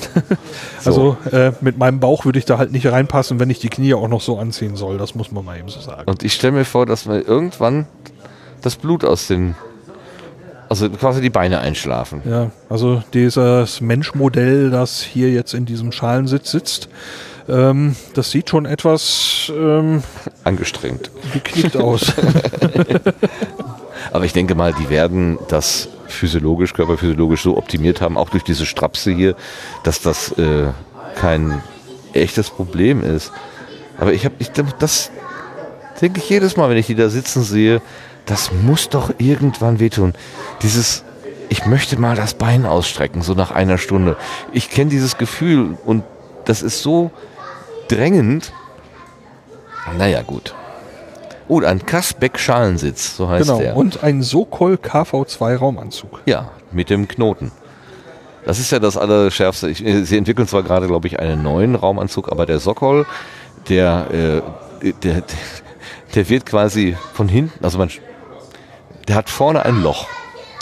Und man zieht ihn, man, man, man geht quasi rückwärts in diesen Sokol-Anzug rein, zieht ihn sich so über den Kopf und dann wird dieses Loch vorne zugeknotet. Da ist ein Lappen äh, und dann letztendlich die, das, das dicht schließende Ding, was dich gegen Druckverlust sichert, ist ein Knoten, äh, der, der jemand mit einem Bindfaden in ein Stück Lappen gemacht hat.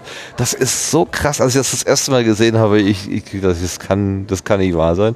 Aber das fliegt seit Jahren stabil und hat ja offenbar auch dazu geführt, dass die beiden Havarierten, äh, die da, da äh, vom Himmel gefallen sind, dass die auch zumindest was das angeht, keinen Schaden angenommen haben. Ja, wobei sie, glaube ich, auch nicht mit einem Druckverlust zu tun hatten.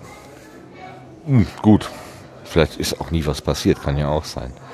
Ich lese mal gerade vor. Solche Raumanzüge wurden seit 1973 bei allen Missionen der sowjetischen oder russischen Raumfahrt verwendet. Es ist ein Rettungsanzug, der in den Start- und Landephasen getragen wurde, um bei einem Druckabfall, Druckabfall Schutz zu bieten. Für Außerbordeinsätze war der Anzug nicht vorgesehen. Seine Außenschicht besteht aus mehreren Lagen Nylon. Innen liegt eine Druckmembran aus gummierter Kunstfaser. Jetzt zum Sitz. Der Schalensitz wurde in der sowjetisch-russischen Raumfahrt eingesetzt, um Raumfahrer bei schweren Erschütterungen zu schützen und vor Schäden zu bewahren. Dazu besaß er eine einstellbare stoßdämpfende Schicht. Okay, wurde eingesetzt. Wieso wird er nicht mehr? Haben die jetzt einen anderen? Ist der Kasbeck-Schalensitz aus? Keine Ahnung. Das weiß ich auch nicht. Wird der heute. Die werden ja, das habe ich mal in der Doku gesehen, die äh, also die Passform, was da drin ist, das wird so quasi ausgeschäumt und da muss sich jeder, äh, also jeder äh, Kosmonaut bekannt seine eigene Sitzschale. Die wird passt körpergenau angeformt. Und das ist der Originalanzug von Mitchell. Ach so, da kann man ja hingehen. Nachbildung. Oh. Dieser Raumanzug wurde von der NASA ab 1968 bei der Apollo-Mission, den drei benannten Skylab-Flügen und dem Apollo-Soyuz-Projekt verwendet. Original, das Original trug Edgar Mitchell, Pilot von Apollo 14. Ja, deshalb steht da auch Mitchell dran. Aber es ist halt eine Nachbildung, gut. Ja, ist halt ein Anzug. Hier ist nochmal so das Thermo, die Thermo-Unterwäsche irgendwie müssen ja genau, hatten wir vorhin schon mal, ne, diese, diese starken Temperaturschwankungen, ob es sonnenbeschienen ist oder nicht, muss ja auch der Körper irgendwie aushalten. Und das Beste ist eine Wasserkühlung. Und da gibt es eine Unterwäsche, in die lauter kleine Schläuche eingearbeitet sind. Und dann wird eben Wasser mit entsprechender Temperatur durchgeleitet. Hauptsache es ist dicht. so, hier ist ein Modell der Kommunikationstechnik über Satelliten. Also Nee, wir sehen die Erde. Galileo. Ach, Galileo, das europäische Satellitennavigationssystem. Wie funktioniert Galileo? Galileo bringt uns die richtige Uhrzeit und, nein, Galileo bringt uns vor allen Dingen Navigation, die richtigen Koordinaten. Ich sag mal, was ich weiß. In jeder, also hier, hier sind symbolisch aufgehängt vier Satelliten und darunter ist die Erdoberfläche. Da ist eine Straße, da ist ein Schiff, da ist eine Eisenbahn und irgendein Gebäude. Und ich habe es so verstanden, in jedem Satelliten ist eine hochpräzise Uhr, die gehen alle gleich. Und auf der Erde kann ich, wenn ich äh, in den Himmel schaue, immer mindestens mehrere von diesen äh, Satelliten sehen. Also ich nicht, aber mein Device, dem das auswertet. Und dann der Satellit weiß, oder andersherum, ist die, äh, äh, das Device unten empfängt im Prinzip die Uhrzeit von diesen Satelliten. Durch die Laufzeitunterschiede, je nachdem wie weit sie weg sind, dauert ja das Signal etwas länger oder etwas weniger lang. Ich weiß aber, dass alle das gleiche Signal zu exakt selben Zeitpunkt ausgesendet haben. Und dann kann man aus, wie nennt man das, Triangulation oder so, kann man dann sagen, okay, äh, bei dem hat das Signal so lange gedauert, bei dem so, bei dem so, also muss ich wohl an der und der Stelle stehen. Und das ist dann das Ergebnis der Satellitennavigation. Ja, ähm, fehlt noch ein, eine, eine Facette, wenn ich das jetzt alles richtig verfolgt habe, nämlich die, die Bahndaten der Satelliten. Die Uhrzeit alleine reicht nicht aus, weil die Laufzeit könnte ja, Ja gut, die müssen dann auch wissen, wo sie sind. Ne? genau, also die Satelliten senden Daten über ihre eigene Bahn mit nach unten, Ja, zusammen mit okay. der Uhrzeit. Und aus der Kombination Okay. kann man dann, weil sonst, äh, du hast ja eine ganze Halbkugel Ja, um dich ja. herum, wo überall die Laufzeit des Signals gleich wäre. Ja, ja, ja, gut. So, und das heißt, ähm, du musst also wissen, wo der Satellit dann eigentlich auch noch ist. Der Satellit sagt sowas wie, ich war um x Uhr an der und der Stelle. Und das bekommst du zeitgleich von mehreren und daraus kannst du dann sagen, ja, wenn der da war und der da war, da war, dann muss ich, um, um diese drei Bedingungen gleichzeitig äh, zu erfüllen, muss ich, dann muss meine Position wohl dort gewesen sein. In Zusammenarbeit mit der Laufzeit der Signale. Ja. Ganz schön kompliziert, ne? Und das macht das Navi einfach mal so fließend ständig. Ja. Hm, Nicht schlecht. Wir Nicht schlecht. leben schon in tollen Zeiten, muss man Ja. sagen. A great time to be alive. Aber Galileo gibt es für uns äh, Normalbürger noch gar nicht. Das kommt ja erst noch. Was Ja, wir zurzeit kaufen können, ist GPS, das amerikanische System. Äh, ja, es gibt aber inzwischen schon Multi, äh, also Empfänger, die, äh, die darauf vorbereitet sind, äh, mehrere Systeme zu nutzen. Mhm. Also gerade auch GLONASS äh, wird schon weit unterstützt, auch von Telefonen. Auch hier, also auch hier im, also im europäischen Ähm. ja. Raum, ja? Ja, also es, gibt eine gewisse Wahrscheinlichkeit, dass dein Telefon das eh schon kann. Ähm. mein Telefon kann so viel. Und äh, die äh, Galileo ist, glaube ich, auch schon weit vorbereitet. So, hier hängt übrigens noch ein Galileo-Satellit von der Decke. Auch Maßstab 1 zu 5 kann man sehen. Ist also auch schon ein ordentlicher Klopper. Ja. der, der fällt auf durch so kleine lustige Augen, so ganz viele. Ist das- Sind das alles Antennen, wo dann irgendwie Soweit Signale weiß, ist das die rauskommen? Antennenanlage. Ah, okay. Ja, was mich ja fasziniert, ist, dass man so solche Satelliten so, so punktgenau und ortsgenau dann irgendwie am Himmel aufhängen kann. Dass die, dass die auch da bleiben und sich nicht wegbewegen oder so. Das muss ja, also, es reicht ja der leichteste Stupser, aber wo soll der herkommen?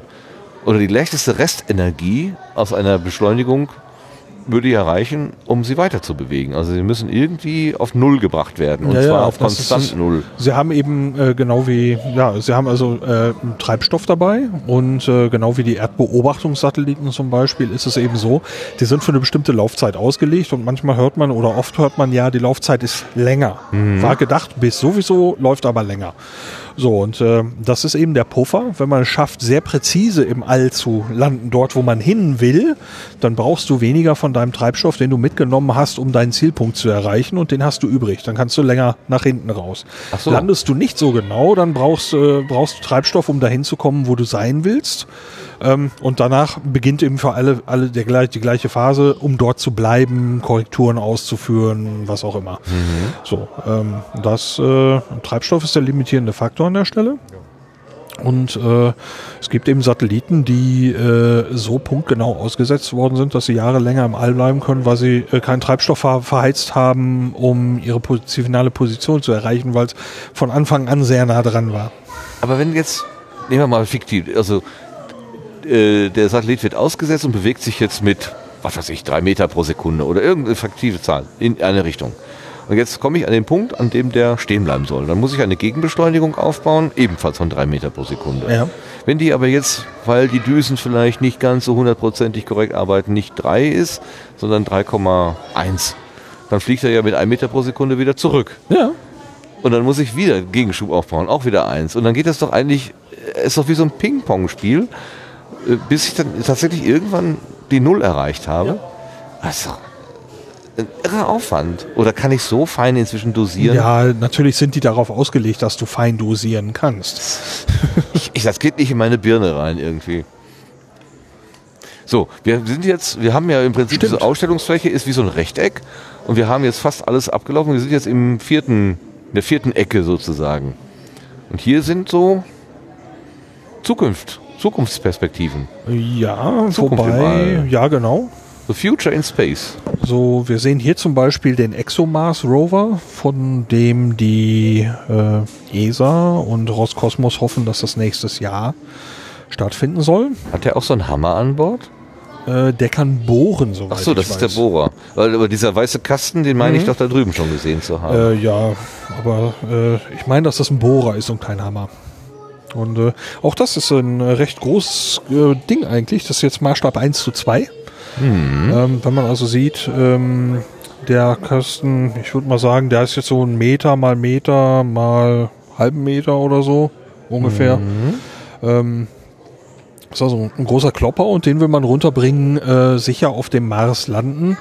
Und das soll eben mit der ExoMars äh, 2020 äh, soll das stattfinden, dass dieser Rover zum Mars geflogen wird. Dort Kennst du die Technik, mit der sie aufsetzen wollen? Fallschirme? Äh, oder auch Fallschirme wieder so ein Bremsraketen. Skycrane oder sowas? nee? Fallschirme, Bremsraketen und es ist dann eine Plattform, die von den Russen gebaut wird, die soll landen. Okay. Das ist also das Landen auf dem Mars ist ja äh, echt schwierig. Wegen der dünnen Atmosphäre Fall, äh, äh, funktionieren Falsch, Bremsfallschirme nur immer so halb gut. ja, gerade wenn die das Nutzlast so groß ist, dann hast du ja einiges abzufangen. Ja, und gerade mit dem, mit dem Bremsfallschirm von ExoMars haben sie halt bei verschiedenen Tests äh, ziemlich große Probleme gehabt. Und ähm, das ist ähm, schon, wird schon allmählich ein bisschen, bisschen eng, wenn sie nächstes Jahr starten wollen. Also ähm, da bin ich gespannt, ob sie es hinkriegen, wirklich ExoMars 2020 auch wirklich 2020 zu starten. Ähm, also mit dem Landemanöver, ich bin mir jetzt, ich muss, muss da einen leichten Vorbehalt einräumen. Ähm, ja, gut, man sieht jetzt den Rover in einer Animation hier Lauf fahren, aber man sieht nicht den Landevorgang. Genau. Wir verraten uns das nicht. Aber ich Ansonsten sieht er meine, ja dass es schon eine Landeplattform ist, die von den Russen gebaut wird. von der Bauform her ähm, dem, dem, dem vorhandenen, dem, wie heißt er denn jetzt? Ähm, wie heißt denn der große amerikanische, der auf dem äh, Mars rumfährt? Curiosity? Curiosity, genau. Schon so von der Art her ein bisschen ähnlich. So sechs Räder, so ein, so ein, so ein Masten obendrauf und so und dann diese ausgeklappten äh, Sonnenpaneele. Von der Bauform ist das auch so ein Golf. Ja. hier ist der Mars-Maulwurf. Ah, von dem wir gerade schon gesprochen haben. Ja, Beziehungsweise das, nicht das Teil, was ich selber, äh, das, das selbst, mein Gott, nicht das Teil selbst, was sich in den Boden gräbt, sondern so ein bisschen das Gehäuse, der Aufbau, ja. der Aufbau drumherum. Und ähm, ja, da äh, haben sie im Moment den Effekt, dass äh, man wohl gehofft hat, äh, dass der, der Bohrer, also der Hammer, wenn der unten drin ist, äh, an den Seiten so viel Druck bekommt, dass er da bleibt, wo er ist. Ähm, man hat aber festgestellt, dass wohl die oberste Schicht sehr hart ist. Und als sie da durch waren, äh, waren sie in einem weichen Material und der hopst wieder zurück. Und ähm, ja, dadurch, dass dann an der Stelle unten auch noch ein Unterdruck entsteht, saugt anscheinend das auch noch wieder, wieder Material von unten nach und dann ist das Loch wieder weniger tief. Ja. Und äh, ja, das ist, mm, meine ich, auch im Moment der, der Stand der Dinge, Ja, dass sie da ja. noch mit, mit zugange sind. Ähm, was ein bisschen nervig ist, weil sie zwischendurch eben eigentlich einen Erfolg vermelden wollten oder vermeldet haben. Äh, von wegen, wir sind auf dem Weg und dann hopste das Ding doch wieder zurück. Ja, ja, Und, es äh, war ja, am Anfang war es ja so, dass dieser Vorgang, das, also, der wird ja quasi auf dem Boden abgelegt, soll sich dann irgendwie so hineinfressen und äh, durch das nachrutschende Material, wie du schon gesagt hast, äh, leicht dann nach unten durchgehen und äh, das hat so gar nicht funktioniert. Also ging gar nicht erst rein. Da war die Vermutung, äh, man ist vielleicht auf ein härteres Stück Gestein gestoßen oder so. Ähm, dann hat es endlich funktioniert mit viel Nachdenken und Rumrechnen und äh, dann ist er wieder rausgekommen. Und jetzt das letzte, was ich gelesen habe, war, ob man nicht mit diesem Greifarm, der, wo unten so eine Schaufel dran ist, einfach mal frech weg oben drauf drückt auf den Maulwurf, was aber zur Folge haben könnte, dass diese sensiblen Kabel, was auch nur so eine Folie ist eigentlich, dass das dann abreißt und dann ist halt das ganze Experiment hin. Andererseits, Ja. wenn das Wenn sie es sowieso... sonst nicht hinkriegen, äh, kann man es besser so versuchen als gar nicht. Das muss man einfach mal so sagen. aber auch irre, ne? Einfach irre. Was ist das denn für, ein, für, ein, für eine Katze hier? Ja, den sehe ich zum ersten Mal. Ich muss zugeben, also Mars Maulwurf würde ich dieses hier Ja. sehen, würde ich als erstes da einen Maulwurf, Maulwurf genau. denken. Ähm, also die Tafel sagt, das ist der Laufroboter Aramis und der ist vom Deutschen Forschungszentrum für künstliche Intelligenz in Bremen 2004 bis 2007. Und was ich sehe, ist tatsächlich so ein, ein recht rechteckiger Körper. Ähm, man sieht verschiedene, nennen wir es Gelenke. Anscheinend kann man also hier die, die, die Beine so ein bisschen auch drehen. Und an den Beinen ist etwas, was wirklich so wie Maulwurfsklauen Ja. aussieht. Aber die Idee ist offenbar, dass dieses, dieses, mh, dieser Roboter äh, laufen können soll. Ähm, bevor ich jetzt aber rate, lese ich mal eben die Tafel. Aramis besitzt vier Aluminiumbeine mit Magnetsensoren, mit denen er laufen, klettern und krabbeln kann. Stößt der Roboter auf ein Hindernis, weicht er aus. Ändert sich der Untergrund, passt Aramis die Bewegung an. Mit seinen vier Krallen findet der Roboter überall Halt. Die Krallen haben den Vorteil, dass er sich erheblich besser in unwegsamem Gelände bewegt als Rover mit Rädern. Aramis soll zukünftig in der Lage sein, autonom zu arbeiten und soll auf dem Mars und dem Mond zum Einsatz kommen. Tja. Aber er, er scheint ja hier irgendwie so auf dem Knie zu liegen. Ob das dann beim, bei Betrieb vielleicht Ich würde So schätzen, dass sie ihn dann, dann weiter hoch? Ja. hochsetzen. Ja. Sieht schon wirklich so eine Katze aus. Ja, so, so Katze, Maulwurf, Zum Katzenwurf. Maulkatze. Irgendwie witzig. Sieht gefährlich aus und gleichzeitig irgendwie niedlich. Ja. Man möchte es streicheln und davor weglaufen. Gleichzeitig. Nö, also letzteres geht mir eigentlich gar nicht so. Ne? Nö. Äh, Bevor der mit den Krallen kommt, bin ich aber weg. Das sag ich Ich schätze, du bist schneller. Äh, oh, Keine Ahnung. Wenn die Maschinen erstmal kommen. Was haben wir hier noch? Ein 3D Moon Village. Das ist eine, so, im Prinzip so ein Modul von der ISS auf Räder gestellt, wenn man so will. So könnte zukünftig eine mögliche Mondbasis aussehen. Die Idee des Moon Village ist ein offenes Konzept. Kern ist das interkulturelle Leben und Arbeiten an einem Ort. Ja, logisch. Studierende der TU Wien haben sich mit dem Leben, Arbeiten und Wohnen in Schwerelosigkeit befasst. Zum Bau der Mondgebäude sollen zukünftig auf dem Mond vorhandene Materialien genutzt werden. Also so Studien, ne? So, wenn man so will. Ja, das Mondvillage kann als Zwischen- oder Forschungsstation für zukünftige Reisen zum Mars genutzt werden. Ja gut, das ist jetzt, das ist das, was ich ganz am Anfang sagte, meine Idee, den Mond als Hotel zu benutzen. Und da sagtest du ja, nee, die Idee ist eher eine Raumstation, um den Mond zu bauen. Jetzt am, am Anfang. Ach so, Am Anfang. Das heißt nicht. als, als Schritt dahin Ja. zu dem Hotel auf dem Mond. ja, ja, ja. Ah, okay. Das äh, ist nicht ausschließlich. ah, sondern jetzt am Anfang fängst du mit dem, äh, mit dem, mit dem Gateway an. Dann äh, baust du eine temporär bewohnte Anlage auf, dann eine, ähm, baust du sie vielleicht aus oder baust eine neue Anlage, die dauerhaft bewohnt ist und äh, baust von dort eine neue Basis auf, mit der du eben die gerade genannten Ressourcen benutzt, äh, zum Beispiel Wasserstoff, Sauerstoff, ähm, äh, um dort weitere Reisen zu ermöglichen. Mhm. Okay, um auch auftanken zu können. Hier ist eine Idee visualisiert, nämlich dass die Bauten oder die was immer man da in den Mond oder auf dem Mond macht, das, das Mondhotel, nennen wir es mal einfach, dass das also quasi unter die Oberfläche äh, verlegt wird. Ich denke, das hat auch Gründe, äh, weil ja der Mond der Strahlung der Sonne wegen, der fehlende, wegen des fehlenden äh, Magnetfelds komplett ausgesetzt ist und man ja auch die Menschen, die da wohnen und leben sollen, äh, entsprechend schützen muss vor der kosmischen Strahlung. Genau. Also Und die Idee, in Höhlen zu gehen oder Ja. Höhlen zu schaffen, besteht. Äh, hier bin ich ein bisschen über den Namen amüsiert. Äh, hier steht ein kleines Infoschild, äh, wo dran steht, was wir hier betrachten, heißt Kraterhausen.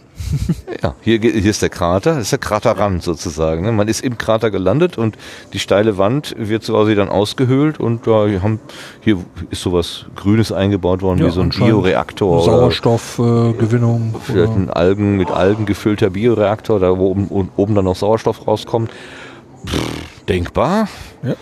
Wer weiß. Dann haben wir hier die Idee eines Mondobservatoriums. Das sieht so ein bisschen aus wie Science Fiction aus den 60ern, 70ern.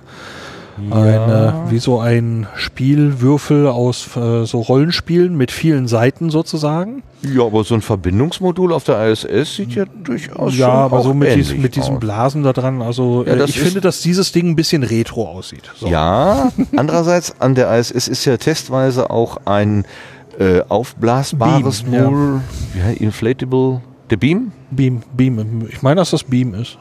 Jedenfalls also es äh, eine Struktur, die zusammengefaltet an, äh, in den Orbit geschossen wird und erst im Orbit durch Einströmen von Luft äh, sich entfaltet, also aufgeblasen wird Genau. sozusagen. Und dies, das, diese Eiform, diese etwas nicht so st- streng geometrische Form, hat, diesen, hat dieser Beam hier auch.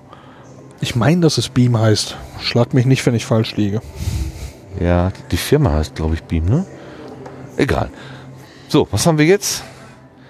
Hier haben wir noch ein Exponat. Ach, es könnte das sein, dass hier die verschiedenen Schwerkraften simuliert werden. Ja. Ein Kilo ist nicht immer ein Kilo. Wo ist eine Dose Bohnen am schwersten? Mit einer Masse von ungefähr 420 Gramm kann man sie auf der Erde gut anheben. Dieselbe Dose ist aber auf einem anderen Planeten leichter oder schwerer als auf der Erde. Schwere Planeten haben nämlich eine größere Schwerkraft. Die Schwerkraft zieht die Dose stärker nach unten. Auf dem Jupiter fühlt sich die Dose doppelt so schwer an. Wäre man auf dem Pluto, wäre sie nur halb so schwer. Okay, wir haben hier 470 Gramm. Habe ich 470 Gramm oder 400, doch 420 Gramm. Neptun. Ah ja. Aha. Uranus. Hm, das ist schon nicht so etwas leichter, aber nicht viel. Saturn. Keine spektakulären Unterschiede. Jupiter. Oh, Jupiter. Ah. Oh, Jupiter ist aber. Der nimmt's aber. Was haben wir denn hier? Der Mars? Och, das ist ja. Mars ist easy. Mars ist easy. Auf dem Mond noch leichter. Ja, das ist jetzt, das ist jetzt tatsächlich faszinierend. Ist das so eine Jupiter-Dose hier? Und dann anschließend die Monddose, dann fliegt die Hand quasi in die Luft. Und die Erde, jetzt habe ich die Erde. Kommt mir das fast. Kommt mir das fast ein bisschen fremd vor. Das, ja, also man hat im Prinzip hier lauter äh, Bohnendosen aufgestellt und die sind offenbar unterschiedlich in, mit unterschiedlichem Inhalt. Ähm, so dass sie jetzt der, Erd- der, der Erdschwerkraft sozusagen unterschiedlich von der Erdschwerkraft unterschiedlich angezogen werden und dann steht halt immer dabei, äh, welche, welche Art von Planet sie hier simulieren sollen, zum Beispiel Merkur. Und die Sonne, die ist so schwer. Ne, die ist gemogelt. Ich habe hab versucht, sie anzuheben, da hat der Tisch gewackelt. Also ist offenbar am Tisch befestigt. Okay. Aber Mond ist faszinierend. Mond gegen, gegen Erde. Wo ist Erde? Direkt nebeneinander. Klingt plausibel.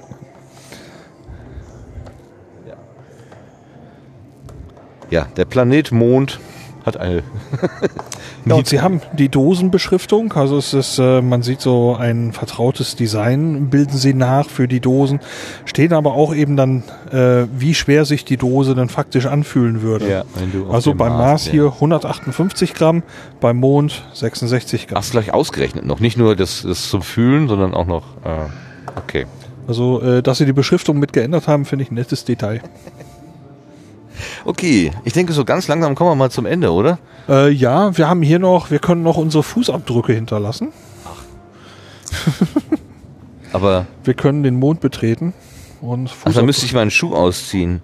Hier steht tatsächlich ein Stiefel. Also das Ja. ist ein echter, also ein normaler Regenstiefel, aber der ist überzogen mit einem Stiefel, der so durchaus einem Mond, einem so, so, so einem Anzug entsprechen könnte. Und äh, hier ist ein Kästchen, also ein, ein Viereck, da ist Sand drin. Und da steht die amerikanische Flagge, so wie sie auf, nach den Bildern äh, auf dem Mond auch aufgestellt worden ist. Und jetzt könnten wir im Prinzip diesen Stiefel nehmen, unseren Fuß in den Stiefel stellen und dann selber versuchen, einen Abdruck in den Sand zu machen. Der vielleicht kein Sand ist, sondern äh, Regolith. So heißt doch, glaube ich, der Stoff, äh, der, dem, Ja, der den, den Mond bedeckt. das könnte sein. Äh, ich habe jetzt allerdings Da, auch jetzt nicht wirklich das Schild. Ambitionen. Nee, ich auch nicht. Und das ist so tief unten, das kann ich jetzt bei dem schlechten Licht auch gar nicht mehr sehen. Der berühmteste Fußabdruck der Welt ist auf dem Mond. Entstanden am 21. Juli 1969 bleibt er dort auch für immer. Du kannst auch einen Fußabdruck hinterlassen. Zieh dir einfach unseren Moonboot über deinen Schuh und lass da uns deinen Fußabdruck auf der Mondoberfläche. Nach dem, was du vorhin gesagt hast, mit dem, dass sich sogar die Krater füllen, wird ja der Abdruck nicht für immer bleiben. Nein. Also in 10.000 Jahren ist er vielleicht nicht mehr. Ich kann dir nicht die Zeiträume sagen, aber auf Dauer in lange. wird auch der verschwinden. Und dass wir eine Autofahrernation sind, eine Autofahrerplanet, wissen wir auch, weil zum Beispiel auf dem Mond ein Auto oder mehrere, sind da mehrere, ne? zwei, drei, oder? Ich weiß gar nicht mehr, wie Du stellst viele. mein Faktenwissen auf die Probe und ich versage heute kläglich. Nein, Entschuldigung, Entschuldigung, das ist, nein, das, ach, du bist ja nicht der Experte für Apollo. Ähm, Jedenfalls der Moonbuggy. es gibt, gibt sie auf jeden Fall. Wo ich mich ja ernsthaft gefragt habe, lange Zeit, wie haben die das Ding überhaupt darauf gekriegt? Und dann habe ich mir äh, eine Doku dazu angeguckt, eine Dokumentation. Richtig, der ist, äh, wie du deutest es gerade mit den Händen an, der ist also mehrfach ähm, gefaltet worden, also nicht wie Origami, sondern die Räder sind nach unten geklappt worden, das andere, das oben ist un untergeklappt worden und dann ist das im Prinzip unter das Servicemodul irgendwie drunter ge gebaut worden Geflanscht. Ja. wo man ja auch sagt, ja Moment, aber wenn doch das Servicemodul sowieso schon minimalistisch ge gebaut worden ist, ja, wie äh, geht das denn dann noch? Aber sie haben es halt irgendwie hingekriegt. Ja, und das Ding selber war ja auch recht äh, mit heißer Nadel gestrickt. Ja, also äh, die Sitze waren so so so so so, So Gartenstühle. Ga- Ja. Campingstühle oder sowas. Ähm, also so, von hier kann man jetzt runter gucken. Ach, das ist ja süß. Hier ist ein kleines äh, Fernrohr angebracht worden. Aha. Und man schaut durch ein Loch eine Etage tiefer in die normale Ausstellung des äh, Heinz-Nixdorf-Forum. Ach so. Man schaut also in die Ausstellung des, äh, des Computermuseums hier. In die Dauerausstellung? Und sieht dort den Bordcomputer der Gemini 2 Mission. Durchs Fernrohr. Jo. Wobei Die Vergrößerung Speicherkapazität, jetzt, äh, ja, ja, ja. Geht wohl eher darum, wie bei einer Ja. Klorolle den Blick äh, Ja, zu genau. lenken. Die Speicherkapazität betrug 4 Kilobyte. Pro Sekunde konnte er 7000 Rechnungen durchführen. Die Entwicklungskosten betrugen 26 Millionen Dollar. Ja, ja. 1965, mein Ja. Geburtsjahr. Mercury und Gemini waren wichtige Vorläuferprogramme der Apollo-Mission. Die Gemini-Mission diente der Kopplung von zwei Raumfähren Fähren und der Übung von Außenbordeinsätzen im Weltall. Dafür wurde erstmals ein Computer an Bord eingesetzt, denn sicheres und genaues Manövrieren der Raumkapsel konnte nur mit Hilfe eines Rechners gelingen. Mal. Das geht, kann man manuell offenbar nicht mehr. Also zumindest muss man wissen, welche Koordinaten man da eigentlich so hat. Ne? Genau. Hier, hier bei uns im Rücken ist ein Kinderspiel. Äh, Platz. Spielplatz. Jetzt habe ich mich mit dem Mikrofon eingewickelt hier. So, hin, äh, ein, eine Luna, ein Lunar Ländermodul zum als Spielplatz umgebaut. Ja, hübsch gemacht. Genau. Und hier hängen noch Kometen Auf jeden Fall, zum Anfassen oder nicht zum Anfassen? hm, weiß ich nicht, ich habe jetzt kein Schild gesehen. Ich habe noch einmal dran getippt. Es klingt hohl, aber es ist sehr schön nachgebildet. Es sieht wie ein Stein aus, ist aber äh, klingt klingt hohl. Ansonsten wäre diese Schnur aber auch ein bisschen dünn. Ich schätze, ein Brocken von dieser Größe würde in Wirklichkeit eben sehr, sehr, sehr viel wiegen. Ach, jetzt sind wir an der äh, an dem Planetarium, was du also an der Kuppel, so die Kuppel, die hattest du ja eingangs sofort gesehen, bevor wir dann rechts und nicht links abgebogen sind. Äh, da müssten wir gleich vielleicht noch mal rein, aber da sitzen gerade so viele Leute. Genau, es ist ein Planetarium und es wird eine Show gezeigt. Aha. Ähm, und äh, vielleicht können wir mit dem nächsten Durchlauf zum Abschluss da noch eben reinschlupfen. Dann lass uns doch mal eben bei dem Globus da gucken. Ja. Gehen wir einmal um diese äh, Kometen oder Asteroidenbrocken oder was immer das ist, drum herum. Was haben wir hier? Lunar Lunar Land. Länderland. Lunar Länderland. So, La La Land. Lalala. Hier ist am Globus ein, ein Modell, der, also ein Schild befestigt, auf dem ein Bild der ISS drauf ist und das zeigt den Abstand. Mir ist noch nicht ganz klar, was, Wo- was worum es dieses hier eigentlich geht. Da ist, ein, da ist eine Beschreibung. Vielleicht können wir uns das ein bisschen erklären. Die Raumstation ISS bewegt sich ständig durch das All. Sie braucht eineinhalb Stunden für eine Erdumrundung. Du kannst unser Modell selbst einmal um die Erde bewegen. Aber warum fällt die Raumstation eigentlich nicht herunter? Die Erklärung dafür zeigen wir dir in dem Video. Ah ja, das hatten wir vorhin ja schon selber uns erklärt. Ah, man kann Äh, nun ja. Man kann die, ähm, den Winkel, in dem die ISS zu, zur Erde steht, an diesem Globus einstellen. Ja, nun ja. Didaktisch reduziert. Deutlich. Hm? Die Erdachse ist ja auch nicht geneigt. Ne? Nein. Sehr reduziert. Gut, wir gehen noch mal gucken. Das sind die Tierkreiszeichen. Ah, das ist äh, eine sehr, äh, für wohl für, richtet sich wohl an Kinder. Ähm, man kann sich also verschiedene Objekte hier wohl angucken mit einigen Kenndaten. Mars, Position von der Sonne, Größe 0,53 Erddurchmesser, Anzahl der Monde 2. Und äh, offenbar kann man hier dann auch äh, sich noch irgendwelchen Text geben. Ich Ja. weiß nicht genau, wie es gedacht ist. die Audiowurst bewegt sich, aber wo kommt der Ton raus, ist die Man Frage. kann sich auch ein Video anschauen, offenbar.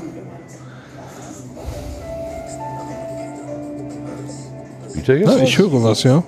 wie auf der Erde. Das bedeutet, dass es für Mars doppelt so lang dauert, die Sonne zu umkreisen, wie für die Erde.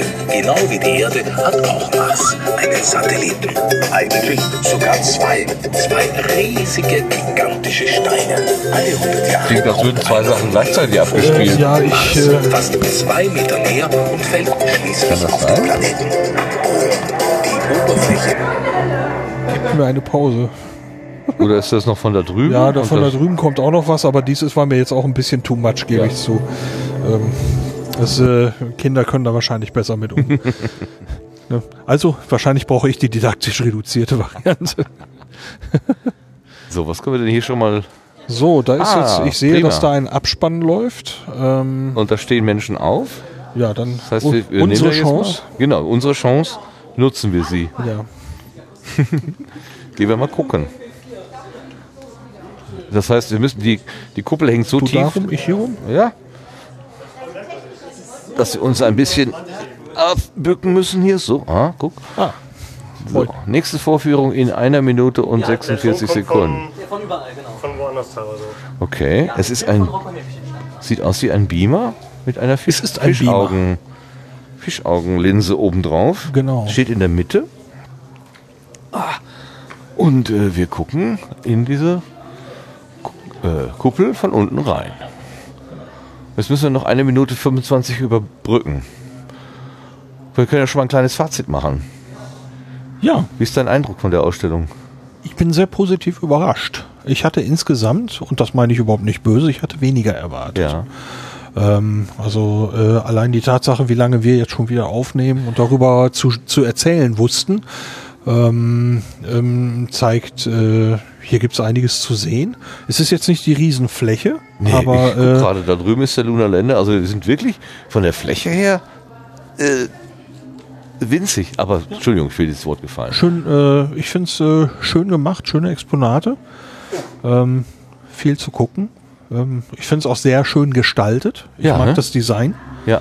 Ähm, da, äh, ich fühle mich so ein kleines bisschen an die Space Expo der ESA in Nordwijk erinnert. Ähm, das äh, ist eben auch so in, in so dunklen Tönen mit der Beleuchtung wird ähnlich gespielt wie hier und ähm, da fühle ich mich ein bisschen dran erinnert und das, äh, ja, mir gefällt es ausgesprochen gut. Ich muss mich anschließen. Ich bin auch sehr beeindruckt äh, von, der, von, den, von den Exponaten, die hier so aufgeführt sind und was man da so auch herauslesen kann. Ähm, und hatte tatsächlich auch diese Fülle für eine Wechselausstellung, für eine Wanderausstellung, hatte ich nicht erwartet. Großartig. Und jetzt geht es los Ja, hier. das, wenn das mal nicht Timing war. Ja.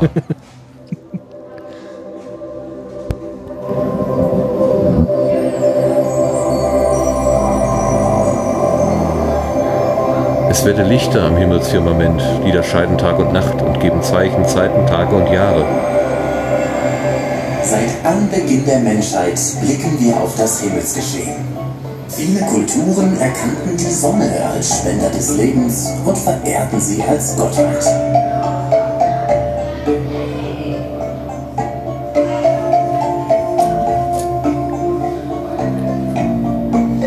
Auch den Nachthimmel dachte man sich belebt.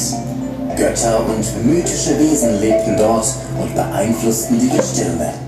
Durch die Beobachtung ihrer Bewegungen erhoffte man sich eine Deutung der Zukunft. Wir sehen also die Tiere Die oder Himmelsscheibe von Nebra zeigt, dass schon vor über 4000 Jahren eine Art Kalender existierte. Gerade wurden die Sternbilder gezeigt, zusammen mit äh, historischen Darstellungen, wie, wie man sich das mal vorgestellt hat. Jetzt wird kurz die Himmelsscheibe von Nebra behandelt, während man eine Landschaft auf der Erde sieht. Babylonien und in Ägypten bestand ein beachtliches astronomisches Wissen.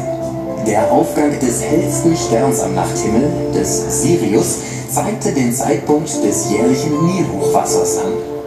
Die Griechen übernahmen jene Ideen und führten sie weiter. Ich weiß nicht, ob das für die Hörerinnen und Hörer jetzt Der äh, der 130 Kracher nach ist. Christus in Ägypten lebende griechische Nee, der Kracher ist es Astronom sicherlich nicht. Ptolemäus entwarf ein Weltbild mit der Erde im Zentrum. Das entsprach geht, dem also ich vermute mal, es geht jetzt darum darzustellen, wie überhaupt Es äh, die Interpretation der Sternbilder 1500 Jahre und das Verständnis für den Weltraum gewachsen ist. war Ich schätze, das ist äh, so ein Abriss Geschichte der Astronomie. Himmelskörper, also auch Sonne und Mond, drehten sich um sie herum. Die Bahnen der Himmelskörper waren kreisförmig. Das entsprach einem Ideal der antiken Durch Geometrie. Bewegung des, äh, Dieses Weltbild passte in die der, christliche der, Heilsgeschichte. der, der Ringe, der, der Bahnen nach unten, sah es gerade so aus, als würde sich die, Kap die Kuppeln äh, äh, herunterbewegen. Das optische Effekt, das ist ein bisschen überraschend. Was Sie eben sehen, ist ein, ein Full-Dome-Film. Also es wird äh, in der komplette, der, die komplette Kuppel wird als, als Projektionsfläche benutzt, um uns einen Film zu zeigen, eben die, die Fläche voll ausnutzt mit verschiedenen Animationen, Bildeinblendungen, äh, Sternenhimmel, hier jetzt verschiedene, verschiedene Instrumente. Ähm, und natürlich kann man äh, über diese, diese Projektionseinrichtung mit dem Beamer und dem Fischauge auch einfach eine Planetarium-Software nutzen und selber, selber projizieren und sagen, ich möchte es wirklich als Planetarium benutzen. Hier im Moment ist es jetzt einfach ein, eine, ein, eine kuppelförmige Filmleinwand. So. Ja, ja.